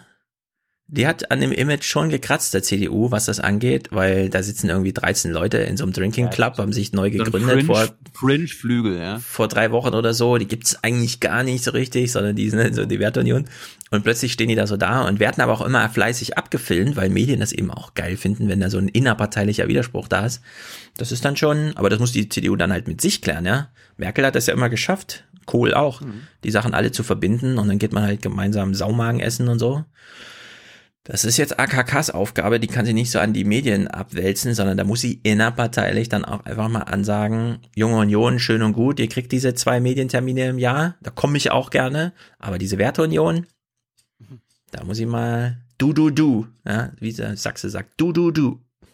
Gut, Wahlanalyse Phoenix, äh, Paul Ziemiak war zu Gast, hat man auch mal ein bisschen analysiert. Abschließend nochmal zu Ihrer Person. Sie sind nun ein sehr junger Generalsekretär, sollten gerade den Bereich Internet beaufsichtigen und sagen, es war eine schlechte Kommunikation. Der Ball fällt natürlich in Ihr Feld. Was ist denn da genau schiefgegangen? Warum haben Sie so lange gebraucht? Ein Video produziert, das dann nicht veröffentlicht. Äh, was ist da schiefgelaufen? Da ist vieles schiefgelaufen, sonst hätten wir auch nicht äh, so eine Kommunikationspanne äh, gehabt. Für mich ist das Anspruch, dass wir den Weg, den wir hier im Adenauerhaus eingeschlagen haben, auch der Neustrukturierung dass wir den konsequent müssen und schneller äh, als bisher, äh, denn in der Jungen Union haben wir, ich war Vorsitzender ja vorher der Jungen Union, gezeigt, wie schnell geht, wie es unkompliziert geht. Das brauchen wir auch in der CDU. Äh, also das, was in der vergangenen Woche passiert ist, ist für mich Ansporn, genau diesen Weg, den ich eingeschlagen habe, weiterzugeben. Also ich glaube, ich, ich glaube in Sachen unkomplizierte Reaktion der Jungen Union, das ist sowas wie letzte Woche zum Beispiel, ich weiß nicht, ob du es gesehen hast auf Facebook, da bin ich denn der Huso, bei der Jungen Union. Ja, also. Ich, ich versuche immer noch rauszufinden, was Huso heißt. Das wird ja irgendwas, irgendwas Freundliches gewesen ja. sein, oder? Aber als Talking Point finde ich das gar nicht so schlecht, dass Ziemiak jetzt seiner eigenen Partei sagt, also da, wo ich mehr Beinfreiheit hatte, konnte ich mehr machen. Wenn ihr mir hier und so. Klar. Ist ja, schon nicht AKK, schlecht. Man soll ja seine Krisen nutzen, ne? Dann kommt apropos Krise nutzen. Wer kann das besser als Julia Klöckner? Aber was mir aufgefallen ist, ähm, ist die Art der Debatte sehr radikalisiert, ja. sehr polarisiert, mhm. ähm, dass ja. der Kompromiss und der Ausgleich aus der Mode gekommen ist, ähm, dass nur der, was gilt und Reichweite hat, der reinhaut, der ähm, zur Zerstörung der anderen aufruft. Man muss sich genau. nur mal vorstellen, ähm, es hätten Vertreter der AfD in einem YouTube-Video ja. aufgerufen, die Grünen zu zerstören. Und da hätte man zu Recht eine andere Reaktion auch erlebt. Also Julia, geh mal auf YouTube. Das siehst ja. du überall. Unter jedem, also wenn ich ein Interview mit dem Grün veröffentliche, dann sind die ganzen AfD mhm. und Nazi die allerersten. Aber wenn sie sagt, dagegen müsste man mal was tun oder es zumindest wahrnehmen, da hat sie ja nicht ganz unrecht, würde ich sagen. Mhm, ja. Also ich glaube, wir müssen schauen, eine Antwort auf diese viralen Phänomene auch zu finden. Ähm, wir sind viel an der realen Theke unterwegs, an Wahlkampfständen. Die Leute sind da ganz anders unterwegs als an der digitalen Theke. Ah. Und die, die an der digitalen Theke Klicks haben, auch YouTube-Unternehmer sind.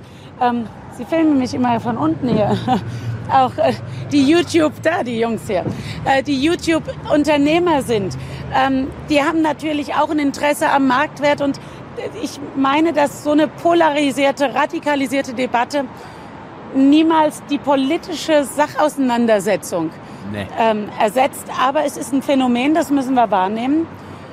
Aber mir ist es schon sehr aufgefallen, dass der Stil ein anderer ist. Es ist viel unversöhnlicher geworden. Das ist schwer zu ertragen.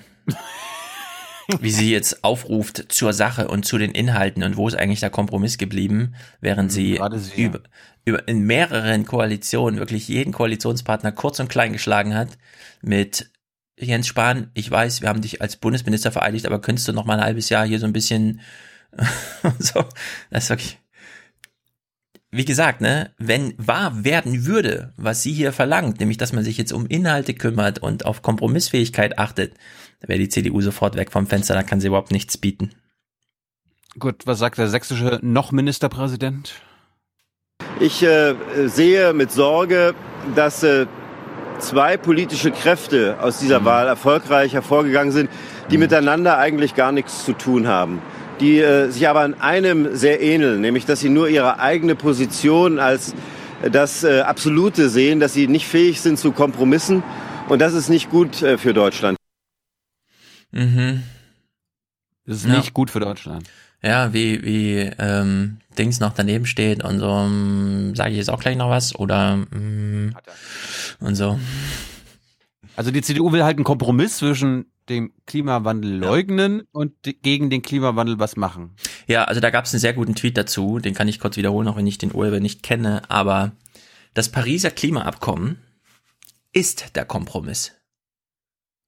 Da saßen alle zusammen und gesagt, okay Leute, wir einigen uns jetzt darauf den nochmal zu nehmen und zu sagen, okay, da müssen wir jetzt einen Kompromiss mit dem Klimaabkommen finden. Nee, also das Klimaabkommen ist schon das völkerrechtlich verbindliche Kompromisswerk, auf das sich auch die CDU mit verständigt und mit geeinigt hat. Da kann man jetzt keine Abstriche machen, sondern das müsste man jetzt eigentlich, ja, also man kann nicht Kompromisse mit dem Kompromiss schließen. Der, das Klimaabkommen von Paris ist der Kompromiss. Gut, und jetzt kommen wir zur Causa YouTube und Rezo. Wir fangen mal mit Paul Ziemiak an. Der war bei der Bild oder Bild Online oder so weiter, hat mhm. mal, wurde mal gefragt, sag mal, hat sich Rezo eigentlich schon gemeldet? Auch gesagt, lass uns das doch, das interessiert jetzt so viele durch sein Video, lass uns das öffentlich machen und äh, deswegen, die Einladung steht weiterhin und ich würde mich freuen, wenn er kommt. Hat er sich gemeldet schon? Bisher hat, äh, haben wir noch äh, weder zu noch Absage. Wenn der Rezo noch nicht mal darauf äh, antwortet, ähm, also er hat weder zu noch abgesagt, äh, sind Sie mal auf den Gedanken gekommen, ihn anzurufen? Wir haben äh, auch Kontakt mit seinem äh, Management äh, aufgenommen und äh, bisher haben wir keine Antwort, aber ich übernehme... Er ruft einfach nicht zurück. Über, über, sein Management ist ja informiert, das ist ja, die betreuen ihn und bisher gibt es dort keine, hm. gibt es dort keine vielleicht Mhm. Ja, da leidet er natürlich, ne? Mhm. Das ist ganz anders als bei der ARD. Wenn ich da sage, also Sie können mich heute Abend gerne interviewen, dann kommen die sofort. Ja. Blöd. Das ist echt blöd. Blöd war gestern Annegret Kramp-Karrenbauer, muss man leider so sagen. Sie hat sich dann Absolut. nochmal zu, zum Thema YouTube äh, und die Regulierung von Meinungen auf YouTube geäußert und irgendwie werden wir dann gleich hören, da hat sie offenbar jetzt, was wir jetzt hören, nicht primär an Rezo gedacht, sondern an jemand anders. Als die Nachricht kam, dass sich ähm, eine ganze Reihe von YouTubern zusammengeschlossen haben, um einen Aufruf zu starten, äh, Wahlaufruf gegen CDU und SPD, habe ich mich gefragt, was wäre eigentlich in diesem Land los, wenn eine Reihe von, sagen wir, 70 Zeitungsredaktionen zwei Tage vor der Wahl erklärt hätten, wir machen einen gemeinsamen Aufruf, wählt bitte nicht CDU und SPD. Es wäre klare Meinungsmache vor der Wahl gewesen. Und ich glaube, es hätte eine muntere Diskussion in diesem Land ausgelöst. Und die Frage stellt sich schon mit Blick auf das Thema Meinungsmache, was sind eigentlich Regeln aus dem analogen Bereich und welche Regeln gelten eigentlich für den digitalen Bereich, ja oder nein? Das ist eine sehr grundlegende Frage, über die wir uns unterhalten werden. Und zwar nicht nur wir in der CDU und mit der CDU, sondern ich bin mir ganz sicher, in der gesamten medienpolitischen und auch demokratietheoretischen Diskussion der nächsten Zeit wird das eine Rolle spielen. Und äh, deswegen werden wir diese Diskussion auch sehr offensiv angehen. Die Theorie demokratische Diskussion. Das ist natürlich krass. Jetzt braucht man anscheinend Wissenschaftler, die einem nochmal sagen, nee, AKK, nee. Sie hat sich ja, sie hat sich ja dann später auch nochmal auf Twitter geäußert, so, ja, wer mir unterstellt, dass der irgendwie Meinungsfreiheit regulieren will, alles Quatsch, alles Quatsch. Was ich dann interessant fand, ich, ich guck ja. Ich meine, das findet alles im Kontext von 70 Jahren Grundgesetz und so statt, ne? Eben, ja, Wo ja, so ja, steht, ähm, Zensur findet nicht statt. Ein ziemlich harter Satz, der so sehr singulär auch steht in so einer deutschen will, Verfassung. sie will doch einfach nur gemeinsame Regeln erschaffen. Darum geht's doch nur. Ja, also die, die Zusammenarbeit regeln. Mhm, genau, die Zusammenarbeit regeln. Was ich dann aber, was mich gestern Abend überrascht hat, also ich wurde ja auf Twitter darauf aufmerksam, du hast es ja auch schon gesehen, äh, AKK hat offenbar nicht an Rezo gedacht, als sie da jetzt gerade über Regulierung geredet hat, sondern an jemand anders. Ich, ich kenne den nicht, vielleicht kennst du Mhm. den, den sie meint. Mal gucken. Ich glaube, ich glaube, bei ihr, sie hat ein Beispiel im Hinterkopf. Es gab unter diesen 70 Leuten, die aufgerufen haben, auch mindestens einen Journalisten, der an der Bundespressekonferenz akkreditiert ist. Vermutlich hat sie den im Blick gehabt bei der Meinung, kann ein Journalist einen Wahlaufruf machen. Ja, ganz klar, natürlich kann auch ein Journalist seine politische Meinung zum Ausdruck bringen und kann natürlich auch einen Wahlaufruf machen. Ob das dann mit seinen ganzen anderen, mit seinem Arbeitgeber oder sonst was vereinbar ist, muss er selber mit sich klären.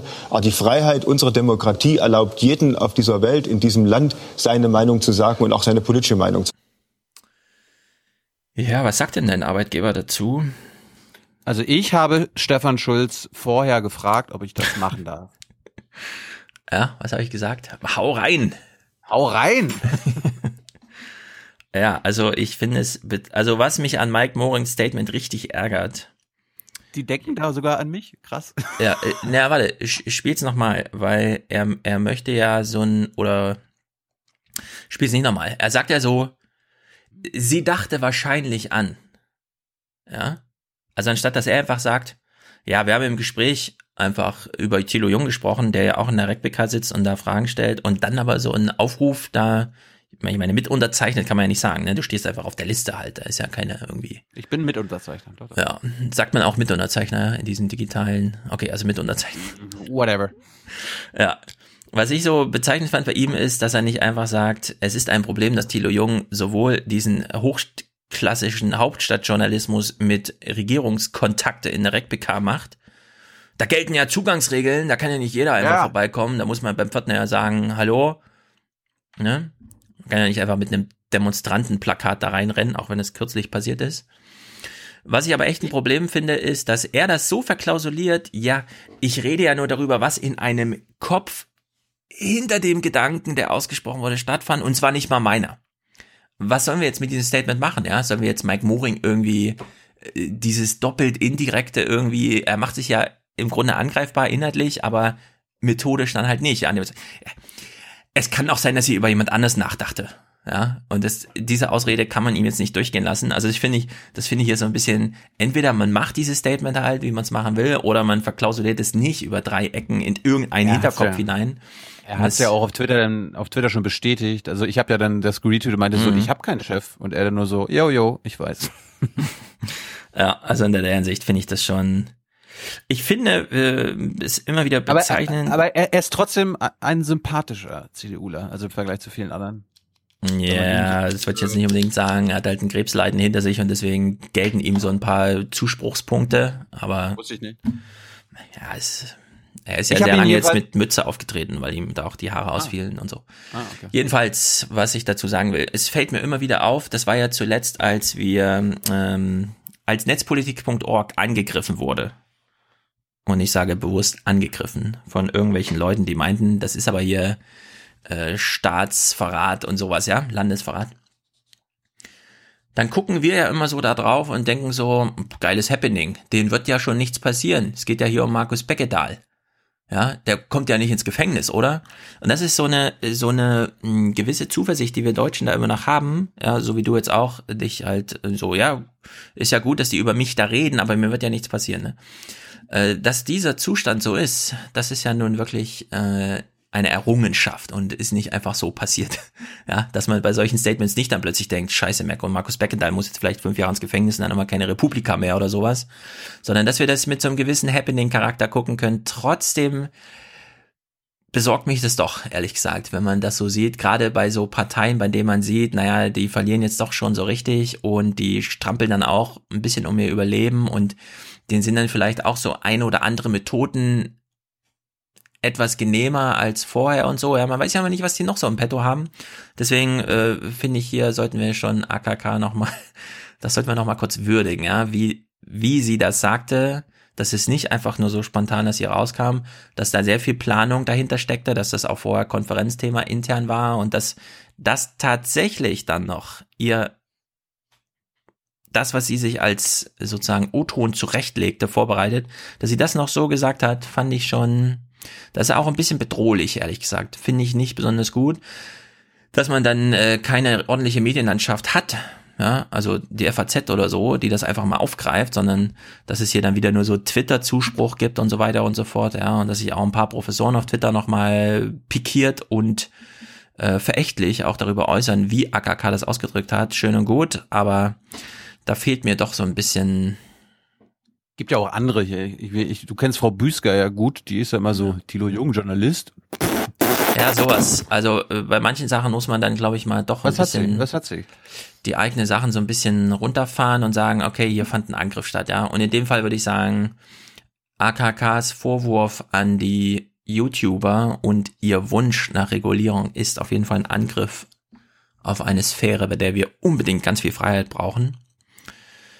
Ich, Naja. finde, ich, finde, ich finde ja, die einzige Sache, die sie jetzt so ein bisschen retten kann, und das meine ich völlig ernst, wenn AKK zu Jung und Naiv kommt und zwei Stunden mit mir macht. Weil Rezo wird sich nicht mit denen treffen. Ja. Aber ich Ja, bin finde die ich auch. Brücke. Ich bin die Brücke zu den Hauptstadtjournalisten und den YouTubern. Ja, wenn, Also wenn sie mit YouTubern sprechen will, soll sie jetzt zu Jung und Naiv gehen. Genau. Weil sie weiß, okay, die YouTuber gucken mich und werden das dann aufgreifen. Hm. Soll sie Mal sich schauen. mal erklären. Ganz interessant, das ist mir erst gestern Abend dann eingefallen, während die CDU-Sitzung lief im Präsidium, ja, wo sie anscheinend über uns YouTuber geredet hat, lief das hier in der BBK, Herr Schulz. Herr Sabat, es geht um die Morgenlage. Der Spiegel berichtet, dass die äh, CDU-Vorsitzende Frau Kramp-Karrenbauer regelmäßig daran teilnehme. Äh, können Sie noch mal uns in verständlicher Sprache erläutern, auf welcher Rechtsgrundlage das passiert, dass die CDU-Vorsitzende bei vertraulichen Gesprächen, insbesondere wenn es um Geheimdienstberichte geht, dabei ist? Ich kann Ihnen in hoffentlich verständlicher Sprache erläutern, dass ich äh, über etwaige vertrauliche Besprechungen im Bundeskanzleramt äh, hier keine Auskunft gebe. Die Bundeskanzlerin und die CDU-Vorsitzende sind, und darüber haben sich beide öffentlich ja mehrfach geäußert, in einem sehr engen Austausch ähm, über interne Abläufe im Bundeskanzleramt. Äh, und dazu gehört eben auch die Frage, wer an Besprechungen teilnimmt, äh, kann und werde ich hier nichts berichten. Zusatz? Aber Sie können das jetzt also nicht ausräumen, Herr Seibert. Also ich meine, Sie, Sie hatten ja dem Spiegel beziehungsweise in einer parlamentarischen Antwort gesagt, nachrichtendienstliche Informationen enthalten nur die Personen, die dazu, die dazu berechtigt sind. Das ist ja auch 100%ig richtig. Das heißt, Frau Kramp-Karrenbauer geht dann raus, wenn diese äh, Ergebnisse, diese Berichte in der Morgenlage besprochen werden. Die, sie ist ja nicht dazu berechtigt, korrekt? Ich habe dem, was ich gerade gesagt habe, nichts hinzuzufügen. Und der Satz, den Sie zitiert haben aus der Beantwortung der kleinen Anfrage, der trifft auch vollkommen zu. Nachrichten, nachrichtendienstliche Informationen erhalten nur die Menschen, die dazu berechtigt sind. Und Frau Kramp-Karrenbauer ist nicht dazu berechtigt, korrekt? Ich habe über, darüber gesprochen, dass ich hier keine Auskunft über die Besetzung oder äh, wechselnde Besetzungen von Besprechungen äh, im Bundeskanzleramt gebe. Das sind interne Vorgänge. Ja, ich habe original am Wochenende mit meiner Fünfjährigen das Spiel gespielt. Wer zuerst Ja oder Nein sagt, hat verloren. Mhm. Was ist eigentlich der Trick? Wie kommt man um Ja oder Nein in der Antwort drumherum und antwortet trotzdem auf die Frage? Es gibt einen.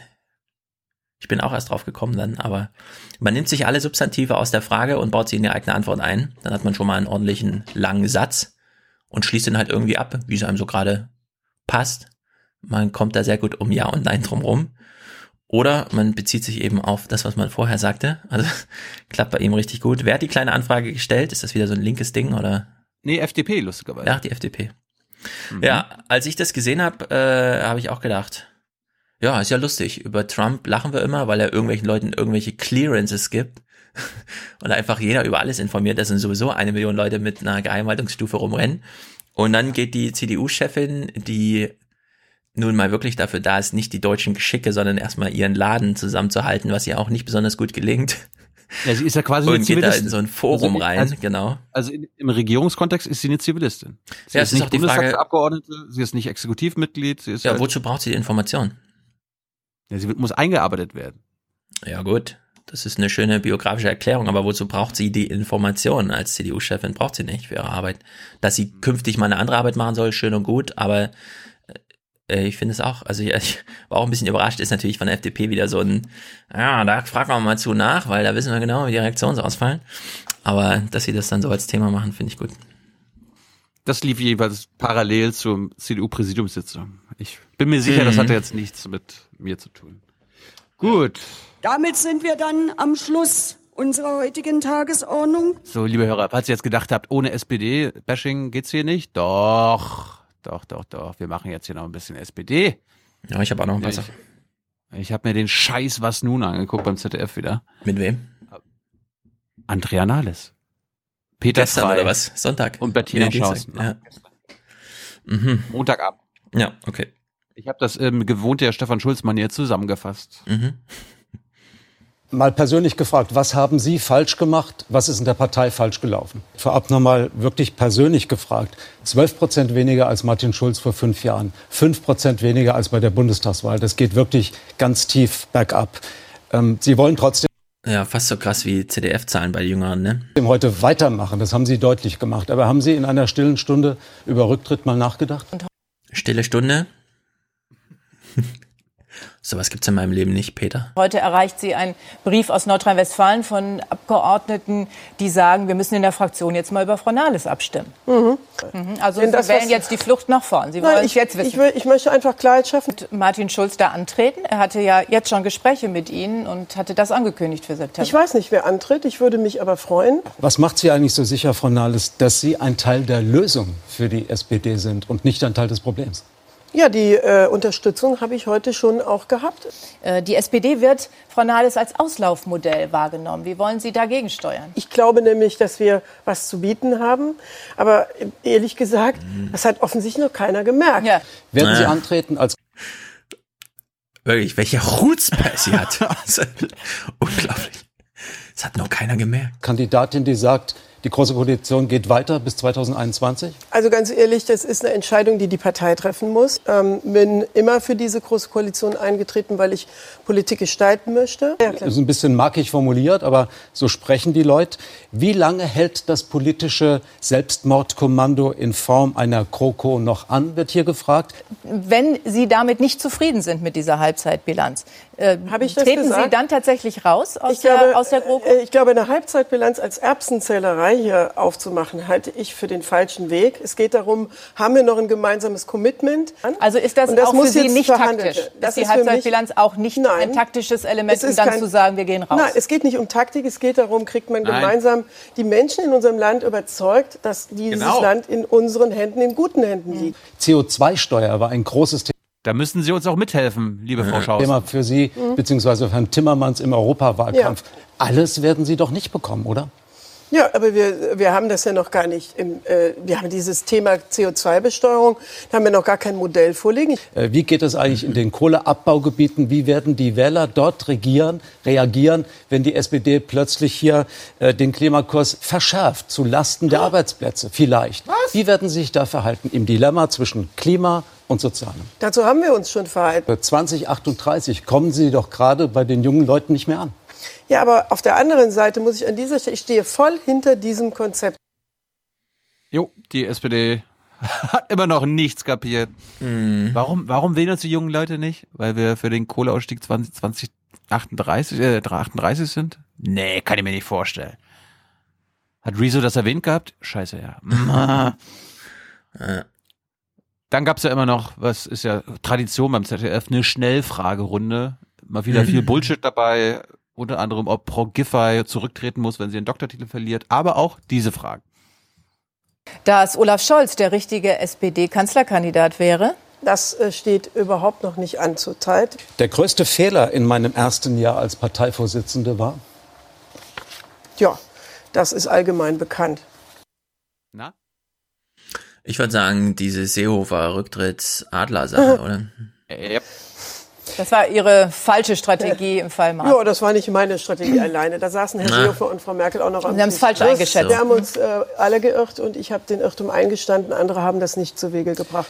Dann äh, fragen wir zum Schluss noch, äh, hält die GroKo bis 21? Können Sie das heute nach diesem Wahltag Noch länger. gestern versprechen? Wenn wir, wenn wir weiter gemeinsam äh, gute Politik machen, dann äh, ja. Wenn wir es nicht schaffen, nein. Ja, oder nein. Sie haben sich natürlich auch für Inhalte beschäftigt. Das waren jetzt nur SPD-interner Machtfragen. Ne? Also es ist ungewöhnlich für ZDF, dass sie sich mit dem House Race und Machtkram beschäftigen. Sie haben sich aber ausführlich, Herr Schulz, ausführlich auch mit Europa und Bremen beschäftigt. Wollen Sie ein Bündnis schmieden ohne die EVP, mit den Grünen, mit den Liberalen und auch mit den ganz Linken? Diese Debatte ist noch lange nicht zu Ende. Wie sehr angewiesen sind Sie jetzt darauf, dass es Herrn Seeling gelingt, Rot-Rot-Grün zu schmieden? Carsten Seeling, äh, alles Gute. Trotzdem geht es ja auch um ein bundesweites Signal. Jetzt warten wir es doch mal ab. Es gerade fiel noch mal das Wort vom rot-grünen Projekt. Haben Sie sich mal mit dem Gedanken angefreundet, dass es irgendwann vielleicht ein grün-rotes Projekt gibt? Mit dem Gedanken freunde ich mich auf keinen Fall an. Ups. Ja, das ist wieder dieses große Projektdenken. Nee, da werden einfach ähm, Wahlergebnisse aufsummiert und dann wird, wird halt regiert. Da muss aber nicht immer gleich hier mega Das, das, Projekt zeigt, das zeigt doch auch, die SPD denkt immer noch, dass sie irgendwann mal wieder einen Kanzler stellen kann oder eine Kanzlerin. Ja, davon gehen die alle aus. Das ist deren Überlebensgedanke, ansonsten wäre das schon längst zusammengefallen und es fällt ja gerade zusammen. Gibt es da eine Meinung aus Frankreich? Never. Ah ja. Interessant, ohne, ohne Schnitt jetzt, dass äh, die letzte Frage von Frei. Äh, Merkel verhandelt ja jetzt in Brüssel als Kanzlerin, wie es bei den EU-Spitzenpositionen weitergeht. Das heißt, Mhm. sie verhandelt für die Bundesregierung, wer soll Kommissionspräsident werden. Und da ist eine interessante Frage und das fand ich wirklich interessant. Schlussfrage, Frau Nalles. Wenn die Bundeskanzlerin jetzt äh, in Brüssel verhandelt über den Kommissionspräsidenten, verhandelt sie denn eigentlich auch sozusagen für die SPD mit? Und was, wie würden Sie das finden, wenn sie sich für Manfred Weber stark macht? Es gibt immer nur gemeinsame Entscheidungen, sonst muss sich Deutschland enthalten. Das ist nicht die Idealkonstruktion. Deswegen sage ich Ihnen klar, wir äh, sprechen natürlich darüber. Aber ähm, am Ende im, äh, im Ergebnis, wenn sie abstimmt, dann ist es immer auch eine Verabredung, mit die mit der SPD getroffen werden muss. Also sie müsste sich dann im Zweifel enthalten, wenn sie nicht einig geworden sind. Ja, aber das ist natürlich keine ideale Konstruktion. Dann wäre auch die GroKo am Ende. Äh, Moment mal. Wissen Sie eigentlich, wie oft wir uns auf der europäischen Ebene in den letzten äh, zwölf Monaten enthalten Ja, haben? Also Wenn mit es Verlaub. nee, um nicht weniger Ja. als einen EU, einen deutschen Ja. EU-Kommissionspräsidenten geht, also geht schon eine Gretchenfrage. Ob die, die Kommissionspräsident ein Deutscher wird, das wissen wir noch nicht. Äh, Frau Schausten, als ob Frau Merkel sie am Ende nicht durchgesetzt hätte, ja, äh, oder Ja. nicht durchsetzt. Also zum einen fand ich sehr gut, also diese ganz körperliche Reaktion gerade. Ach, schon wieder ein deutsches Horse Race und wer, wer sprengt die GroKo und so. Ja, also mal schön dargestellt, oh, schon wieder GroKo. Weil wir waren doch gerade hier bei so einem Thema. Und auf der anderen Seite, ich meine, kann man sich das vorstellen, dass es irgendwie Enthaltungen gibt, während die den neuen EU-Kommissionspräsidenten bestimmen? Das ist doch totaler Quatsch. Was ist denn das für ein Szenario? Deutschland hat sich leider enthalten. Never. Ja, wirklich. Also was denken die denn da? Na gut. Ja, Frau Nahles, da muss ich jetzt durch. Ist natürlich alles hart. Dafür bezahlt ihr uns übrigens, liebe Hörer und Hörerinnen, damit wir uns den Kram angucken. Ja, es scheint nicht einfach zu sein. Solche Wahlabende werden immer komplizierter. Naja, gut. Äh, kleine, also was für mich aus der Europawahl geblieben ist, ne? Ich habe ja vorhin schon diesen Gauland-Clip gespielt. Ich erinnere noch mal, er sagte ja das hier. Grünen sind für uns der Hauptgegner. Die Grünen sind die Partei, die Deutschland ruinieren. Insofern müssen wir gegen die Grünen kämpfen. Ja, also das ist eine klare Kampfansage nicht mehr gegen die CDU, sondern sie verlassen jetzt schon so diesen Anti-Merkel-Trip, weil sie sehen, na gut, die zerlegen sich von alleine, sondern sie versuchen jetzt tatsächlich Profil dadurch zu gewinnen, dass sie wissen, etliche kriegen immer noch ja, einen dicken Hals, wenn sie irgendwie so einen Grün da sehen, der so ein globalistisches äh, Zukunftsargument macht, während man doch einfach nur jeden Tag äh, 10 Tonnen Kohle aus dem Boden holen will. Und da hat Robert Habeck, finde ich, in seiner mittlerweile immer nah unnachahmlicheren Art einfach mal zu reden vor so einer RecBK, auch mit extrem lang ähm, äh, ähm, Wortfindungssequenzen, um dann also zu Punkte zu kommen. Da hat er hier doch mal so einen Punkt gemacht, wie, wie er sich vorstellt, also im Sinne von, die AfD macht jetzt das Angebot für alle, die links, linksgrün versifftes Scheiße finden, AfD zu wählen, hat Robert Habeck hier ein Gegenangebot gemacht und das finde ich ganz interessant. Das heißt nicht, dass wir annehmen, dass wir da, ich weiß nicht was, zweigstärkste Kraft oder sowas werden können oder wollen. Das kann nicht, das kann nicht das Ziel sein. Aber das Ziel muss sein, eine Und da geht es konkret um diesen Görlitzer Bürgermeister, ja. Also da steht jetzt, ne, gibt es eine Stichwahl zwischen AfD und Grünen. Kann es das Angebot sein, da jetzt irgendwie hier und so? Was ist eigentlich das Angebot? gesellschaftliche Debatte zu öffnen, die, die der bürgerlichen, liberalen, politischen Mitte Raum wieder verschafft, sich zu engagieren. Und dann mögen die anderen Parteien auch gewinnen. Das muss dann, sei ihnen gegönnt. Aber wir brauchen natürlich eine, eine gesellschaftliche Trendumkehr.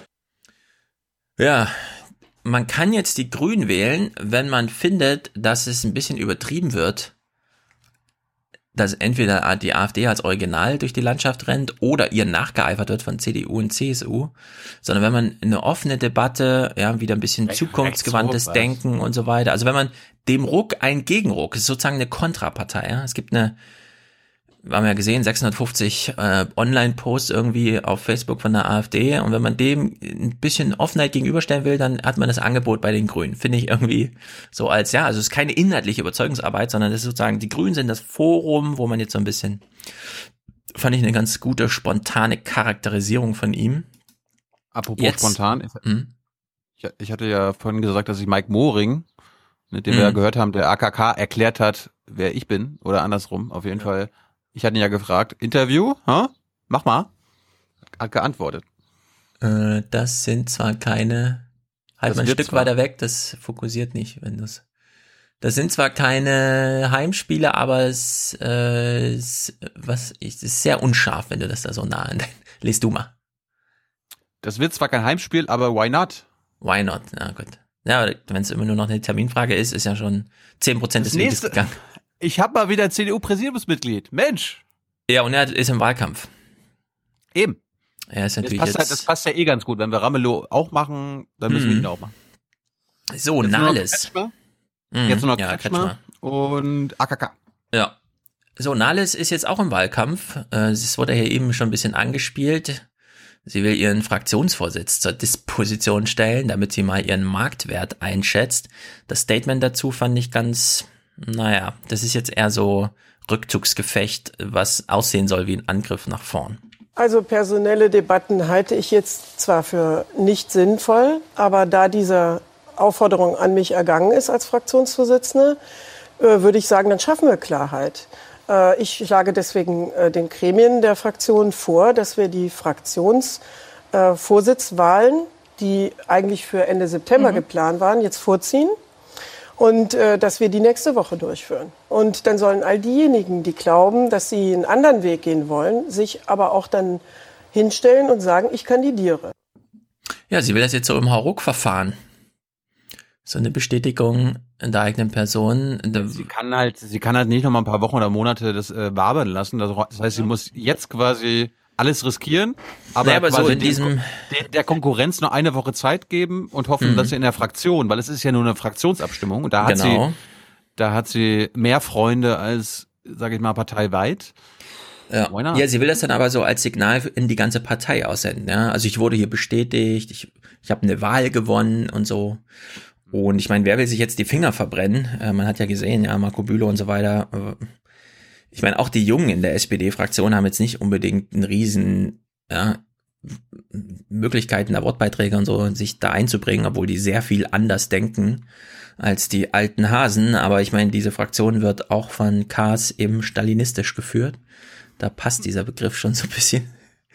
Ein kleiner Clip noch, vorhin äh, also ein paar kleine Clips noch, einer angesprochen vorhin, die Unternehmer for Future, das ist echt nicht uninteressant. Aus den anfänglich reinen Schülerprotesten ist inzwischen eine breitere Bewegung entstanden. Längst solidarisieren sich Lehrer, Eltern und auch viele Wissenschaftler und Künstler.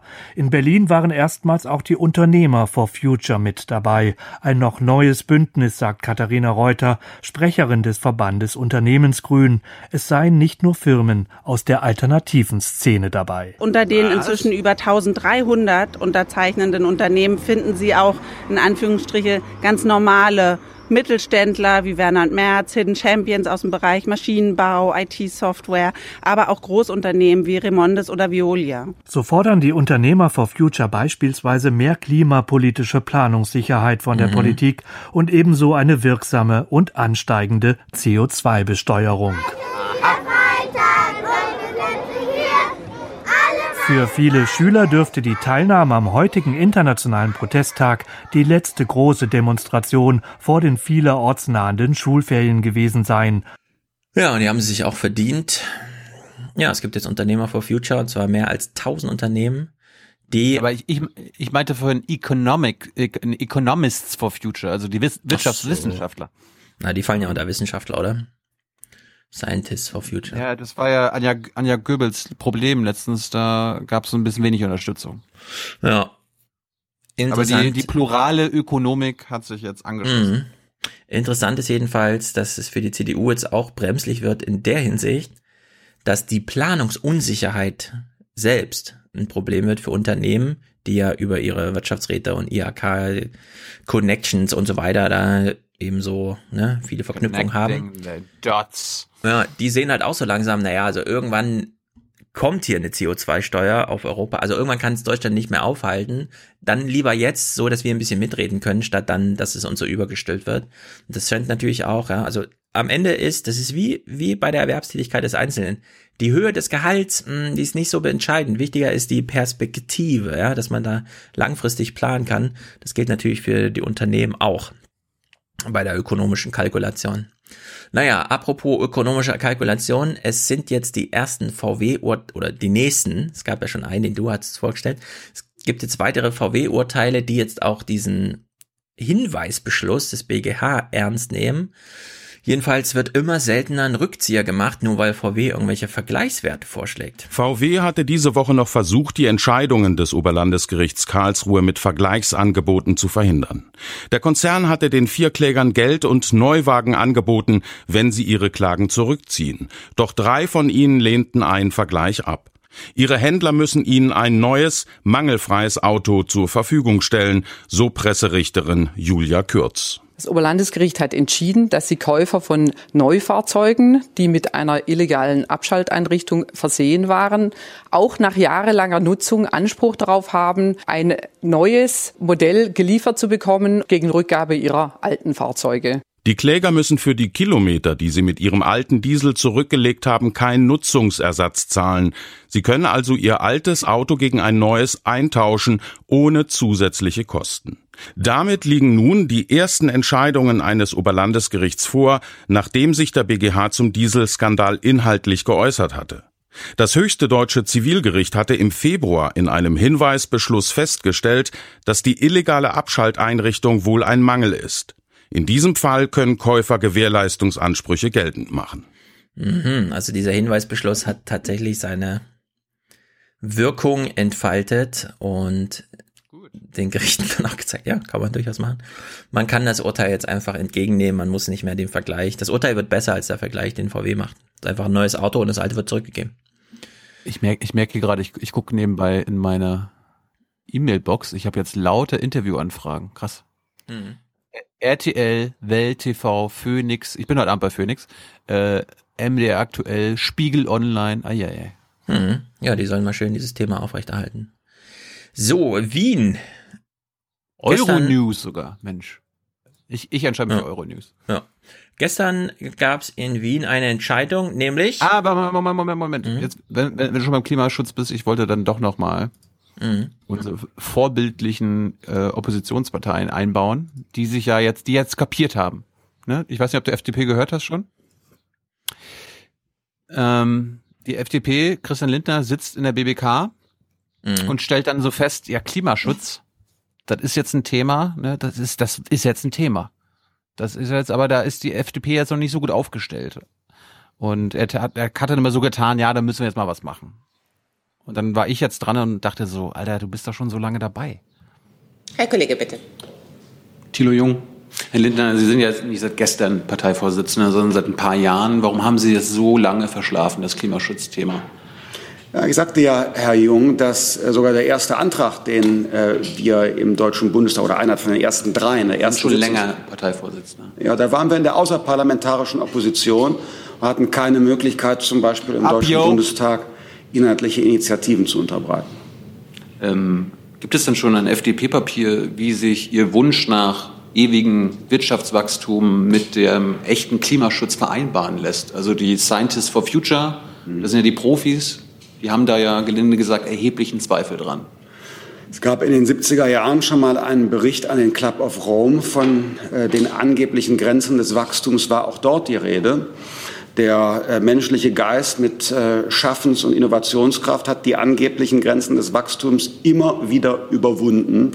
Und äh, ich bin zutiefst davon überzeugt, dass es eine Form ökologischen, klimaneutralen, ressourcenschonenden Wachstums gibt. Herr Jung, es ist sogar noch schärfer. Äh, Wir müssen, wenn es diesen Weg nicht gibt, noch nicht gibt, wir müssen ihn in Deutschland entwickeln. Denn die Chinesen, die Amerikaner und die Afrikaner werden auf gar keinen Fall auf wirtschaftliche Dynamik verzichten, nur weil wir Deutschen es ihnen sagen. Das heißt, wenn wir uns auf den Weg begeben, unser Wachstum zu beenden, Askese und Verzicht zu leben, dann werden wir nicht ein leuchtendes Beispiel sein, sondern ein abschreckendes Beispiel. Dann werden die anderen den Weg nicht beschreiten, sondern im Gegenteil, wir müssen alles daran setzen, dass wir eine Form von ökologisch verantwortbarem Wachstumspfad einleiten. Und gegenwärtig sind wir in Deutschland dabei, beides äh, nicht zu schaffen, weder wirtschaftliche Dynamik noch äh, die Erreichung ökologischer Ziele. Kam das Geschnalze gerade von ihm noch? Nee. Ja. Aha. Ja, klar. Also wie, wieso zweifelt er jetzt plötzlich am Club of Rome?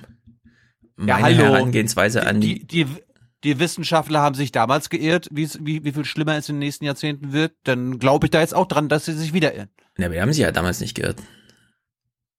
Ja, er hat doch gesagt, die Grenzen des Wachstums wurden vom Club of Rome äh, auf 2010 oder so beschränkt. Und wir wachsen noch immer noch, Herr Schulz. Das ist merkwürdig, das habe ich jetzt nicht ganz verstanden, warum er da nochmal so auf Fake News äh, hinsichtlich damaliger Wortlaute angeht. Aber gut, so ist er halt. Du hattest ja auch, du hattest ja schon die freundliche AfD angesprochen. Müssen wir ganz kurz nochmal abspielen. Mhm. Kollege, bitte. Thilo Jung, Herr Meuthen Sie sagt, sagt gerade, äh, dass die AfD nicht mit dem Klimathema in Verbindung gebracht werde. Ich meine, wundert Sie das? Sie leugnen den menschengemachten Klimawandel. Warum sollte man Sie denn da in irgendeiner Weise in Verbindung bringen, außer mit Verachtung? Und Herr Magnitz, Herr Magnitz, äh, sind Sie auch ein Leugner des Menschen, menschgemachten Klimawandels, wie Ihre Kollegen? Also, wenn Sie, wenn Sie sich die Mühe gäben, die Sie sich offenkundig nicht geben, äh, mir zum Beispiel mal genau zuzuhören, dann ähm, könnten Sie feststellen, dass ich immer wieder, auch in meinen Wahlkampfreden übrigens gesagt habe, dass wir eine letztlich ungesicherte Datenbasis haben. Das heißt, ähm, es geht nicht um die Leugnung menschengemachten Klimawandels, sondern es geht darum, dass wir die Daten nicht so gut gesichert haben, die wir haben. Sie werden von mir nicht hören, es gibt keinen menschengemachten Klimawandel. Sie werden von mir auch nicht hören, es gibt einen menschengemachten Klimawandel. Ich sage, wir haben Zweifel.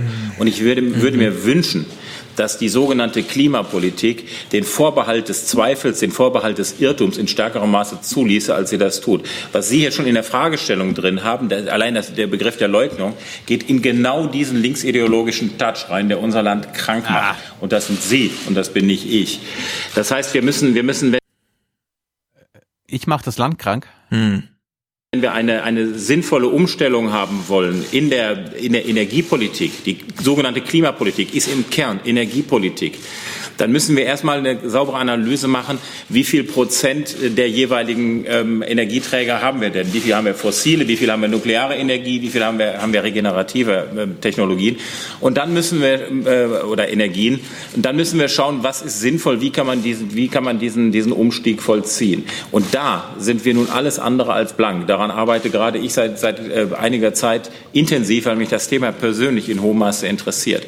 Und ich muss Ihnen wirklich sagen, es widert mich zum Teil an, wie da vorgegangen wird, wenn, wenn gesagt wird, wir würden, wären hier diejenigen, die sozusagen für No Future stünden.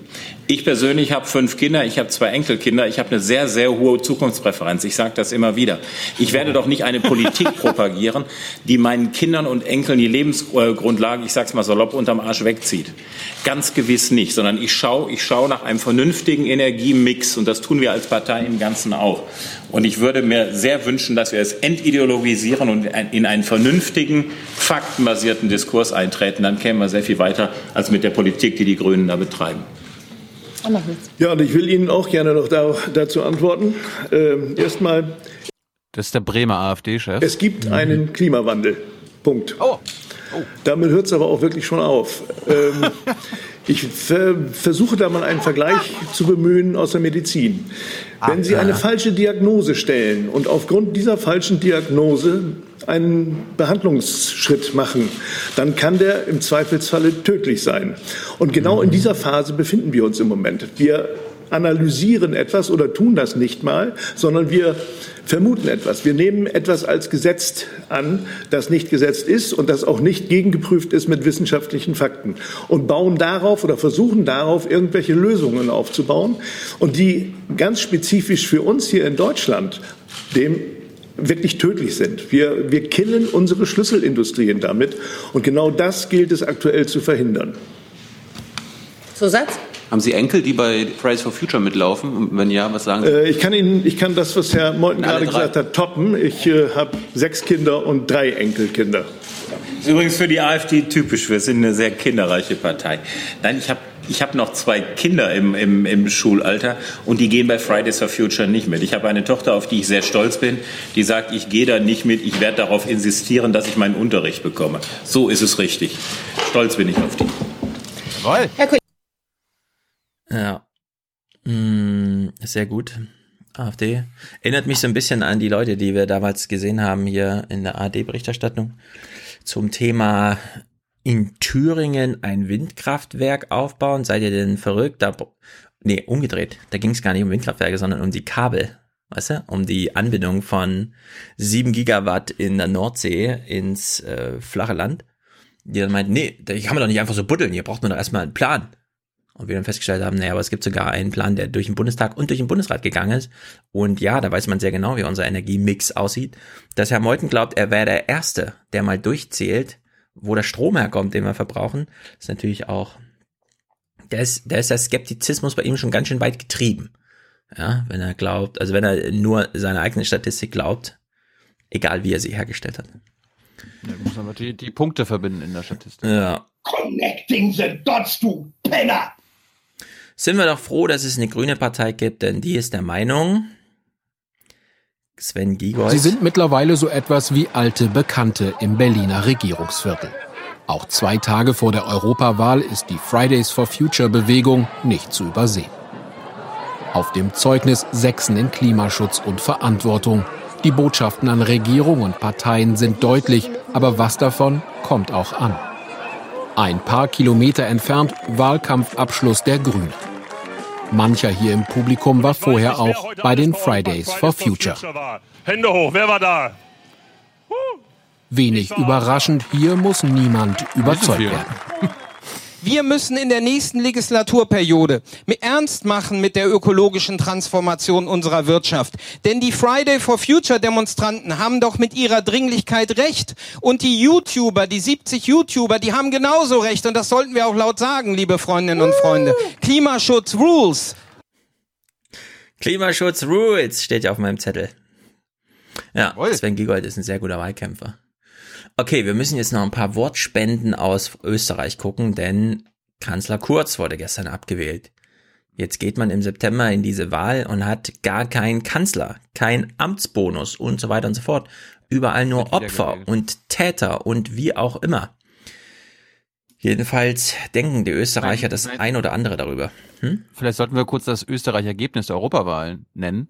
Die ÖVP von Kanzler Kurz hat siebeneinhalb Prozent gewonnen. Hm. Die SPÖ hat sogar verloren und die FPÖ hat auch nur zwei Prozent verloren im Vergleich zur Europawahl davor. Ja, da ist Unfassbar. einiges in anderen Bewegungen unterwegs. Jedenfalls passt dazu dieser kurze O-Ton. Da geht es nicht um Österreich, da geht es nicht um die Republik, da geht es leider um persönlich Beleidigtheiten, um Befindlichkeiten. Das ist das Einzige, worum es geht. Und das ist eine Sauerei, dass so ist. Ich bin der Meinung, es ist überhaupt nicht gerechtfertigt. Es ist eine ganz schlechte Aktion, weil meiner Meinung nach hat der Bundeskanzler alles richtig gemacht. Ja, Ihrer Meinung hat der Bundeskanzler alles richtig gemacht. Ein O-Ton vom 19., der ist jetzt schon ein bisschen her, als das Strache wieder rauskam, aber ich habe ihn erst später gehört. Ich fand ihn aber so gut, der ist kurz. Jeder hat es mitbekommen und sich darüber auch schon einige Gedanken gemacht. Ich bin natürlich schadenfroh. Man sieht die FPÖ im Fernsehen und sagt, ich bin natürlich schadenfroh. Bevor du jetzt einen O-Ton abspielst, ich habe hier noch einen Ist, aus. ist kein, ist kein O-Ton, ist quasi nur das Live. Ja, warte, dann müssen wir vorher noch einen O-Ton hören. Ja, dann müssen wir vorher noch einen O-Ton hören von der Ja. österreichischen Straße. Zwei. Da braucht nicht einer über den anderen schimpfen, die haben alle Dreck am Stecken. Wurscht, egal wer das ist. Die Deutschen sind auch schuld. Was mischen sie das in Österreich ein? Wir mischen uns ja auch nicht in Deutschland ein. Genau. Österreich mischt sich auch nicht in Deutschland ein. Das finde ich sehr gut. Was Seit mischt 70 sich Jahren. Der Ronsheimer, was mischt er sich ein? Ja. Ja, ist natürlich sehr gut. Wir haben uns in 70 Jahren nicht eingemischt bei euch. Gut, wie war die Abstimmung? Ich bitte nun jene Damen und Herren, die für den entgegenständlichen Misstrauensantrag sich aussprechen, um ein Zeichen der Zustimmung.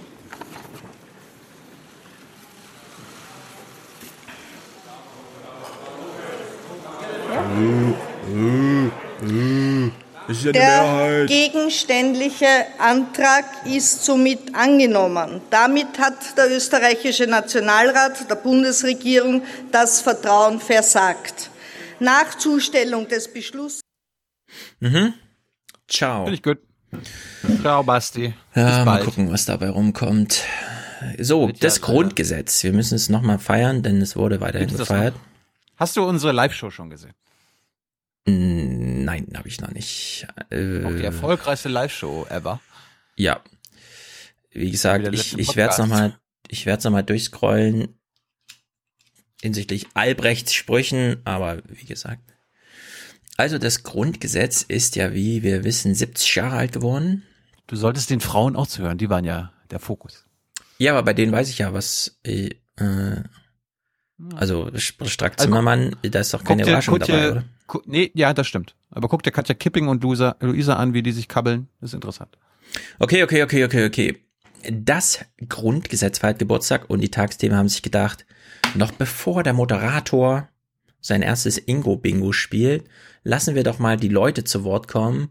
Und in dem Fall würde ich sagen, hm, das ist schon hart an der Grenze. Sie haben ja, glaube ich, tatsächlich einfach mal die Leute gefragt, was sie zum Grundgesetz zu sagen haben. Und ich war ein bisschen schockiert. Geht ums Grundgesetz. Okay. Die Menschenwürde ist unantastbar. Das ist für mich eigentlich mit das Wichtigste, weil das Mhm. beinhaltet alles. Man nimmt es als selbstverständlich. Ist das Tagesthema? Ja. Mhm. Endlich? Wenn ich mich selbst betrachte, dann könnte ich Ihnen jetzt nichts Konkretes aus dem Grundgesetz zitieren. Vielleicht muss das wieder Oh. sehr viel mehr äh, eingefordert werden, dass man sein Grundgesetz kennt. Ich sage Mhm. immer Hände weg vom Grundgesetz. Das ist heute noch genauso aktuell wie seinerzeit. Was wissen Sie denn über das Grundgesetz? Ob die Oma weiß, was äh, unter Merkel in den letzten 15 Jahren im Grundgesetz gemacht wurde? Ja. Oder was so ignoriert wird, ne? Also so Fanmeldegeheimnis und Postgeheimnis und so. Hm, nein. Eigentlich ziemlich wenig. Politik interessiert mich nicht so. Ja, dass alle Menschen das gleiche Recht haben. Das steht im Grundgesetz. Recht auf Freiheit ne, ist mir schon sehr wichtig. Das Recht auf Menschenwürde, auf körperliche Unversehrtheit, äh, äh, die Minderheitenrechte. Das sind die Werte, nach denen wir leben, nach denen unser Rechtsstaat lebt. Was bedeutet dir das Grundgesetz? Oh, oh Gott, ziemlich viel. Das ist eine Aufgabe und eine Verpflichtung. Er ist 70 Jahre jung geworden und ist unter aller Verfassung und dann hoffen wir, dass es noch eine Weile Grundstock bleibt. Das Beste, was uns passieren konnte, das Grundgesetz als alter DDR-Bürger. Man kriegt es im Alltag nicht so mit immer, aber im Endeffekt regelt das ja äh, das alles, warum wir so frei leben können, wie wir es eben hier in Deutschland können. Das ist die Grundlage unseres Zusammenlebens. Gucken Sie sich manche andere Länder an, die das nicht haben. Für uns ist es, ist etwas sehr Großes und wir sind uns, glaube ich, gar nicht darüber so im Klaren, wie wichtig das für, ist, für uns ist und wie prädestiniert wir sind. Es ist schon toll, dass wir so etwas haben. Ja, genau. Guck dir mal andere Länder an. Die haben, die haben kein Grundgesetz. Ja. Was ich bezeichnet fand, im ZDF wollten sie den gleichen Stunt machen, aber haben sich wohl irgendwie abgesprochen mit den Tagesthemen. Nee, können wir nicht. Deswegen haben sie es ein bisschen abgewandelt. Im ZDF haben die dann tatsächlich erste Sätze jeweils aus den Artikeln vorgelesen, um zu verschleiern, dass die Leute, wenn man ihnen nicht vorher das nochmal schriftlich gibt, im Grunde auch nicht so genau wissen, was da jetzt drin steht. Jedenfalls gab es hier noch kleine Meinungsumfragen zum Thema Grundgesetz. Einmal ein Typ von der Straße und danach vergleichen wir das nochmal mit so einem anderen Typen aus der Redaktion.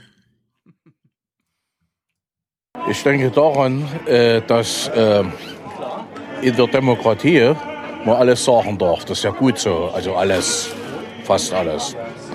Aber das Zuhören ist das Problem. So, in der Demokratie darf man alles sagen. Okay, aber das Zuhören. Genau, fast alles. Ein paar Paragraphen gibt's dann doch. Aber das Zuhören, das ist doch zukünftig. Also es ist doch echt ein Problem. Ich finde, das ist bei ihm, äh, es hat eine interessante Wendung genommen, ja, der Otto. Man denkt zuerst so, äh, dass man alles sagen darf, aber nicht meine Meinung. Und äh, nee, er meinte es tatsächlich im guten Sinne. Das Zuhören ist das Problem. Peter Frei feiert natürlich auch 70 Jahre Grundgesetz und Überraschung. Ja, jetzt hat er natürlich auch ein bisschen Konkurrenz durch YouTuber gekriegt und so. Es betrifft ja nicht nur AKK, sondern auch ihn. Wie ist denn das jetzt mit dem Internet? Wem muss man zuhören im Internet und so weiter und so fort? Wir müssen Medien, neue Plattformen und ihre Nutzer kritisch betrachten, die Hass und Häme verbreiten und zu Gewalt aufrufen. Dagegen muss sich eine der Freiheit verpflichtete Gesellschaft wehren. Denn auch Posts, Tweets und Likes können ein solides Fundament aushöhlen. Ja, anstatt im Großen und Ganzen zu sagen, okay, Grundgesetz hat zwar das Internet nicht vorausgesehen, aber jetzt äußern sich da ziemlich viele und ehrlich gesagt, es ist nicht alles schlecht im Internet, nimmt er sich wieder seine Lieblingsdunkle Stelle, wo man von Lügenpresse und Volksverrätern äh, äh, brüllt und thematisiert die. Finde ich ein bisschen lame. Ist der Feierstunde nicht ganz gerecht. Wenn man da einen Arbeitsauftrag drinne sieht, kann man das ja dann gerne am ersten Tag nach den Feierlichkeiten thematisieren, aber Peter, hat- Peter hat sich ja sehr hervorgetan als Unterstützer von Richtig und Wichtig beim ZDF. Zum Beispiel. Apropos YouTuber. Ja. Eine kleine Kurzmeldung, mit der steige ich aus meinen Themen aus. Diese hier.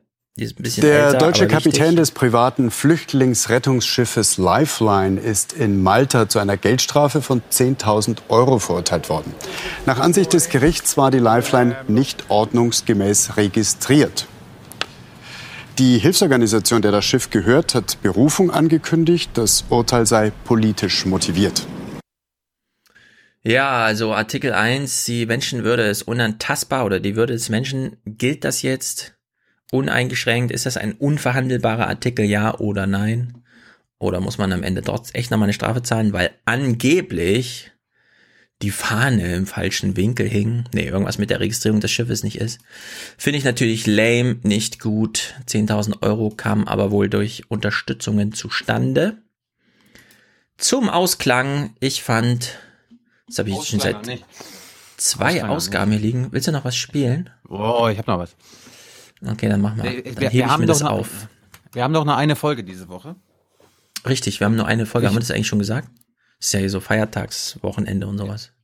Haben wir alle Feiertage. Ja, okay. Also ein paar Sachen, ein paar Sachen kann ich schieben, aber wir müssen jetzt wirklich mal das Thema Wolf nochmal machen. Tut Mhm. mir leid. Aber ich habe es so unterhaltsam wie möglich versucht äh, aufzuziehen, damit du dran bleibst und Mhm. alle unsere Hörer, die sich nicht so sehr dafür interessieren. Und am Ende, ich war überrascht, dass du das Tagesthemen-Ding vom Wolf nie mitgebracht hast. Ich wollte dir schreiben, dass es eins gab, aber dann habe ich es vergessen. Ich habe es mitgebracht. Es ist, es ist das unter, unterirdischste. Ja, was ich, dachte äh, mir, hier im Rudel gibt es genug, die äh, Tweets schreiben zum Thema, ey, in den Tagesthemen, das ist ja so krass und so. Da habe ich mir gedacht, okay, Wolf, Also dafür bin ich noch nicht zu- zuständig. Wenn wir noch Zeit haben, werden wir es am Ende nochmal gucken. Wir versuchen es jetzt hier mal durchzugehen. Also, es gab ja eine, äh, eine Gesetz, ein Gesetz von der Bundesregierung, zu dem, zu der wir gleich kommen, zu dem wir gleich kommen. Aber im Vorfeld wurden jetzt ja auf verschiedenen Ebenen, ja, wir haben ja mit Eckhard Fuhr geredet, der meinte, er als ein bisschen cool äh, vom ökologischen Jägerverband, aber es gibt auch andere Verbände, ne? die Bauernverbände, die normalen konservativen Jägerverbände, die haben ja auch ein Interesse, die wollen mehr Wölfe abschießen. So, jetzt hat äh, wurde ein Wolfskonzept vorgelegt, das die Politik beeindrucken soll vom Forum Natur. Was denkst du, wenn du, wenn du Oma Erna wärst und liest in der Zeitung, das Forum Natur hat ein Wolfskonzept vorgelegt? Was, was glaubst du? Was, was kommt da? Und dann denke ich an die Propagandaerfahrung Amerikas, wo man immer weiß, äh, wenn du Trouble willst und es aber verschleiern kannst, dann nenn deine, dein Think Tank einfach Demokratie, Panzer oder so. Es muss halt Demokratie vorkommen und schon bist du, ja, sind alle, die nur die Überschriften lesen auf deiner Seite. Und wenn ich Natur im Titel höre, dann äh, wäre ich auch schon skeptisch. Genau, da denkt man an Greenpeace, an den BUND und an die ganzen Hippies. Und genau so war's. Landwirt Heinz Blei aus Krawinkel im Thüringer Wald erlebt zurzeit fast wöchentlich, was der Wolf anrichten kann. Aktuell hat ein Wolf ein Kalb gerissen. Hier hat sich anscheinend ein Wolf darauf spezialisiert, nach der Geburt direkt die Tiere zu reißen, weil dann sind die Muttertiere schwach und die Jungen sind noch nicht so weit.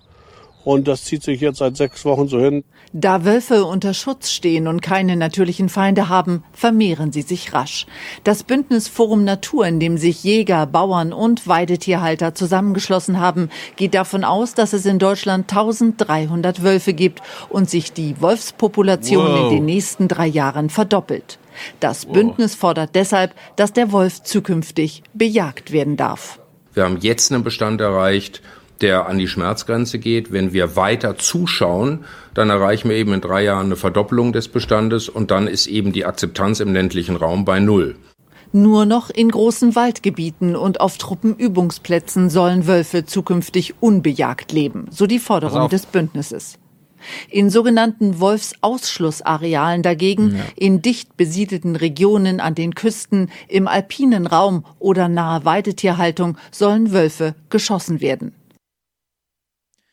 Ja, Ausschlussareale finde ich auch gut, aber nur für den Wolf ist auch Verschwendung von Möglichkeiten, die sich so ergeben. Also wir sagen euch jetzt mal, wo der Wolf äh, überhaupt nicht auftauchen darf, wo er sofort abgeschossen wird. Ja, überall, wo dicht besiedelte Regionen sind, ist ja in Deutschland, gibt es ja kaum dicht besiedelte Regionen. Küsten in Deutschland gibt's auch nicht. Alpiner Raum im Süddeutschland gibt's eigentlich auch nicht. Und in der Nähe von Weidetierhaltern. Also kurze Frage, Stefan. Ich meine, du bist jetzt ja Mhm. nicht so ein Landwirt Typ, aber ist quasi nicht die einzige Möglichkeit, Weidetierhaltung zu machen in nicht dicht besiedelten Regionen? Das heißt, wo soll der Wolf dann überhaupt noch sein? Also außer auf Truppenübungsplätzen. Ja. Gute Frage. Gut, vielleicht kann die Grünen äh, mal, mal gucken. Wir, bekommen ja sonst mal Frau Klöckner und Frau Schulze und so weiter. Was sagen denn die Grünen dazu? Frau Baerbock, los. Ein schlechter Plan finden die Grünen und verweisen auf einen bereits bestehenden Kriterienkatalog für den Wolf der in Einzelfällen es dezidiert zulässt, dass man Wölfe vergrämen kann oder auch Einzeltiere entnehmen kann, wenn es zum Beispiel in Siedlungsgebieten da mit einem Wolf besonderes Problem gibt. Wenn er Menschen anfällt. Nee, oder wenn er wiederholt über Zäune steigt Hm. oder sich gräbt und dort die äh, Schafe reißt. Das Nee, ist ja dann, eine Lösung. Dann, dann ist ja Vergrämen. Das haben wir ja bei Dings auch schon hier, Albrecht. Wenn er den Menschen angreift, dann sind die Grünen auch dafür, den Wolf zu töten. Das ja, aber sie, das war, ich, ja, das war schon, das war schon alles möglich. Seit Jahren, Ja, seit genau. Jahrzehnten. Wenn es, wenn ein wildes Tier dich angreift, darfst du es natürlich töten. Absolut. Genau, das sagt sie ja, ne? Das ist äh, der Status quo seit einer Ja, Weile. aber, das, der, aber der Status quo war ja, okay, es, der Wolf darf getötet werden oder der Wolf, der für die äh, Schaden Mhm. zuständig, äh, äh, also verantwortlich ist, der darf dann bei, nach dem zweiten Mal, ne, also das soll, ist ja dann das Zeichen, okay, er hat gelernt, wie man das macht, abgeschossen werden, aber auch nur der. Mhm. Oder wenn, wenn er äh, ernsthaften, also wirklich erheblichen Schaden angerichtet hat, wenn der äh, Schäfer quasi seinen Betrieb einstellen müsste. Und das ändern wir jetzt. Und wie sie das ändern, dazu kommen wir gleich. Vorher erleben wir mal, der, der Schäfer, den das MD, der MDR hier gefunden hat, ist mal überraschend ein anderer Schäfer, als äh, was der MDR sonst so findet, weil der sagt sowas. Für Heinz Blei ist der Wolf ein Raubtier, aber er sieht das trotzdem gelassen. Wir Menschen haben uns doch viel größere Raubtiere gezüchtet. Also wir wissen, jeden Tag kommen zwölf Leute im Straßenverkehr durch Autos um. Es kommt doch kein Mensch auf die Idee, die Autos abzuschaffen. Von ausgewiesenen Arealen für den Wolf hält der Landwirt nichts. Daran hält sich ein Wolf nämlich nicht, der 100 Kilometer am Tag laufen kann, sagt er. Ja, finde ich gut, dass er sagt, wir haben uns Autos gezüchtet. In Deutschland, natürlich. Gut, dann kommen wir mal zu dem wirklichen Problem, was die Schäfer in Deutschland haben, nämlich das ist der, der Wolf ist da quasi nur das Symptom, ne, wenn der Wolf ein Schaf reißt und die, dieses eine Schaf oder die drei Schafe, die da gerissen wurden, schon zu wirtschaftlichen Problemen führt, dann hat der Schäfer ganz andere wirtschaftliche Probleme und darum ging es bei, beim RBB. SIP hat sich mal mit einem getroffen und ich finde das sehr wichtig. Der Betrieb von Gerald Kaltschmidt aus Preschen. Hier werden Schafe gezüchtet. Als sich wieder Wölfe ansiedelten in der Region, hatte der Schäfer ein Problem. Deswegen hat er sich Pyrenäenberghunde angeschafft. Eine spezielle und sehr teure Rasse von Schutzhunden. Wir haben in den ersten Jahren, wo wir noch nicht regelmäßig unsere Herdenschutzhunde hatten, äh, über 50 Mutterschafe verloren. Die Wölfe kommen seinen Schafen nicht mehr zu nahe, seitdem es die Hunde gibt. Die Anschaffung der Tiere bezahlte der Staat. Kaltschmidts Problem Sehr gut. jetzt die Kosten fürs Futter, das er hier in diesem Kühlraum lagert. In einem Monat ist das irgendwo an unsere zurzeit zwölf Herdenschutzhunde und Wachhunde verfüttert. Auf einer Palette sind, glaube ich, 80 Sack oben. Ich denke mal, das sind irgendwo fast 150 Sack. Zu den Futterkosten kommen noch Kosten für Tierarzt, Impfungen und so weiter. Gesamtaufwand pro Jahr rund 30.000 Euro. Und dieser Kostenfaktor droht seinem Betrieb jetzt das Genick zu brechen. Dadurch, dass wir die Unterhaltung der Hunde nicht von niemandem kriegen, müsste ich die Hunde eigentlich raussperren in Zwinger und die Schafe ohne Herdenschutz rausschicken. Denn die totgebissenen Schafe haben wir wirklich alle bezahlt gekriegt. Das hat eine Weile gedauert, aber diese Erstattung kam. Die Konkurrenz kommt aus Übersee und hat keines seiner Probleme. Und in Neuseeland werden 10.000 Schafe in einer Herde gehalten. Die gehen im, brauchen keine Stallanlagen, die haben keine Kosten wie wir, um, um die Schafe über den Winter äh, artgerecht halten zu können. Und die Lämmer hängen frisch in Rotterdam im Hafen in der Kühlzelle. Das sind die Nöte der Äh, Schafszüchter. Der Schafsglobal-Weltmarkt oder was? Mhm. Hm. Konkurrenz mit den neuseeländischen Massenschaf. Aber um was genau? Also Schafe dann zum Essen oder was? Offenbar. Also wenn die in Rotterdam am Hafen hängen, müssen die ja vielleicht so Hm. für die Döner oder so. Ja. Das ist doof. Gut, jetzt, äh, das war seine Probleme, seine wirtschaftliche Lage an sich. Was glaubst du denn, was er für eine Meinung zum Wolf hat? Ist er auch ein cooler Schäfer? Hm, nicht ganz so schlimm wie erwartbar sein könnte, aber ich glaube nicht ganz so cool wie der von eben. Du bist zu optimistisch. Hm. Gerald Kaltschmidt ist sauer, mehr auf die Politik als auf die Wölfe, obwohl er den Naturschutz für die Tiere gerne gelockert sehen würde. Und dann kommt irgendwann der Tag, wo der Wolf mit den Kindern zum Schulbus geht. Und wenn der Tag gekommen ist, dann wird man sagen, ja Mensch, was haben wir denn alles verpasst? Warum haben wir denn nicht er? Aha. Schweden werden Wölfe abgeschossen, gibt eine gewisse Stückzahl, wird reguliert. Frankreich wird reguliert. Wir sind in Deutschland halt noch nicht so weit, warum auch immer. Wir haben Institutionen, wo wir ständig kämpfen, ständig uns auch mit der Politik auseinandersetzen und denen klar machen, dass wir irgendwo äh, eine Regelung, eine feste Regelung brauchen, aber nicht gehört werden.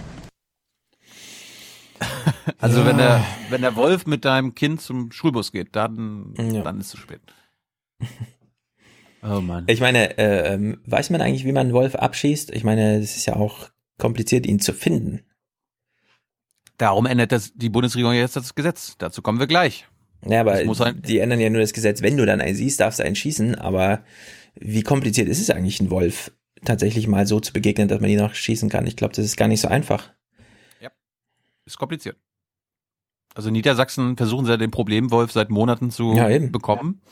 Ist sehr kompliziert. Die Naturschützer äh, machen den Jägern dann auch Stress und Mhm. äh, feinden sich gegenseitig an. Also bisher gab es noch keinen amtlichen Wolfsabschuss, Ja. also erfolgreichen.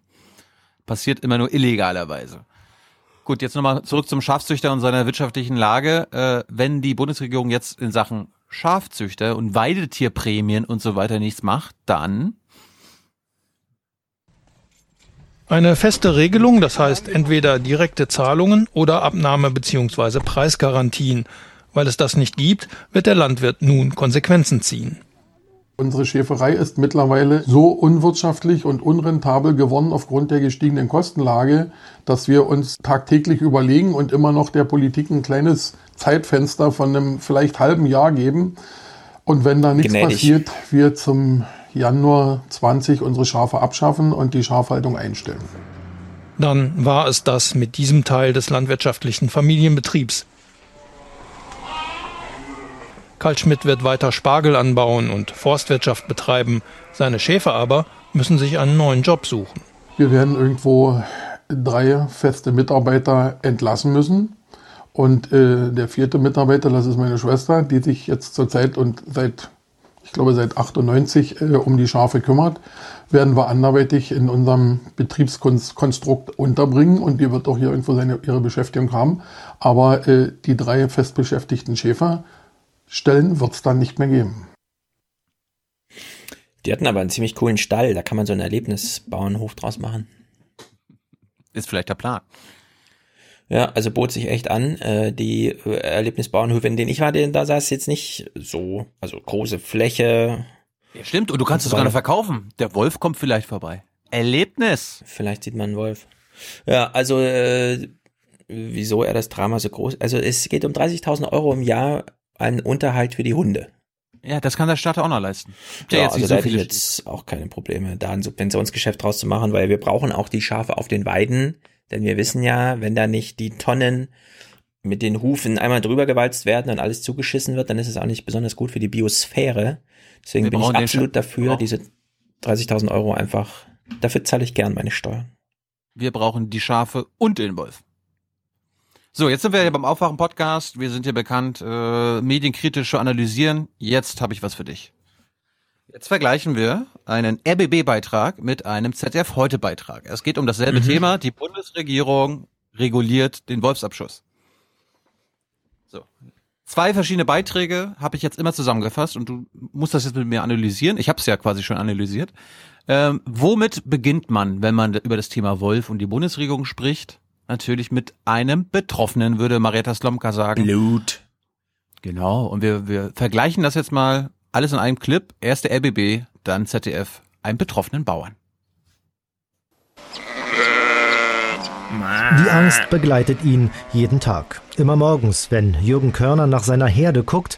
Der Schäfermeister aus Jüterbock hat schon ein paar Mal erlebt, dass Wölfe über Nacht seine Schafe reißen oder zumindest schwer verletzen. Dieses Schaf kam so aus der Herde gelaufen. Ja, typischer Kehlbiss. Hier, Schulter ausgebissen. Das sind Bilder, die gehen auch eigentlich auch nicht wieder aus dem Kopf. Ich wünsche es doch keinem. Marco Hinze züchtet Rinder. Sie stehen nicht im Stall, sondern ungeschützt auf der Weide. Das Ungeschützt. macht ihm Sorgen. Wir haben Angst um unsere Weidetiere, da der Wolf den ganzen Winter präsent ist. Wir haben ihn gefährdet, wir haben die Losung gesehen und wir haben keine Möglichkeit, ihn zu erschießen. Und deshalb muss eine politische Regelung her, um unsere Tiere schützen zu dürfen. Wenn ich diese Bilder sehe, wie sie ihre Handys zücken, hier guck mal an, wie dem meinem Schaf die Schulter rausgebissen wurde. Also ich habe jetzt auch Bas Kast gehört, ist natürlich ein sensationelles Gespräch. Ein Grund, Vegetarier zu werden, die Brutalität gegenüber der Tier, gegenüber den Tieren von uns Menschen, da wird dann nicht im Einzelfall gemessen, sondern da geht's dann um Millionen und Milliarden Tiere. Hm.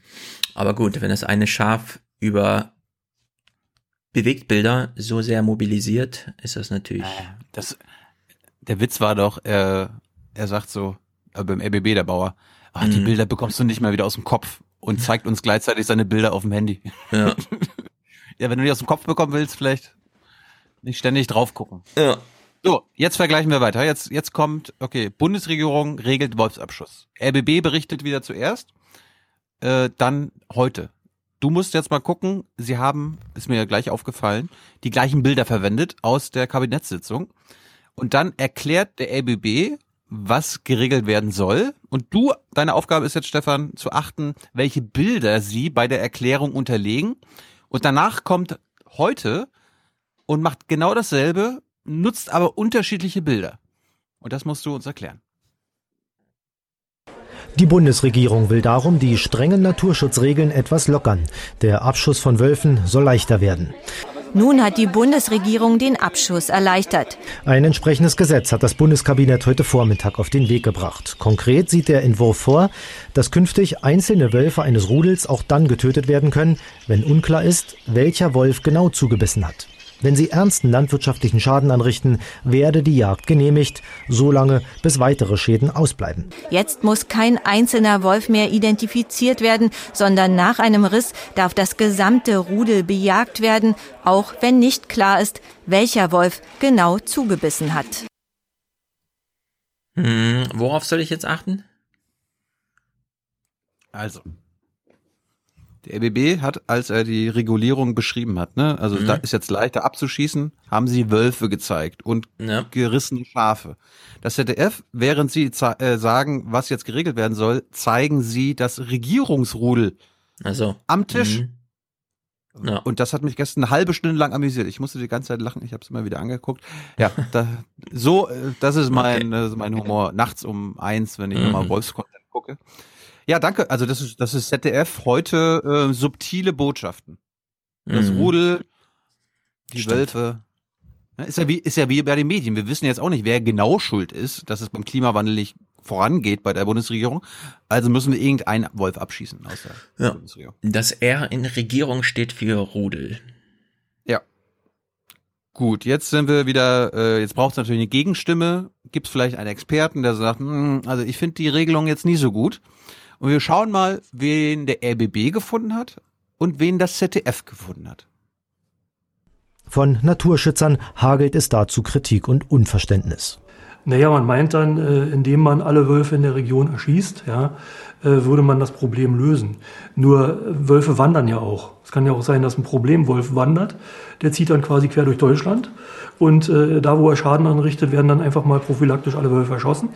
Und das äh, kann natürlich nicht zu einer Lösung des Problems führen. In der Regelung, so wie es jetzt ist, äh, soll so lange geschossen werden auf Wölfe, bis der Schaden nicht mehr eintritt. Das heißt, es werden auch Wölfe äh, entnommen, die gar nicht äh, verantwortlich sind, die gar keine Problemwölfe sind. Ja, und das ist natürlich, äh, damit äh, rottet man einen Teil der Population in der Region wieder aus. Ja, weißt du, woran mich das erinnert hat, als sie das Szenario so vorgestellt haben, wie sie das machen wollen mit den Schüssen? Aber kurz, du hast, es, du hast vielleicht nicht hingeguckt, sie haben denselben Experten gehabt. Ja, nur gut. Das liegt auf der Hand. Ich sehe schon, bei AKK werden heute Medien sehr viel häufig den gleichen Experte und Ansprechpartner haben, nämlich dich. Das ist halt, naja, wieder die ganzen Interviewanfragen zum Thema. Ja gut, du bist Betroffener in dem Fall, ja, das stimmt. Ja, aber ich, ich, ich habe ja keine Zeit. Ich bin gleich bei Quaschnik, naja, bei Phoenix. Also, also ah, Quasching? Äh, äh, wie heißt er?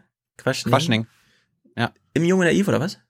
Ja. Ah, ist natürlich eine Sensation. Der Typ soll mal sich ein Mandat angeln. Der soll mal irgendwie hier, hm. So wie damals, äh, wie hieß er hier, Lauterbach, ich bin Professor für Chirurgie, keine Ahnung, und dann plötzlich im Bundestag. So, ich wünsche mir den Quaschening, oder wie heißt, auch gerne im Bundestag.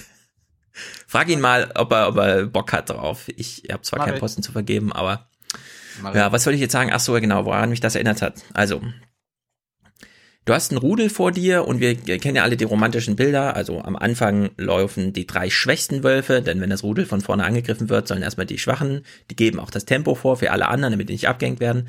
Dann kommt die Familie und der Leitwolf kommt dann ganz hinten, ja, und dann ziehen die ihre 100 Kilometer dadurch drin. Genau, der, der, der, der Alpha-Wolf. So, und dann habe ich mich natürlich, also ich, ich finde das so krass, ja, dass man diese Idee haben kann.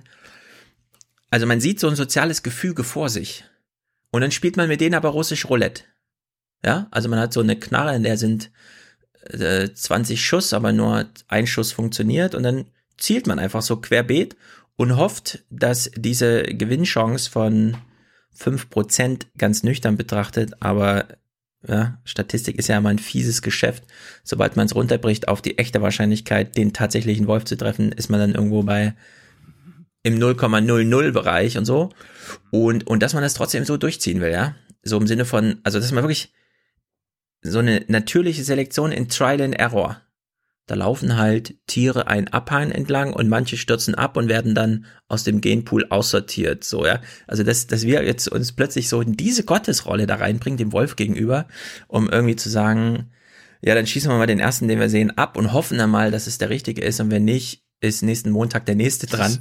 Was ist denn das, das bitte so für ein absurd. Szenario, ja? Also, was für ein Modus so äh, politischen Handelns steckt denn da dahinter, sowas zuzulassen?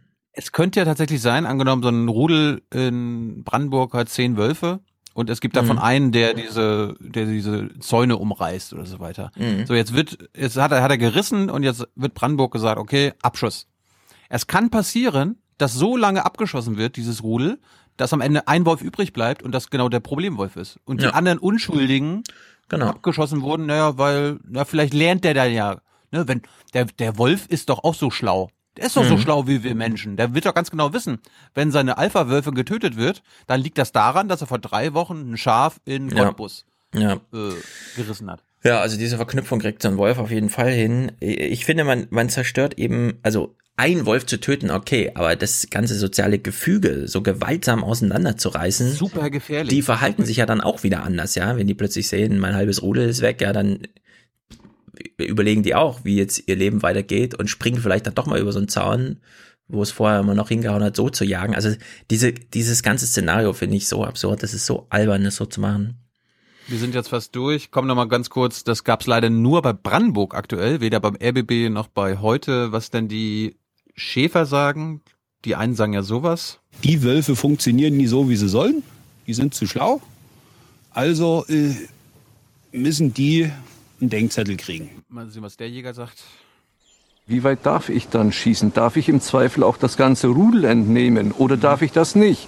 Das ist auf jeden Fall äh, bei der derzeitigen Formulierung äh, äh Streit äh, vorbelastet äh, und sollte nach unserer Auffassung dann ganz klar so definiert werden, dass im äh, Zweifel auch das gesamte Rudel entnommen werden kann. Das fehlt. Alter. Im Zweifel das ganze Rudel entnehmen. Also was ist denn das für eine Sprache bitte? Das ist übrigens das, was Julia Klöckner wollte. Also man, man kann jetzt im Grunde fast schon Svenja Schulze dankbar sein, dass sie das Schlimmste noch verhindert hat. Erstens, dass der Wolf ins Jagdrecht kommt. Ne? Mhm. Also, dass die Jäger da noch mehr freie Hand haben. Meine Güte. So, jetzt, jetzt, mhm. wir, wir, waren ja, wir waren ja vorhin, haben ja verglichen, RBB und heute. Wie beginnen Sie einen Beitrag mit einem betroffenen Schäfer? Wie enden Sie einen Beitrag über den Wolf? Mit den betroffenen Schäfern. Und Stefan, Achte mhm. mal darauf, wie das Singsang ist. Wie wird bei beiden der Schäfer verabschiedet? Im Herbst debattiert dann der Bundestag über das Gesetz. Bis dahin kann Schäfermeister Jürgen Körner nur auf seine Hunde vertrauen. jeden Morgen die Zäune kontrollieren und hoffen. Ganz ohne Sorgen wird Marco Hinze nicht schlafen können, denn präventiv darf er keinen Wolf erschießen. Seine Kälbchen wird er weiterhin jede Nacht zurück in den Stall treiben müssen. Mhm. Schäfer, die schlecht schlafen können. Ja, ist natürlich ein Drama. Und jetzt ist mir aufgefallen, wenn du da mal guckst, okay, RBB war so, hm, heute war so. Der MDR aktuell hat einen ganz anderen Spin gehabt. Die haben die weder die Bilder aus der äh, Kabinettssitzung gezeigt, noch den BUND-Typen aus Brandenburg gehabt, sondern sie haben zwei zu Wort kommen lassen, die jetzt, nachdem wir das zehn Minuten lang gehört haben, uns einen ganz anderen Spin geben. Svenja Schulz und BUND Sachsen-Anhalt. Es gibt sehr, sehr wenige Wölfe. Und da, wo sie Probleme bereiten, da, wo sie vor allen Dingen Schafe ähm, reißen, wo sie Herden sozusagen ähm, die, die Schutzzäune überwinden, da können wir jetzt ähm, Wölfe entnehmen. Aber es muss immer einen Grund geben. Soll heißen, bislang durfte nur geschossen werden, wenn Nutztierhalter vom Wolf in ihrer Existenz bedroht sind. Künftig soll das auch möglich sein, wenn große Schäden entstehen. Zumindest Umweltschützer können mit dem Kompromiss leben. Das wurde übrigens bei den anderen äh, RBB und ZDF nicht gesagt, ne? Also mit dem erheblichen Schäden, großen Schäden, Hm. da wurde er auf äh, Rudel und Abschießen und so weiter. Gut, der BUND Brandenburg war ja dagegen. Was sagt der BUND Sachsen-Anhalt? Also wir als BND Sachsen-Anhalt finden das ja vom Grundsatz her weitgehend okay. Es muss eindeutig nur auf den Wolf bezogen sein, diese Gesetzesänderung. Und wir, es muss klar definierte Kriterien geben, die möglichst bundesweit gelten sollten, damit überall einheitlich gehandelt wird. Also ich habe, ich nehme auch mit, die Regelung ist dann doch angesichts der politischen Debatte einigermaßen okay. Ich hatte ja schon erzählt, Eckart Fuhr meinte auch, hätte alles schlimmer kommen können. Ja. Naja, gut. Das war's von mir zum Wolf. Ja. Wir brauchen jedenfalls so einen Den- den- positiven Spin vom Wolf, denn wir brauchen den Wolf als Raubtier in unseren Wäldern. Der Wald braucht Raubtiere, keine Jäger, Jawohl. Raubtiere, die ein bisschen Das aufräumen. Tagesthemen-Ding sparen wir uns jetzt mal. Ja, okay. Für den Fall, dass sich der eine oder andere noch interessiert, äh, AKK, wie kann man das einschätzen, was sie da gemacht hat, worüber wir vorhin sprachen? Zum Ausklang nochmal kurz eine Erinnerung. Ich habe es auch schon wieder vergessen. 19. März, ist ja gar nicht so lange her, zwei Monate. Aber da stand ja bei T-Online, die CDU-Chefin Annegret Kramp-Karrenbauer plant den Aufbau eines Newsrooms. Kannst du dich noch dran erinnern? In der Parteizentrale im Konrad-Adenauer-Haus erarbeitet man gerade ein Konzept, sagt sie, der Entscheidung. Das ist das Magazin der Jungen Union, mit wem man halt so spricht, wenn man eine Botschaft hat. Die Partei müsse einen Weg finden, und jetzt die interessanten Zitate, in Echtzeit auf unterschiedlichen Kanälen zu kommunizieren und eigene Nachrichten zu setzen. Zitat Ende. Sie sagte, weiteres Zitat, beim Auftaktgespräch zum Werkstattgespräch haben wir beispielsweise keine Presse zugelassen. Wir haben einen Livestream angeboten. Wir waren Herr über die Bilder. Wir haben die Nachrichten selbst produziert. In diese Richtung wird es weitergehen. Zitat Ende. Eine CDU-Sprecherin gab auf Anfrage von T-Online keine weiteren Informationen zu den Plänen.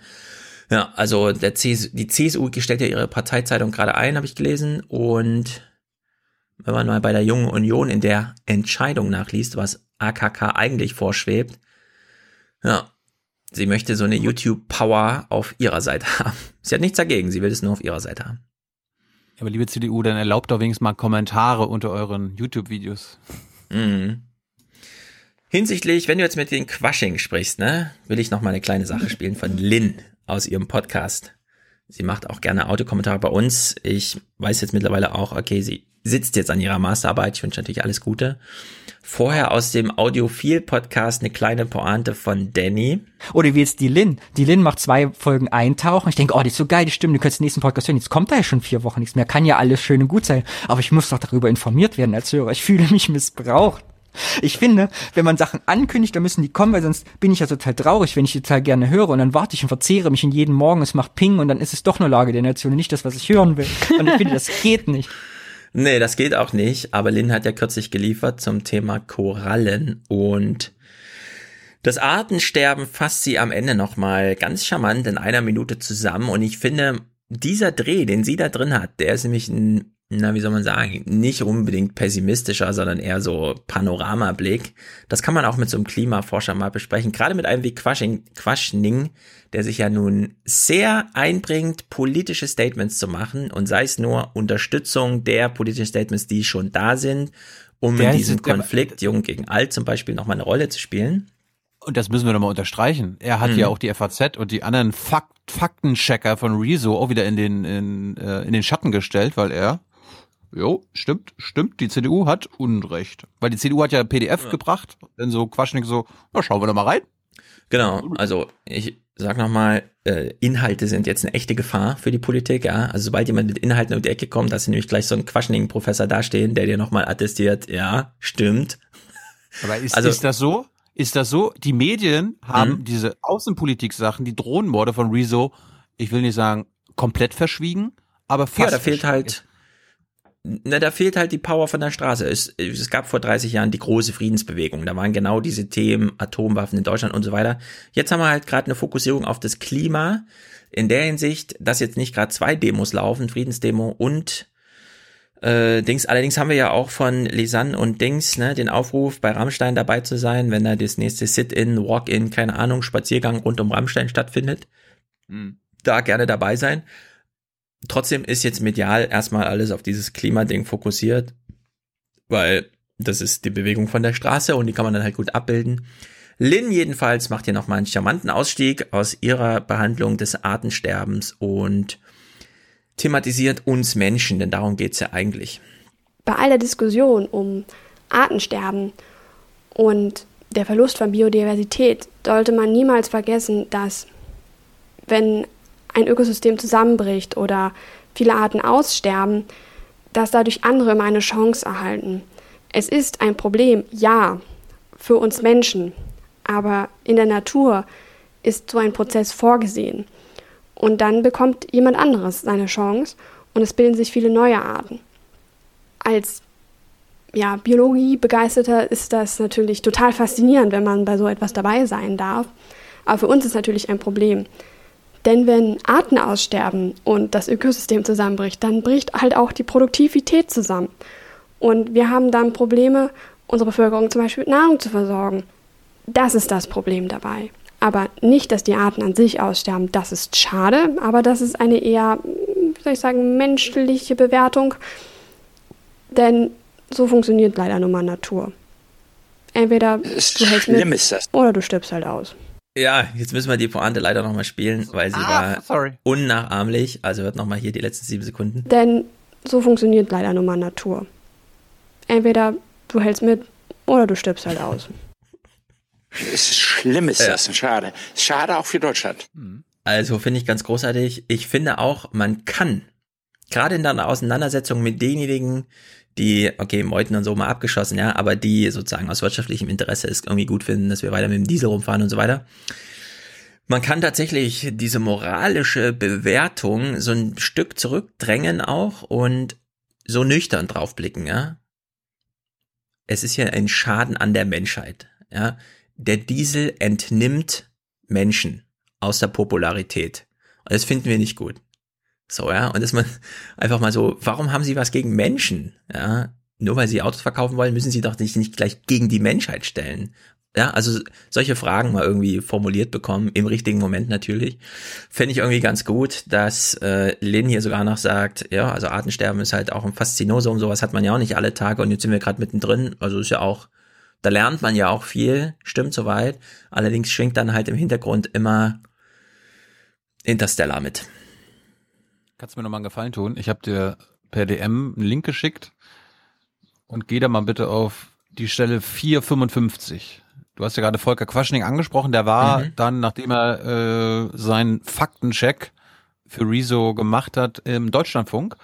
Und das einzige Mal, wo ich jetzt die letzten Woche irgendwas zum Thema Rammstein gefunden habe oder gehört habe, ist als Volker Quaschnik, als der Klimaexperte, der soll sich jetzt auch im Deutschlandfunk auch nochmal zu dem Thema Rammstein äußern. Das fand ich Deutschlandfunk. Mhm.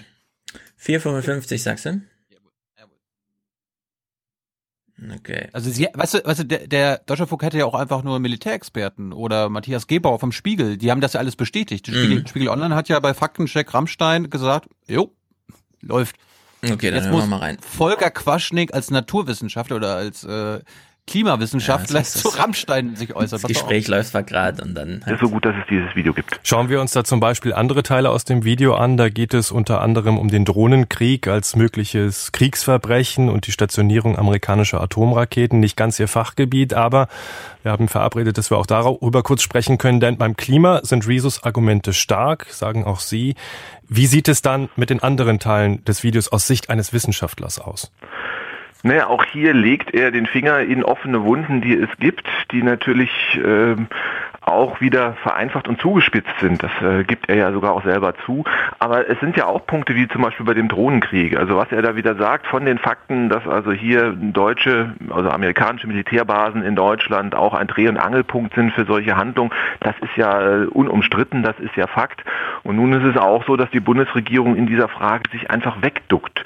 Ähm, das heißt, es wird in Deutschland ja gar nicht diskutiert. Wollen wir das, dass solche Sachen von Deutschland aus passieren, sondern dass wir ähm, akzeptieren es einfach. Auf Fragen dazu sieht die Bundesregierung dann auch nicht sehr gut aus.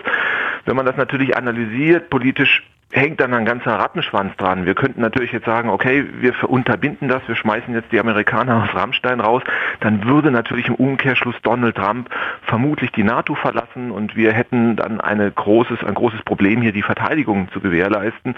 Und ähm, deswegen ist es natürlich sehr bequem für Deutschland und die deutsche Politik einfach zu sagen, naja, ist zwar nicht schön, was da passiert, aber ähm, bevor wir jetzt unsere Militärausgaben erhöhen, lassen wir das einfach mal so. Und genau Also, deshalb, Herr Quaschning, genau. sagen seine Kritiker, Rezo klammere bewusst alles aus, was seiner aus äh, seiner Sicht Ja, man kann natürlich immer sagen, Kontext fehlt. Es ist ein großes Kompromisskonglomerat, in dem man sich darüber einigt, dass man, weil man das und das und das und übrigens, weil ihr uns von den Nazis befreit hat, brauchen wir jetzt die Atombomben, um uns zu verteidigen und da es geografisch gut liegt, auch noch so eine Rammstein-Basis. Ich fand den Part Aber- zu Rammstein übrigens am allerbesten bei Rezo. Da war es am schlüssigsten und am wenigsten oh- ohne, also, also am Mhm. meisten Kontext gab's ja bei dem. Er hat alles Ja. genauso erklärt, wie man es erklären muss und wie Sigmar Gabriel es hätte auch wissen müssen. Aber Sigmar hat Mhm. ja jetzt ja auch seine Konsequenzen aus dem Rezo-Video gezogen. Er tritt nicht mehr für den Bundestag an und beendet seine politische Karriere. Ja, okay, zum Abschluss AKK hat die auch nochmal nachgelegt. Robin Alexander hat es gerade getwittert. AKK gibt bekannt, gerade in kontroversen Zeiten, etwa in einem Wahlkampf, tragen wir alle dafür eine Verantwortung, wie wir miteinander diskutieren und wie sich die politische Meinung bildet. Es geht um die Frage, wie sich Kommunikation auch und auch politische Kultur durch soziale Medien verändern. Ich würde sagen, es kommen jetzt Inhalte dazu, ist ein echtes Problem. Das ist eine Frage des Umgangs miteinander. Wurde jemand persönlich beschimpft oder sowas bei Rezo-Video? Ich kann mich jetzt nicht so ganz dran erinnern, was sie hier meint. Na doch, na doch, sie, äh, er hat doch gesagt, zu AKK hat sie Lacke, was war das, Lack gesoffen? Hat sie Lack Oder? gesoffen. Ja gut, das ist halt ein Spruch. Also, ja, für unter 30-Jährige ist das ein sehr zahmer Spruch, ja, muss man. Hätte ich als Rezo fast Sorge, dass ich als uncool gelte, wenn ich so einen Spruch mache. Gut. Diese Debatte ist nicht neu, sondern wird bereits breit, breit in Parteien der Wissenschaft, Gesellschaft und Medien geführt und gefordert. Frag doch mal den Quaschning dann, ja, wie breit wurde denn jetzt die Diskussion mit der Wissenschaft geführt? ja, sehr gut. AKK, äh, sie hat auch Humor, das muss man auch sagen. Mhm. Bin mal sehr gespannt, gut. wie die CDU-Zentrale auf meine Interviewanfrage reagiert. Ja. Schön, Ist- dass Sie sich melden. Es ist ein großer Spaß hier. Naja. Gut, damit Das haben wir alles war's. abgefrühstückt. Wir wünschen eine schöne, tolle Woche, viele tolle Nachmittage. Toller Nachmittag, der allen Beteiligten richtig Spaß gemacht Richtig. hat. Wenn ihr am Donnerstag Herrentag feiert, bitte sagt bitte zu Alkohol äh, Ich wohne am Alex, ich sage nein. einfach Nein sagen. Mhm, richtig. Andere Drogen. Einfach Liebe. Tankt. Ja. Meine Empfehlung wäre, ich war doch am Freitag in dieser Heidelberger Veranstaltung, das Heidelberger Symposium, wo du ja krank warst. Und da saß ein Professor neben mir, dem ich ja nun alleine ausgeliefert war.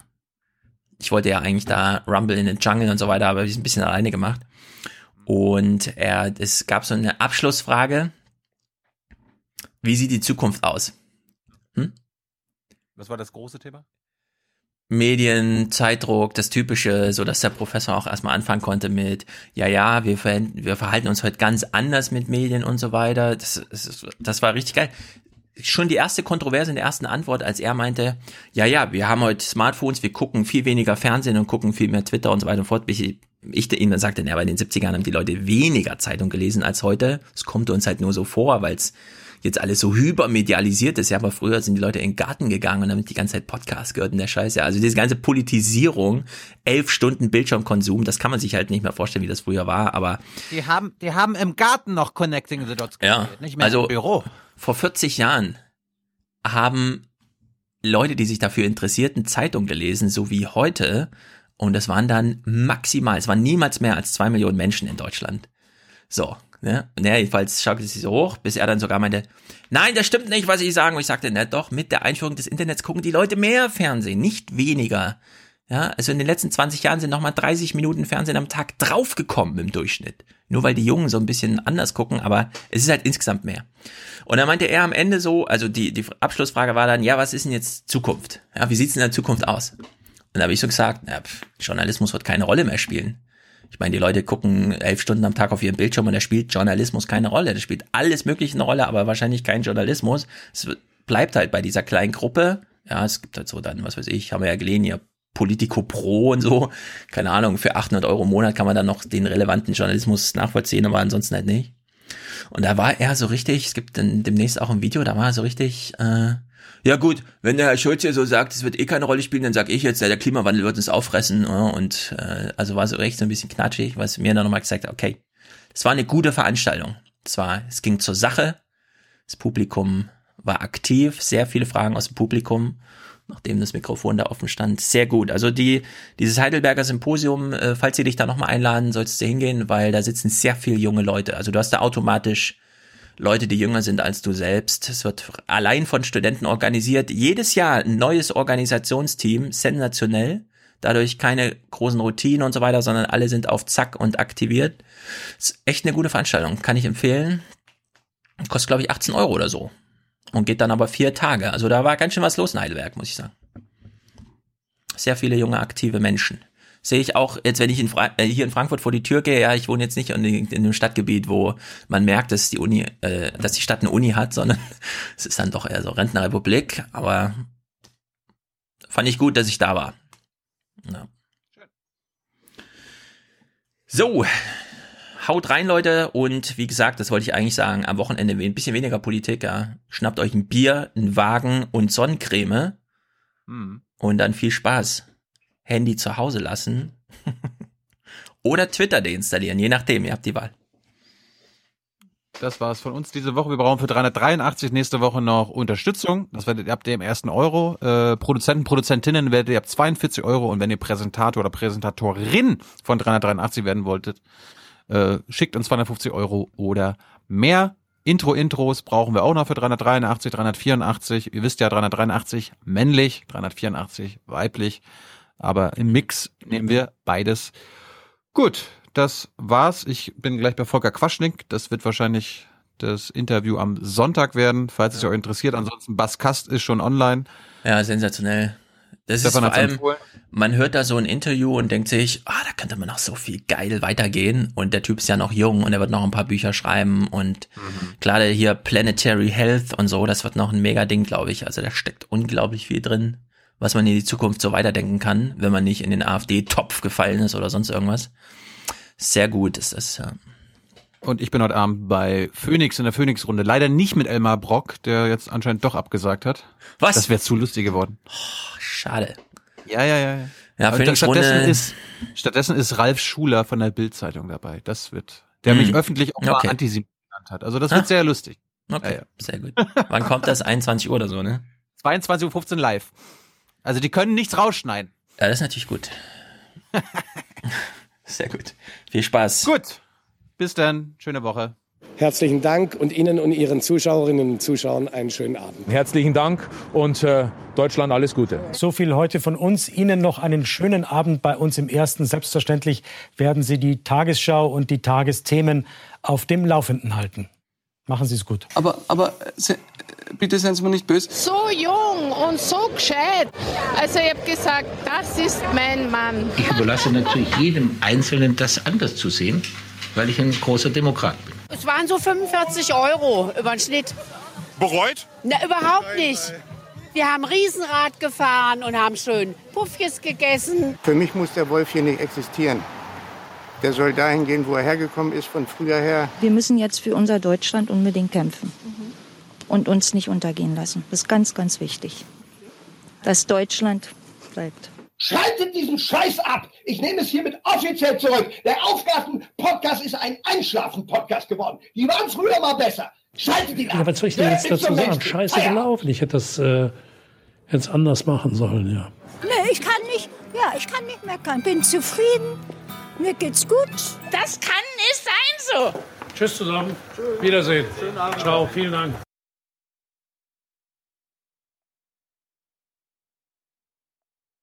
Das Netz ist die Mauer des neuen KZs. Aber die Mechanismen, die dazu führen, dass wir uns so weit nach draußen bewegt haben, sind darin zu suchen, dass die sozialen Medien und das, was wir als soziale Medien bezeichnen, am Ende Manipulationsplattformen sind. Die wurden dafür gebaut. Facebook oder YouTube sind nicht dafür da, dass wir besser kommunizieren können. Die sind dafür da, dass wir mehr Werbung klicken. Die Manipulation auf diesen Plattformen wird uns verkauft. Das ist ihr Zweck. Nichts anderes. Das war der Grund oder einer der Gründe, warum man, wenn man irgendwie Mondlandung eingegeben hat, weil man irgendwie die Apollo 13 Mission sehen wollte, man im Autoplay irgendwie spätestens drei Stunden, äh, drei Plays später bei Hohlerde, Nazis auf dem Mond und äh, die Mondlandung war ein Fake gelandet ist. Na, der, was wir gerade haben in den sozialen Medien ist der Versuch, mit 500.000 Leuten in einem Stadion zu sitzen, von denen jeder ein Megafon hat und über Abtreibung zu diskutieren. Das Netz ist die Mauer des neuen KZs. Das Netz ist die Mauer des neuen KZs.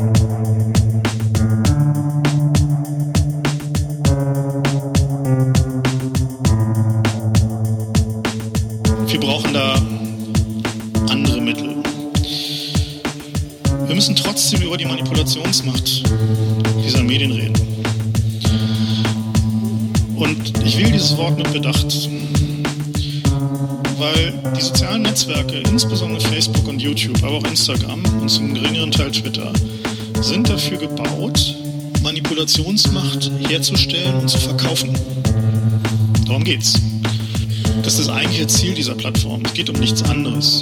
Alles Gerede von wegen, wir wollen die Welt zusammenbringen und so weiter, das ist völliger Bullshit. Und das sind nicht die Jungs, die dann mit Facebook rumspielen. Das hat sich doch in, in Kairo jetzt auch gezeigt. Die spielen überhaupt keine Rolle. Das sind Dilettanten. Nicht? Um eine Revolution zu machen, muss man Schläger haben und Ganoven haben und nicht irgendwelche junge, junge Leute, die untereinander dann Freunde schaffen über Facebook. Und jetzt kann man natürlich sagen, okay, aber die haben uns auf dieses große, schöne, bunte Internet gebracht, über das wir uns alle so gefreut haben. Ja, schön. Die Zeit ist nur leider vorbei. Wir müssen uns andere Dinge ausdenken. Wir sind mittlerweile an dem Anschlag angelangt.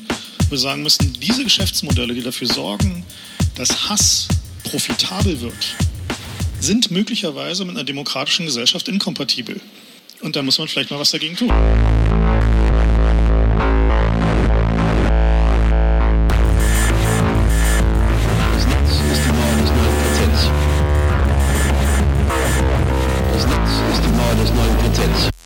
Das haben Sie alle miterlebt. Als wir Anfang der 90er Jahre von der Uni Wuppertal aus den Leuten nachwiesen, dass die Einführung der Möglichkeit von jedermann als Sender aufzutreten nicht dazu führen würde, die Vielfalt der Meinungen zu erhöhen, sondern dadurch, dass jeder Sender ist, fällt die formierende Kraft, also dass man ein Publikum für eine Aussage für einen Sender bekommt, weg.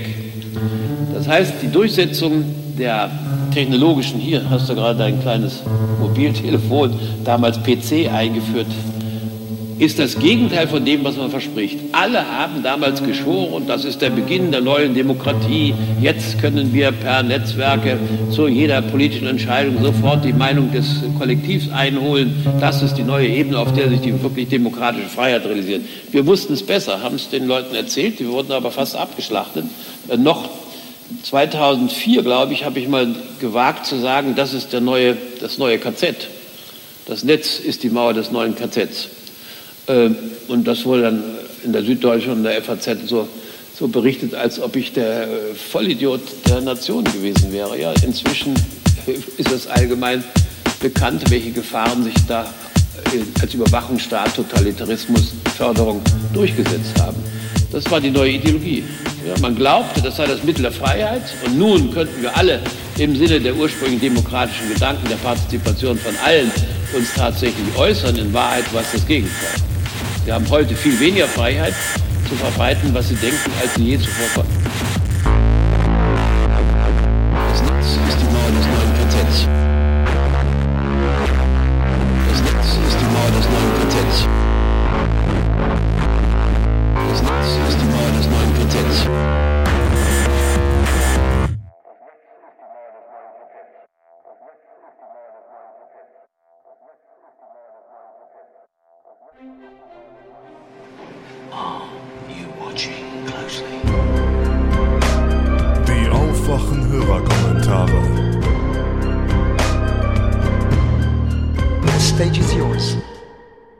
Thilo, hi Stefan, Jenny hier vom Einmischen Podcast. Ich wollte bloß mal darauf antworten, was zum Thema Einkommensungleichheit in Europa gesagt wurde. Stefan meinte ja, er stellt sich vor, dass die Ungleichverteilung der Einkommen, darum geht's ja hier auch, und der Vermögen vielleicht in Großbritannien und Frankreich ein bisschen schlechter ist. Also erstmal zu der Einkommensungleichheit. Da ist Deutschland weit hinter Frankreich und weit hinter Großbritannien. Tatsächlich sind, was die Einkommensungleichverteilung angeht, nur Ungarn, Luxemburg, Schweden, Österreich und so generell osteuropäische Länder schlechter als Deutschland. Und dann kommen wir mal zur Vermögensungleichheit. Es gab ja in 2017 eine Umfrage der Deutschen Bank bei privaten Haushalten bezüglich der privaten Vermögensverhältnisse.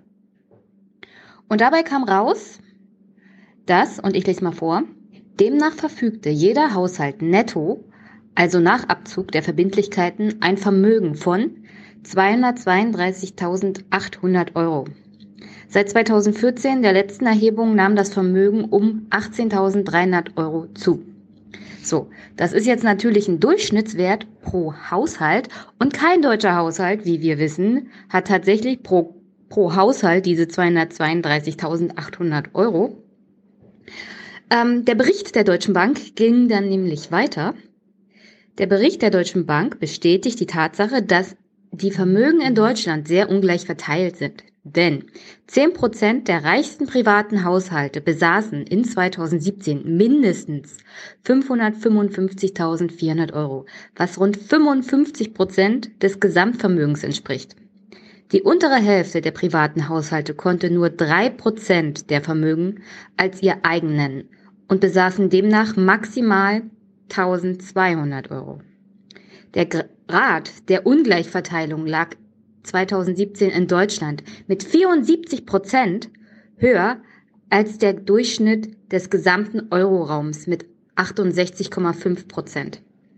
In Italien lag der Satz bei 61,6 Prozent, in Österreich bei 73 und nicht überraschend, der Wert der USA liegt bei 86 Prozent und damit tatsächlich höher. Vergleicht man Frankreich und Großbritannien mit Deutschland, was die Ungleichverteilung von Vermögen angeht, da schlägt Deutschland leider auch die beiden genannten Länder. Und jetzt muss man sich mal fragen, wie das denn überhaupt funktionieren kann.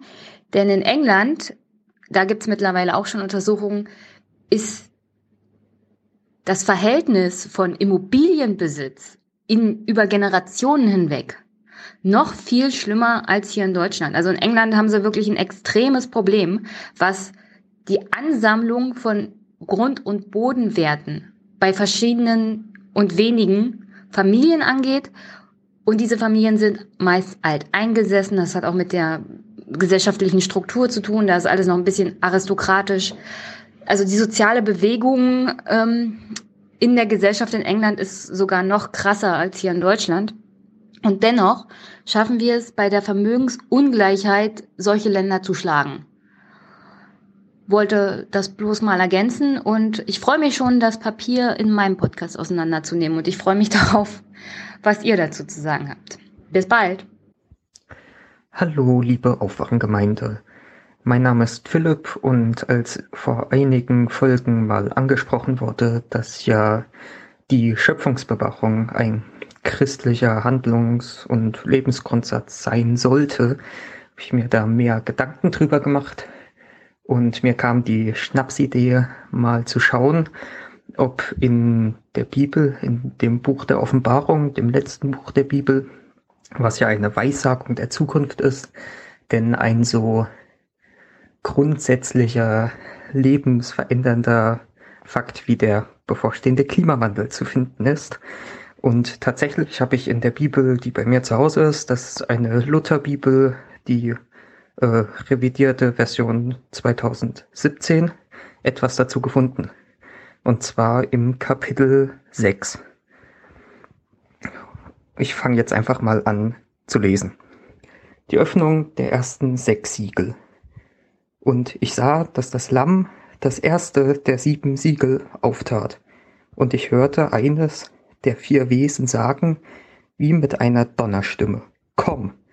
Und ich sah, und siehe, ein weißes Pferd. Und der darauf saß, hatte einen Bogen, und ihm wurde eine Krone gegeben, und er zog aus, sieghaft und um zu siegen. Und als es das zweite Siegel auftat, hörte ich das, weit, das zweite Wesen sagen, komm. Und es kam heraus ein zweites Pferd, das war feuerrot. Und dem, der darauf saß, wurde die Macht gegeben, den Frieden von der Erde zu nehmen und dass sie sich untereinander umbrächten. Und ihm wurde ein großes Schwert gegeben. Und als es das dritte Siegel auftat, hörte ich das dritte Wesen sagen, komm. Und ich sah und siehe ein schwarzes Pferd.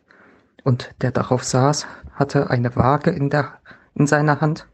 Und ich hörte etwas wie eine Stimme mitten unter den vier Wesen sagen, ein Maß Weizen für einen Silbergroschen und drei Maß Gerste für einen Silbergroschen, aber dem Öl und Wein tu keinen Schaden.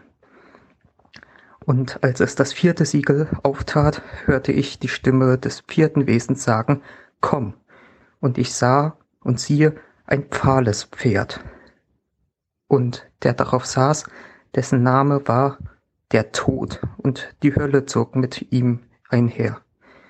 Und einem und ihnen wurde Macht gegeben, über den vierten Teil der Erde zu töten mit dem Schwert und Hunger und Tod und durch die wilden Tiere auf Erden.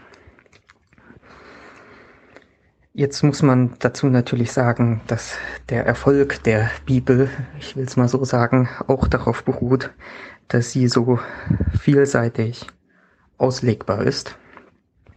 Und natürlich ist das eine übersetzte und mehrfach modernisierte Version.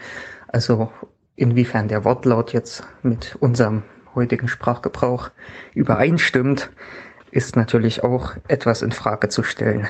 Was ich daraus lese, ist, dass das zweite Siegel, als es gebrochen wurde, ähm, dass ein Weltkrieg beschrieben wird. Äh, das heißt ja, äh, und dem, der darauf saß, also auf dem Pferd, wurde Macht gegeben, den Frieden von der Erde zu nehmen. Das ist ja, ja, eine ziemlich gute Umschreibung für Weltkrieg. Das dritte Siegel, das geht einher mit unserem modernen Kapitalismus. Es wird ja wie eine Szene auf einem Marktplatz oder in einer Börse beschrieben. Eben, dass Weizen und Gerste verkauft werden. Und es ist eigentlich ein sehr schöner Satz, dass da drin steht, aber dem Öl und Wein tu keinen Schaden. Denn das ist ja eigentlich die Politik, die wir zurzeit betreiben, dass dem Öl kein Schaden getan werden soll. Und das vierte Siegel, das könnte man als den kommenden Klimawandel interpretieren, wo eben dieser Reiter mit sich äh, ein Schwert bekommt und Hunger und Tod bringt. Das ist eine sehr düstere Vorstellung. Mal sehen, was ihr dazu denkt. Ja, hallo, Daniel hier aus Wismar. Folge 379 Lokläufer, Nachtrag zum Oregano. Warum ist das nicht flächendeckend? Gibt es in eigentlich ganz Deutschland die Herdengröße oder Tiergröße spielt dabei keine Rolle. Oregano wird dabei nicht nur bei der Geflügelmast als auch, sondern bei Kühen und Schweinen eingesetzt mit den gleichen Erfolgen. Oregano ist appetitanregend und desinfizierend. Wenn diese Tiere allerdings Salmonellen haben, nützt auch Oregano nichts mehr. Es ist sozusagen nur ein äh, Food, Futter-Additiva, also ein natürlicher Bestandteil zur Fütterung, der eingesetzt wird, um vorzubeugen. Antibiotika wird immer genommen, um quasi ja, Krankheitsbestände auszumerzen. Deswegen ist Antibiotika da. So dieses Oregano-Pulver in Form eines Kilogramms Behälters kostet circa 7,90 Euro und wird dann ja kostentechnisch verrechnet mit dem Tierarzt-Einsatz, der halt eingespart wird. Das war's so. Ähm, warum hört man davon so wenig? So eine Fütterungsstudie mit Oregano und etc kostet circa 30.000 Euro. Und ähm, Frau Dr. Wolf hat mir erzählt, dass diese Versuche, die sie da unternommen hat, mit äh, vier Versuchen A 400 Tieren vorgenommen wurden. Ich schreibe da gerade eine Masterthesis drüber. Und äh, die testet das nicht nur mit Oregano, sondern auch mit Pfeffer, mit äh, Hopfen, bei Schweinen zum Beispiel etc. Also den Einsatz gibt es schon relativ oft und relativ viel. Hallo zusammen, der Thomas hier. Ähm, ein bisschen sprechendes Denken. Ich hänge jetzt leider ein paar Folgen zurück. Ähm, ich mache eine Ausbildung in der chemischen Industrie und da wollte ich zu zwei Themen was sagen. Einmal Niedrigstand des Rheins. Ähm, das ist natürlich jetzt ähm, für den Privatmann äh, betrifft das jetzt nicht so groß oder wenn vielleicht kommt mal irgendwie was später oder eine Tankstelle hat mal einen Tag keinen Sprit mehr oder mehrere. Hm, für einen, für ein großes Werk ist das natürlich ein größeres Problem, die auf regelmäßige ganze Schiffsladungen warten und ähm, voll kontinuierlich produzieren. Und die können dann nicht einfach sagen, okay, wir bleiben jetzt mal drei Tage trocken, sondern dann wird eben umgesattelt, wenn die Schiffe nicht durchkommen dann muss das eben über die Straße geschehen, über LKWs, weil das die günstigste und ähm, schnellste Methode ist, ähm, von Schiffen abzuweichen. Ich habe mich da auch mal mit einem Produktionsleiter drüber unterhalten und dann habe ich zum Beispiel gefragt, ja, ihr braucht jetzt hier große Mengen an einem Feststoff.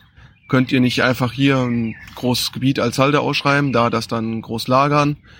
einfach im Vorhinein, sobald der, Rhein, äh, der Rhein im Frühjahr noch Stand hat, große Mengen dort anschaffen und die einlagern. Aber es scheint wohl so, dass man dann eine Lagergebühr entrichten muss, soweit ich das jetzt verstanden habe, also als eine Art Steuer auf ähm, Produktionsmaterial, das äh, nicht genutzt liegt, muss versteuert werden, soweit ich das verstanden habe. Ja, und deswegen kann man das dann nicht eben einfach im Frühjahr große Mengen kaufen und dann dort liegen lassen. Ja, und das Resultat ist eben, dass dann im Sommer, wenn dann der Rhein wirklich wie letztes Jahr so krassen Niedrigstand hat, dann die entsprechenden Mengen an LKWs anstatt Schiffen übers Land fahren. Und was das bedeutet, habt ihr ja auch schon mal in früher, früheren Folgen erläutert. Und jetzt zu meinem zweiten Punkt, ähm, zum Thema Energiesparen in der Industrie. Da wollte ich das auch nur mal so als Fun Fact oder nice to know mit reinwerfen. Und zwar ist das tatsächlich ein wichtiger Teil meiner Ausbildung. Also das ist äh, Teil der schulischen Ausbildung, Teil der Prüfungen ist Energiesparen. Da geht das dann halt los von Fragen wie ähm, wie kann ich am effektivsten Kosten in einem Betrieb senken oder wie kann ich meinen Betrieb effizienter machen oder sowas in der Richtung. Und dort geht's dann meistens um Energiesparen, Material wiederverwenden und so weiter. und auch natürlich dann in die verfahrenstechnischen Prozesse, dass ich dann wirklich lerne, wie kann man Produktionsströme möglichst effizient so verwenden, dass man möglichst wenig Energie einsetzen muss und das Maximale an dem, was man einsetzt, rausholt. Ja. Wollte ich nur mal so gesagt haben. Vielleicht interessiert es ja jemanden. Einen schönen Tag noch. Hey Tilo, hey Stefan. Ähm, ich habe hier mal als Wahlhelfer ausgeholfen, was mich echt interessiert hat. Denn äh, ich denke, jeder sollte mal irgendwie gucken, wie, das, wie das eigentlich abläuft. Und das ist eigentlich ganz interessant, denn ähm, ich habe so das Gefühl, dass da halt meist irgendwie die Ortsversteher oder die Gemeindeangestellten äh, da mitarbeiten. Man hört da interessanten Klünger. Ähm, zwischen den Zeilen ist es halt schon extrem interessant. Es ist viel auf der Metaebene. Das andere, was ich mir vorgestellt habe, eigentlich wäre es doch wunderschön, wenn wir als Jugend äh, doch auch mal das dominieren könnten. Denn ich muss zugeben, ich hatte doch schon des Häufigeren ein suffisantes Lächeln äh, im Gesicht, als ich den Wahlzettel den, den älteren Herrschaften überreicht habe. Und äh, ich stelle mir jetzt einfach mal so einen Wahlvorstand aus unter 30-Jährigen vor. Und ich denke, das äh, sollten wir vielleicht äh, im nächst, bei der nächsten Wahl irgendwie realisieren. Ich wünsche euch alles Gute. Bis zum nächsten Podcast. Ciao. Guten Morgen, Thilo. Guten Morgen, Stefan. Äh, hier ist der OSB.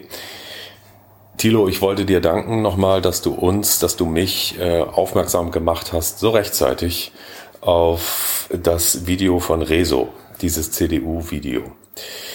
Ich habe mir das sehr begeistert angeschaut, äh, dieses äh, über 50-minütige Dauerfeuer, was da auf die CDU niedergeht, und wusste im selben Augenblick, das wird einen Nachklang haben. Und diesen Nachklang, den gucke ich mir jetzt zwei, drei Tage an. Und es ist genauso gekommen, wie ich mir das gedacht hatte. Die CDU wird erst gar nichts sagen dann wird sie kleinlaute äh, Stammelsätze von sich geben und später wird dann irgendwann eine mehr oder weniger schleimige Entgegnung kommen. Und genauso ist es ja gekommen. Die erste Reaktion war, äh, aus dem Adenauer Haus, ja, äh, äh, äh, Politik nicht, ist ja äh, eigentlich viel komplizierter und so weiter. Dann bereitet dieser Amtor irgendein Video vor, das dann aber nicht gesendet wird. Also es ist wirklich hilflos. Und äh, was mich daran so begeistert, ist, dass es einfach der, diesen ganzen, diese ganze Hilflosigkeit zeigt einfach eins. Die CDU hat nicht damit gerechnet die war sich so sicher, dass niemand wirklich ernsthaft irgendwelche Kritik an ihrer Politik äußern könnte und wenn, dann könnte man die so wegwischen und man könnte so weiter lavieren und äh, nicht handeln oder wie auch immer. Und äh, dabei hat der Rezo ja noch gar nicht alles auf den Tisch gepackt. Also dieser ganze Komplex äh, in meiner Erinnerung zumindest mit äh, dieser Klöckner als Landwirtschaftsministerin und diese ganzen EU-Verbindungen da der CDU-Mitglieder zu den ganzen Agrarverbänden und diese Lobby-Geschichten. Äh, übrigens ein schöner Tipp, äh, in der ARD-Mediathek ist gerade eine wunderbare Doku darüber. Ähm, der fehlt ja komplett. Also da fehlt ja richtig noch was und da wird jedem noch irgendwas einfallen, äh, was da noch fehlt. Und Woran man das auch unter anderem ganz gut sehen kann, ist, ich habe auf Facebook einen in meinem Freundeskreis einen Chefredakteur eines Springerblattes, ähm, der aus verschiedensten Gründen da in meinem Kreis ist. Und nach Tagen des Schweigens hat er sich jetzt zu Wort gemeldet. Und was schreibt er? Der schreibt, er hätte jetzt darüber nachgedacht, und würde jemanden, der sich die Haare blau färbt, einfach nicht ernst nehmen können. Und genau das ist wirklich der Offenbarungseid für alles, was irgendwie gerade konservativ denkt und handelt oder nicht handelt. In diesem Sinne nochmal Danke, Grüße an das Rudel und äh, danke für eure Arbeit. Bis bald. Moin Stefan, moin Thilo, Paul mein Name. Ich wollte mich gerne zu Folge 379 äußern. Und zwar, äh, ja, ich bin selbstgebürtiger Rostocker, habe 2014 äh, auch noch in MV gewohnt ähm, und freue mich daher natürlich immer darüber, wenn Thilo ein bisschen was über die Schweriner Landespolitik mitbringt. Und hier jetzt ging es um den Rücktritt von Finanzminister Rothkorb. Äh, 2007, 2008 so äh, drumherum bin ich den zunächst den Jusos und dann der SPD beigetreten und insofern kann ich da noch ein paar ähm, ja, Innenansichten mit reingeben, ähm, die das ganze Bild einfach abrunden, was da passiert ist. Ich musste nämlich halt widersprechen, Tilo. Ähm, ich glaube nicht, dass ähm, Matthias Brotkorb äh, ein äh, äh, linker Parteirebell ist. Tatsächlich, er war definitiv ein Konkurrent für Schwesig und das äh, offenbar konnte da keine gemeinsame Arbeitsebene hergestellt werden. Das ist definitiv so. Er war aber kein linker äh, äh, Parteirebell oder irgendwie da im äh, linkeren Flügel verwurzelt. Ähm, das ist eben nicht ganz richtig. Ähm, ich fange erstmal bei vor 2014 an, also wo ich definitiv von berichten kann. Also ich war als ja, Mitglied im Landesvorstand der Jusos MV und äh, auch äh, bei der Arbeitsgemeinschaft für Bildung eben sehr mit der Schulpolitik ähm, da mit involviert ähm, und deswegen, er war ja zuvor bildungspolitischer Sprecher äh, der Landtagsfraktion äh, der SPD und ist dann ja Bildungsminister geworden. Also insofern haben wir einfach aufgrund dieses Themas sehr viel miteinander zu tun gehabt. Es ist so gewesen, dass er die Rolle hatte, uns leider, äh, wie wir gesagt haben, äh, uns abzuräumen. Also diese Rolle hat er vom vorherigen Ministerpräsidenten Erwin Sellering äh, zugeschoben bekommen. Also unsere Initiativen und Aktionen, vor allem jetzt zu Landesparteitagen, eben, ähm, ja, äh, sag ich mal, zu blockieren. Ähm, das war deswegen notwendig, weil wir überhaupt noch ein relativ aktiver Teil der Partei waren. Ich weiß nicht, wie es heute ist. Ich denke mal, das hat sich hoffentlich dann fortgesetzt. Ich gehe mal schwer davon aus, ein bisschen. Ja, und der Rest der Parteitagsdelegierten leider sehr, ja, doch wenige, wenige Regierungskritik geübt hat und wenig Lust daran hatte. Und tatsächlich ist es so, dass alles abseits von Greifswald, Rostock und Schwerin, da sind die Delegierten halt sehr alt im Durchschnitt und auch schon sehr lange dabei. Und wenn dann eben ein Erwin Sellering oder ein Matthias Brotkorb oder Manuela Schwesig hat das auch sehr oft gemacht, äh, ans, ans Red Redepult geht äh, und sagt, äh, so das können wir jetzt nicht mittragen, was ihr hier vorschlagt, dann hattest du damit leider schon verloren. Ähm, genau, also ist es so weit gegangen, dass er mich halt noch äh, in meiner Studenten-WG damals angerufen hat, also Matthias Rothkorb, ähm, und gesagt hat, da ging es noch nicht mal um ein äh, Antrag auf einem Landesparteitag, sondern auf eine Juso-Versammlung, dass äh, der Antrag, äh, den wir da vorbereitet hätten, ich glaube, es ging sogar um Hochschulpolitik, dass wir den ja so nicht stellen könnten und beraten könnten, weil wenn davon äh, die Zeitung und der Journalismus mitbekäme, dann ja, hätten die halt ihre eigene, ihre eigene Interpretation und würden das halt, würden das halt als Kritik an der Landesregierung sehen. Und natürlich war es das ja auch ein Stück weit, aber das ist unsere Aufgabe, ja, als äh, linke Parteijugend da natürlich der Regierung auf die Finger zu schauen. Und dafür äh, müssen wir natürlich unsere Beschlüsse auch öffentlich vertreten können. Und insofern, ähm, ja, aber das fand ich schon eine spannende Erfahrung. Ähm, und nach 2014 ist es wohl so gewesen, habe ich auf der NDR-Seite, die Beiträge ähm, würde ich euch auch noch mitschicken, die Links dazu, ähm, hat er eine, äh, natürlich eine rigide Position vertreten in der Finanzpolitik, was die Themen des kommunalen Finanzausgleichs und der Theaterreform in MV betrifft. Ähm, das ist jetzt erstmal für einen Finanzminister nicht ungewöhnlich.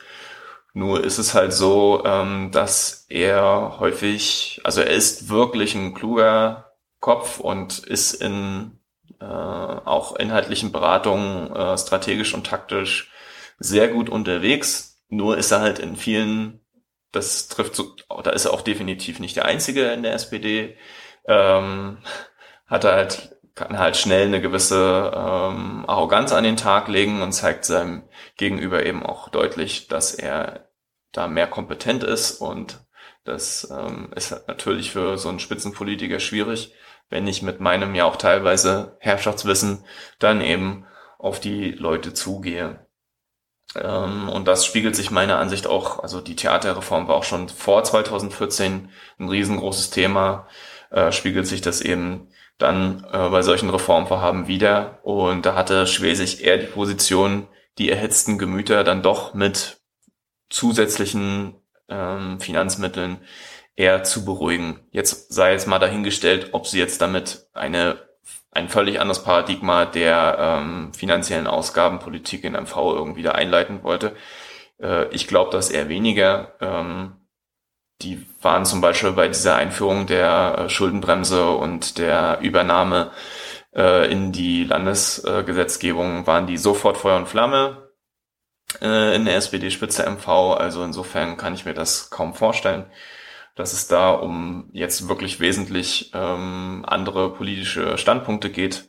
Leider Gottes. Ähm, ja, jetzt ist natürlich die Frage, was wird weiter mit ihm passieren? Ähm, Übrigens noch mal kurz zum Prozess. Ähm, äh, er hat das laut NDR-Berichten äh, Manuela Schwesi schon am Samstag zuvor mitgeteilt. Ne? Also zwei Tage bevor dann die Woche losging und er das dann Montag früh mittags äh, dann bekannt gegeben hat. Insofern ist da eben schon ein Stein im Rollen gewesen, wo dann eben der Tod der äh, Landtagspräsidentin Silvia Brettschneider dann eben ja, äh, hineingebrochen ist und ich gehe davon aus, er wollte das wirklich bewusst, dass er zurücktritt und nicht entlassen wird, um irgendwie quasi für sich und für die Geschichte sagen zu können, ähm, ich habe jetzt hier die Kontrolle über diesen Prozess gehabt. Sonst, ähm, wenn man da jetzt aus Pietätsgründen noch gewartet hätte, ähm, wäre Schwesig ihm sehr wahrscheinlich äh, in diesem Prozess zuvorgekommen.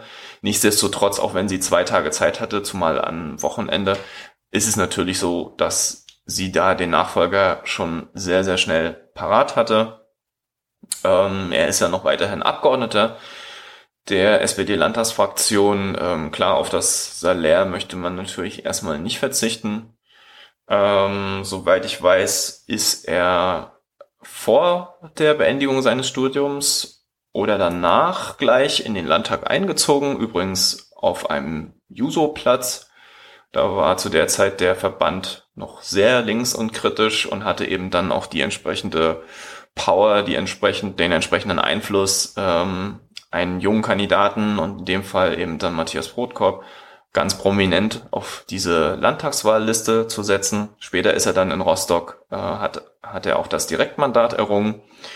Ähm, da hat ihm dann seine Bekanntheit geholfen und diese hat er auch immer als Basis benutzt, um publizistisch tätig zu sein. Einmal natürlich über den Verein Endstation Rechts und dann später über das Satireprojekt Storch Heiner. Und das ist auch so die Vermutung, dass er jetzt so ein, naja, Hendrik M. Bruder äh, geben wird, ähm, ja, es war halt immer sehr witzig auf den Wahlzetteln zur Landtagswahl, äh, wenn dann die Berufe mit angegeben werden und da steht natürlich nicht Berufspolitiker oder Landtagsabgeordneter, sondern erstmal der Primärberuf, den man irgendwie gelernt hat oder zu, zu dem man ausgebildet wurde und dann stand halt dort eben Matthias Brotkorb, Philosoph.